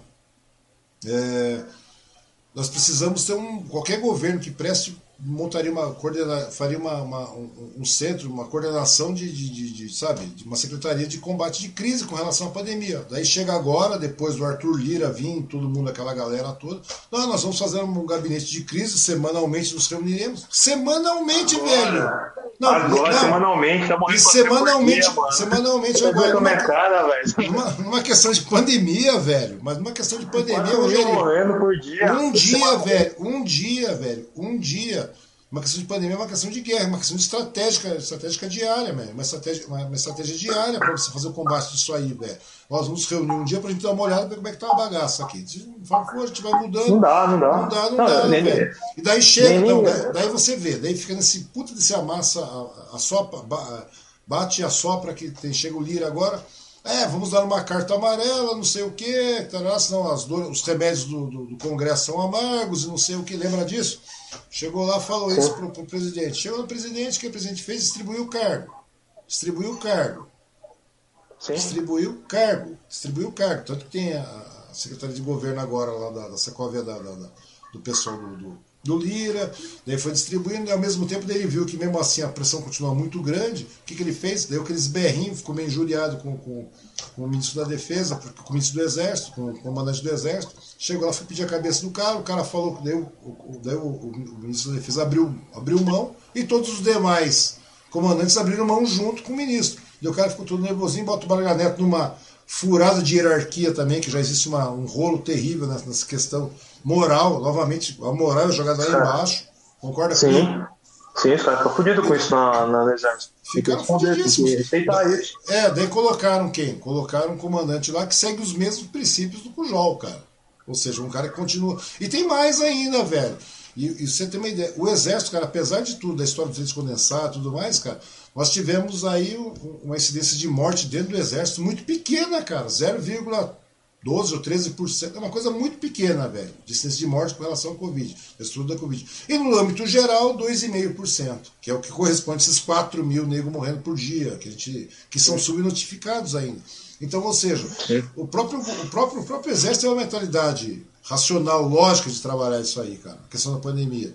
Agora, enquanto nós não temos isso na vida civil, cara, é uma coisa bastante complicada. Ou seja, ou a gente começa realmente a ter uma postura, velho, se o mercado, se o, se o mercado, se o, se o, se o, se o pessoal, o- os, os demais países não tomarem uma postura, cara, de intervenção no Brasil, velho, de chegar junto, agora nós estamos aí passando, nós estamos chegando, ó, qual a atitude, a primeira atitude do, do, do- do ministro da, da Saúde? Ah, vamos chegar lá e vamos realmente dar uma olhada nos hospitais, ver se está realmente morrendo gente. O cara faz uma declaração disso, velho. Depois o pessoal fala, não, porque os jornais estão querendo incitar a discórdia, estão voltando, é, é, é, voltando, é, jogando contra. Não é isso, velho. A cada declaração pífia e ridícula dessa, nós estamos Sim, falar. É, é assim, é desumano, né? Chega a ser desumano com as pessoas que estão morrendo, que estão perdendo familiar é, e essa é. piada de tentar diminuir o problema para parecer que você está. É, bom, é, mas com CPF tem quantos? Com, CNP, com CPF tem quantos? Ah, morreram ah, tantos com, ah, com CPF. Ah, morreram quantos agora com CNPJ? Ah, não, vamos, vamos ver direito quem está morrendo com CNPJ. Você está morrendo com CNPJ, Rogerinho? Pô, Porra. É, só falta isso agora, mano. Começar a pedir CNPJ da galera que morre. É uma não, coisa. Eu, eu, não, o negócio, eu vi o pessoal falando que estava é, alterando a contagem porque estavam é, aumentando os valores, alguma coisa assim, aí, virou, virou tropa de elite o negócio, né? O cara que morre na praia é, é afogado, né? Não é. Os caras vão lá, pegam o cara morto, jogam o corpo na água e o cara morreu afogado. Então não é, não é morte de um. Não é homicídio, não, não foi tiro que matou ele. Cara, Porra, mano, tá, você tá de como é, cara. É, não. Eu acho tão absurdo a galera chegar hoje e falar assim: não, velho, não tem mais. Ninguém mais morre de coisa nenhuma, morre de Covid apenas. Não, burros. Olhem lá naquela porra lá. Você pode chegar lá no Ministério da Saúde e olhar lá, meu, no portal tá lá todos os dados. Continua morrendo pra cacete, velho. E morreram mais 300 mil que não precisavam, que são subnotificados. Daí o cara fala, ah, mas o cara morreu de ataque cardíaco. Óbvio! Óbvio o cara morreu de ataque cardíaco. O cara morreu de ataque cardíaco por quê? O cara não tem oxigenação, tem problema, o oximetria do cara tá lá embaixo, desaparece, meu. Daí o cara começa a ter trombose, o cara começa a ter um monte de coisa de coagulação, automaticamente coagulação. Meu, só, o cara, meu, o cara infarta, o cara morre de derrame, o cara tem um AVC ali, consequência dessa coisa. Agora você vai explicar isso pros caras? Os caras, não, o cara morreu de dengue. Mas não, não adianta, não adianta, não adianta, não vai, não vai adiantar explicar, esse é o ponto, não adianta. Você... Não adianta, mas, assim, velho. Mas, mas eu, eu, acho, eu acho, pessoalmente, eu acho que não. É, tem aquela frase, né? É melhor você estar em paz do que estar certo. Eu, eu acho que não adianta, cara. Não adianta, porque. Não, deixa, eu, cheguei, eu à conclusão do seguinte, Rogério. A gente coloca, questiona, cobra tal, mas deixar a coisa seguir o curso que tem que seguir, cara. Tipo, morrer 10 mil por é. dia. E a gente. E a gente mas a gente faz a nossa parte. Eu acho igual você estava falando sobre a, ser proativo em criar iniciativas onde a gente pode se solidarizar, pode trabalhar em cooperação. Também, também, cooperação porque, e você porque... tentar explicar. É aquela velha história do Schindler, né, cara? Se você salvar um, você salva o mundo, né? É mais ou menos isso. Infelizmente a gente chegou nesse estágio, cara. Ó, oh, onde chegamos, cara? Schindler, nazismo, é complicado, né? Não é, complicado. não é complicado? É uma coisa que a gente está vivenciando hoje, cara. Se eu chegar e falava assim, ah não, se a gente salvar um, eu só conseguir salvar um é como se tivesse salvado o mundo. Mas salvou poucas pessoas, Schindler. Beleza, velho, mas o que eu salvei para mim é como se tivesse salvo o mundo. Se hoje não é questão de você querer converter ou nada, mas é questão de você poder abrir os olhos de uma determinada parcela da população, seja uma, duas, três pessoas, cara. Meu, tem um raciocínio Sim. lógico. Pô, vejo vocês têm 27 anos, a Marianinha é, é, é menina, tem o quê? 20 anos, a Mariana? 20... Tá com 22. 22 anos, cara. Pô, você vê o senso crítico das pessoas. Ah, são dois comunistas. Não, não são, cara. São dois cidadãos brasileiros que pensam. Só isso que contribui, é paga impostos, paga imposto pra cacete, entendeu? Você vai lá, compra. Precisa de muito. Você comprou um carro um tempo atrás aí, penando, vai estar um monte de carnezão desse tamanho, não é? É. Pois é. Você vai vendo a viola, é desse tamanho. Tem várias parcelas, tem várias parcelas. Então, várias não, são infinitas parcelas. Você abre aquela porra daquele carnê você parece que não acaba, nunca acaba aquela merda. E daí você paga, tem que você contar que você paga um carro, digamos, você comprei um carro de 50 pau, é um exemplo. Você comprou 50 pau um carro, que é um absurdo de preço, cara. Aquele carro deve ter custado uns 8 mil reais para ser produzido, com todas as despesas pagas, impostos pagos, o resto é só imposto sobre imposto, juros sobre juros, mercado leonino desgraçado. Você vai abastecer esse carro para trabalhar. Nós temos o maior produtor de etanol do mundo, velho. Nós temos o maior. Puta, nós temos petróleo pra cacete no mundo. Tudo, ah, não temos tecnologia suficiente para extrair. Calma, velho. Temos também, temos uma puta. Daí o que acontece? Imposto sobre imposto, o, o, o, povo sempre achincalhado, sempre mordido. Agora, a solução, agora você vê a situação, do, do nós vemos a atual situação hoje é, de, de, modelo econômico, que é só privatização, privatização, privatização. Quer dizer, a ideia dos caras, ah, nós vamos melhorar essa economia como privatizando a, a, o Correio, privatizando a Eletrobras, privatizando mais, mais o quê? Privatizando, privatizando, privatizando. O que mais, cara? Não é mais fácil você ter uma, uma, uma, uma lista de raciocínio. Porque, meu, isso, isso dá, também te dá soberania nacional, cara. Os caras mandando Embraer embora. Não concretizou o negócio com uma, uma cagueira só. Senão teríamos perdido tudo, cara. Então, quer dizer, fica, é que você vê soberania nisso? Você achincalha ciência e tecnologia, você vende nossas, nossas riquezas, você vende matéria-prima, você não produz nada, cara. Você pega a Vale, pega a Vale extrai bagulho, extrai minério e manda para fora. Faz mais nada. Sim, sim. Não, não agrega nada no, no, produto. Você não tem a. É, e olha que é muito dinheiro, mesmo assim, sem produzir é. nada, é muito dinheiro, sem é beneficiar. Mas se a gente fosse mais inteligente com o recurso que a gente tem aqui, a gente poderia ganhar muito mais, porque a gente não agrega valor nesse material, entendeu? Pois é, cara. Prefere vender para a China, fazer algum tipo de. é, super, é. fazer, fazer algum tipo de trabalho naquele, naquela matéria-prima e depois pagar para eles poder vir para cá mais caro em vez de a gente usar, desenvolver internamente tecnologia. Pô, pois é, pois é, cara. Nessa brincadeira você vê aí, né, cara? Não é à toa, cara. Você é um cara que eu acho que em pouco tempo também, cara, é, infelizmente por um lado pela, pela questão mas é você é um cara que daqui a pouco, sem querer puxar o saco, sem nada, daqui a pouco você tá fora, meu, do Brasil. Você tá se engrando outros mares aí, cara.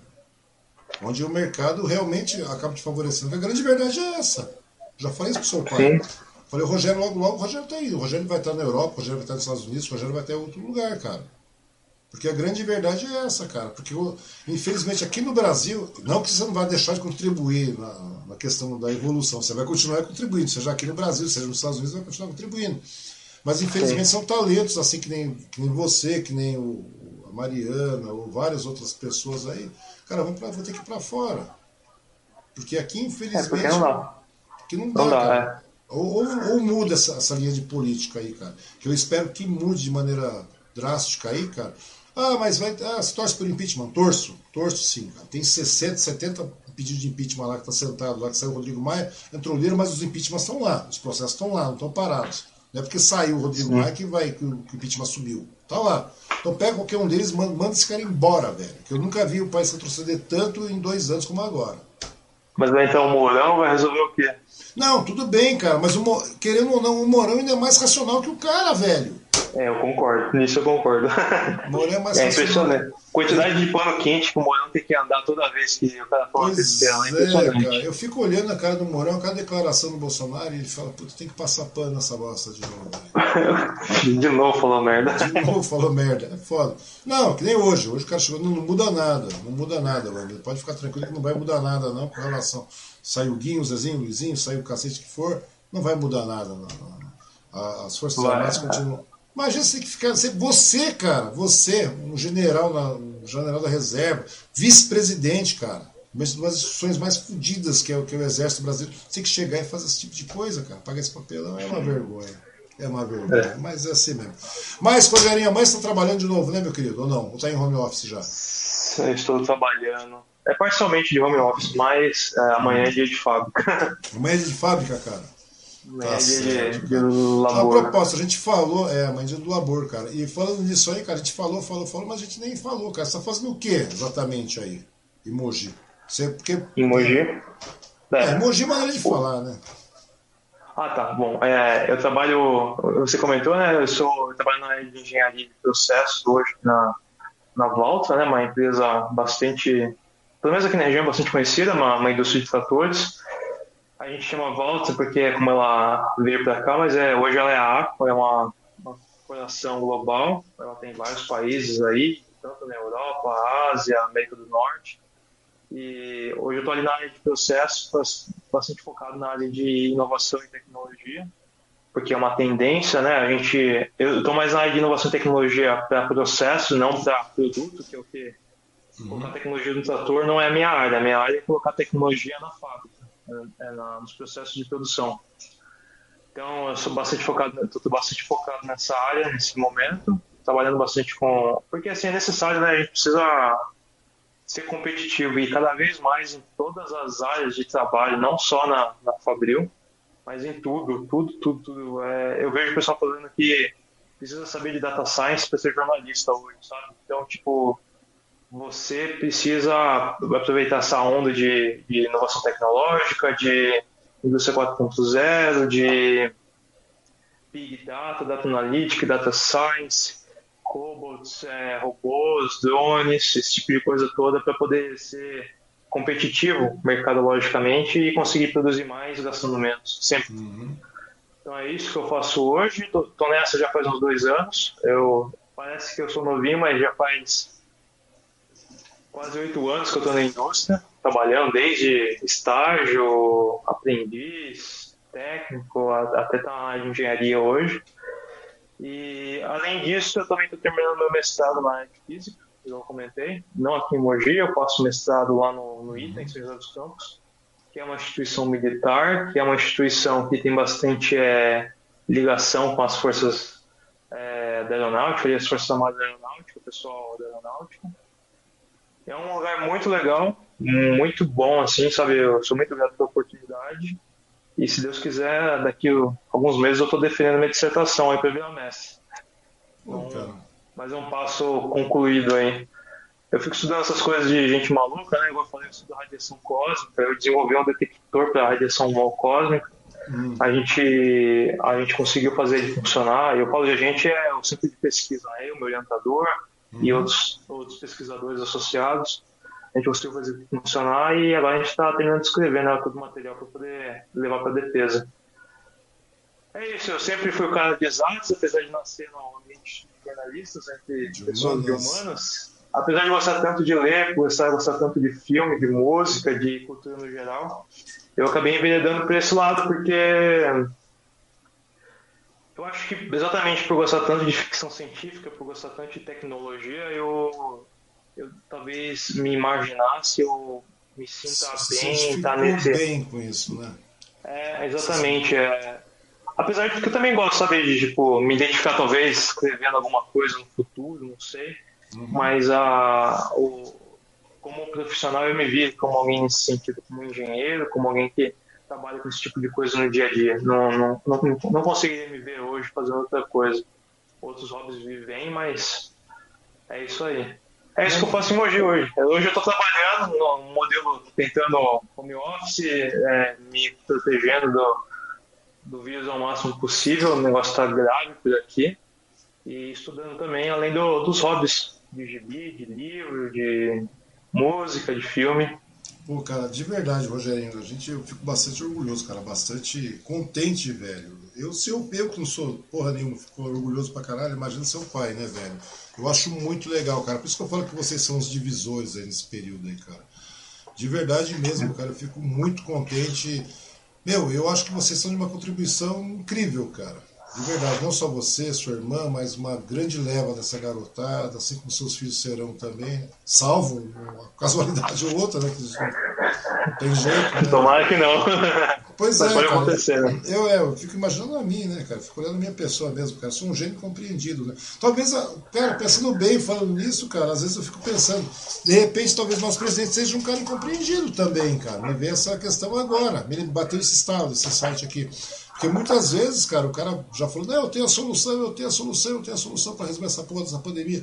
Acho que a solução seria morre todo mundo que tiver que morrer, quem sobrar ficou e assim vai. Começa a humanidade, começa o Brasil de novo, velho. A humanidade no Brasil. É... Mas é, é, é, uma, é, uma, é uma estratégia um pouco convencional, né? Talvez é, não seja uma boa tática, é, mas. Mas às vezes talvez tenha, seja bem intencionado e a gente esteja é, compreendendo errado, cara, né, cara? Seja um, é um bem incompreendido, né? É, é uma boa definição. É, pode ser isso aí. Rogerinho, de verdade, meu querido. Eu fico muito orgulhoso, muito contente de ter você aqui, conhecer você desde o do período que, de bebê que você andava pela, pela, pela casa, pelo apartamento, batendo a cabeça e voltando. Sabe aqueles robozinhos? Você era mais ou menos isso, cara. Você ia um protótipo. Era um protótipo, exatamente. Você lembra que tinha um robozinho bonitinho, cara? Era um pequenininho. Era muito simpático, eu não me lembro, cara. Era uma cópia do do, do, do, do R2D2. R2D2? Né? R2D2 tinha um, era a Estrela lançou um robozinho, procura aí, cara. Você lembra disso? Eles eu já vi, mas eu não. Eu, você ligava... eu não tive dinheiro pra comprar ainda. Pois é, cara. Pois eu tô querendo comprar um Falcon também, pra guardar de recordação aqui dos meus Olha anos de garoto. Falcon, grande Falcon. Pois é, cara. Mas de verdade, Rogério, eu fico muito contente sim, cara. Fico muito contente pelo seu pai. Seu pai deve estar extremamente orgulhoso de você aí. É, Muito obrigado. A sua família deve estar orgulhosa, seus amigos também, as pessoas que te cercam.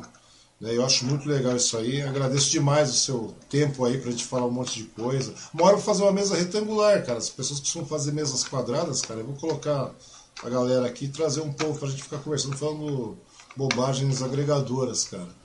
Que tudo faz mesa redonda, eu vou ver se faço mais retangular, até porque por enquanto só né, continua retangular, cara. Retangular no horizontal, né?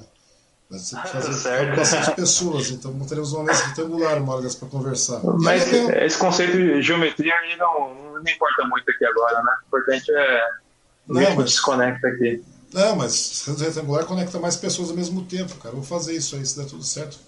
Mês que vem eu faço e vamos fazer pelo menos uma vez por mês para chamar a galera, para a gente ficar discutindo qualquer bobagem, cara. Qualquer coisa que agrega. A gente fala que é bobagem, mas são coisas que agregam. De verdade mesmo, Rogério, eu acho que foi muito legal. Meu, muito obrigado para você, meu querido, meu sobrinho querido de consideração. Você, a Mariana, vocês estão sempre no meu coração, de verdade. Gosto muito e fico muito contente aí, cara, de ter influenciado de alguma forma. Seja na base do, claro. do gibi, da musiquinha, dos metálicas da vida aí, dos, da porradeira. Do Slayer?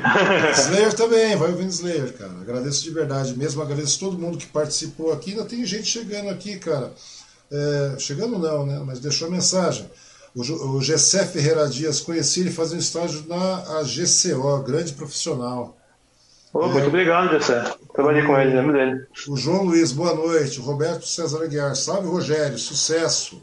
A Silvana Legal. Martins, a minha senhora, ainda está assistindo, cara. É, tá começando a gostar do negócio, muito bom. Guerreira, guerreira. Guerreira também, cara. Mas, guerreira também. Mas Wang, é... muito obrigado pela oportunidade. É, para mim é um privilégio estar aqui conversando, é, não só porque é uma live, tem gente assistindo, mas de verdade eu sempre gostei muito desses momentos que a gente tem de trocar ideia, quando a gente se reúne.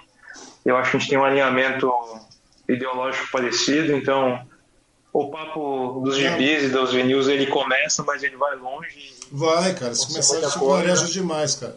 Parece que não, mas conversamos três horinhas já, cara, praticamente. Eu tô vendo aqui, tô falando, eu, eu, eu, curioso, eu fiquei vendo, terminando o assunto, mas eu, vi, eu fiquei vendo as outras conversas das outras pessoas, eu falei, caraca, o Alex ficou três horas e meia conversando com o Wang, mano. Que papo que ele conversou tanto, como é que foi até lá?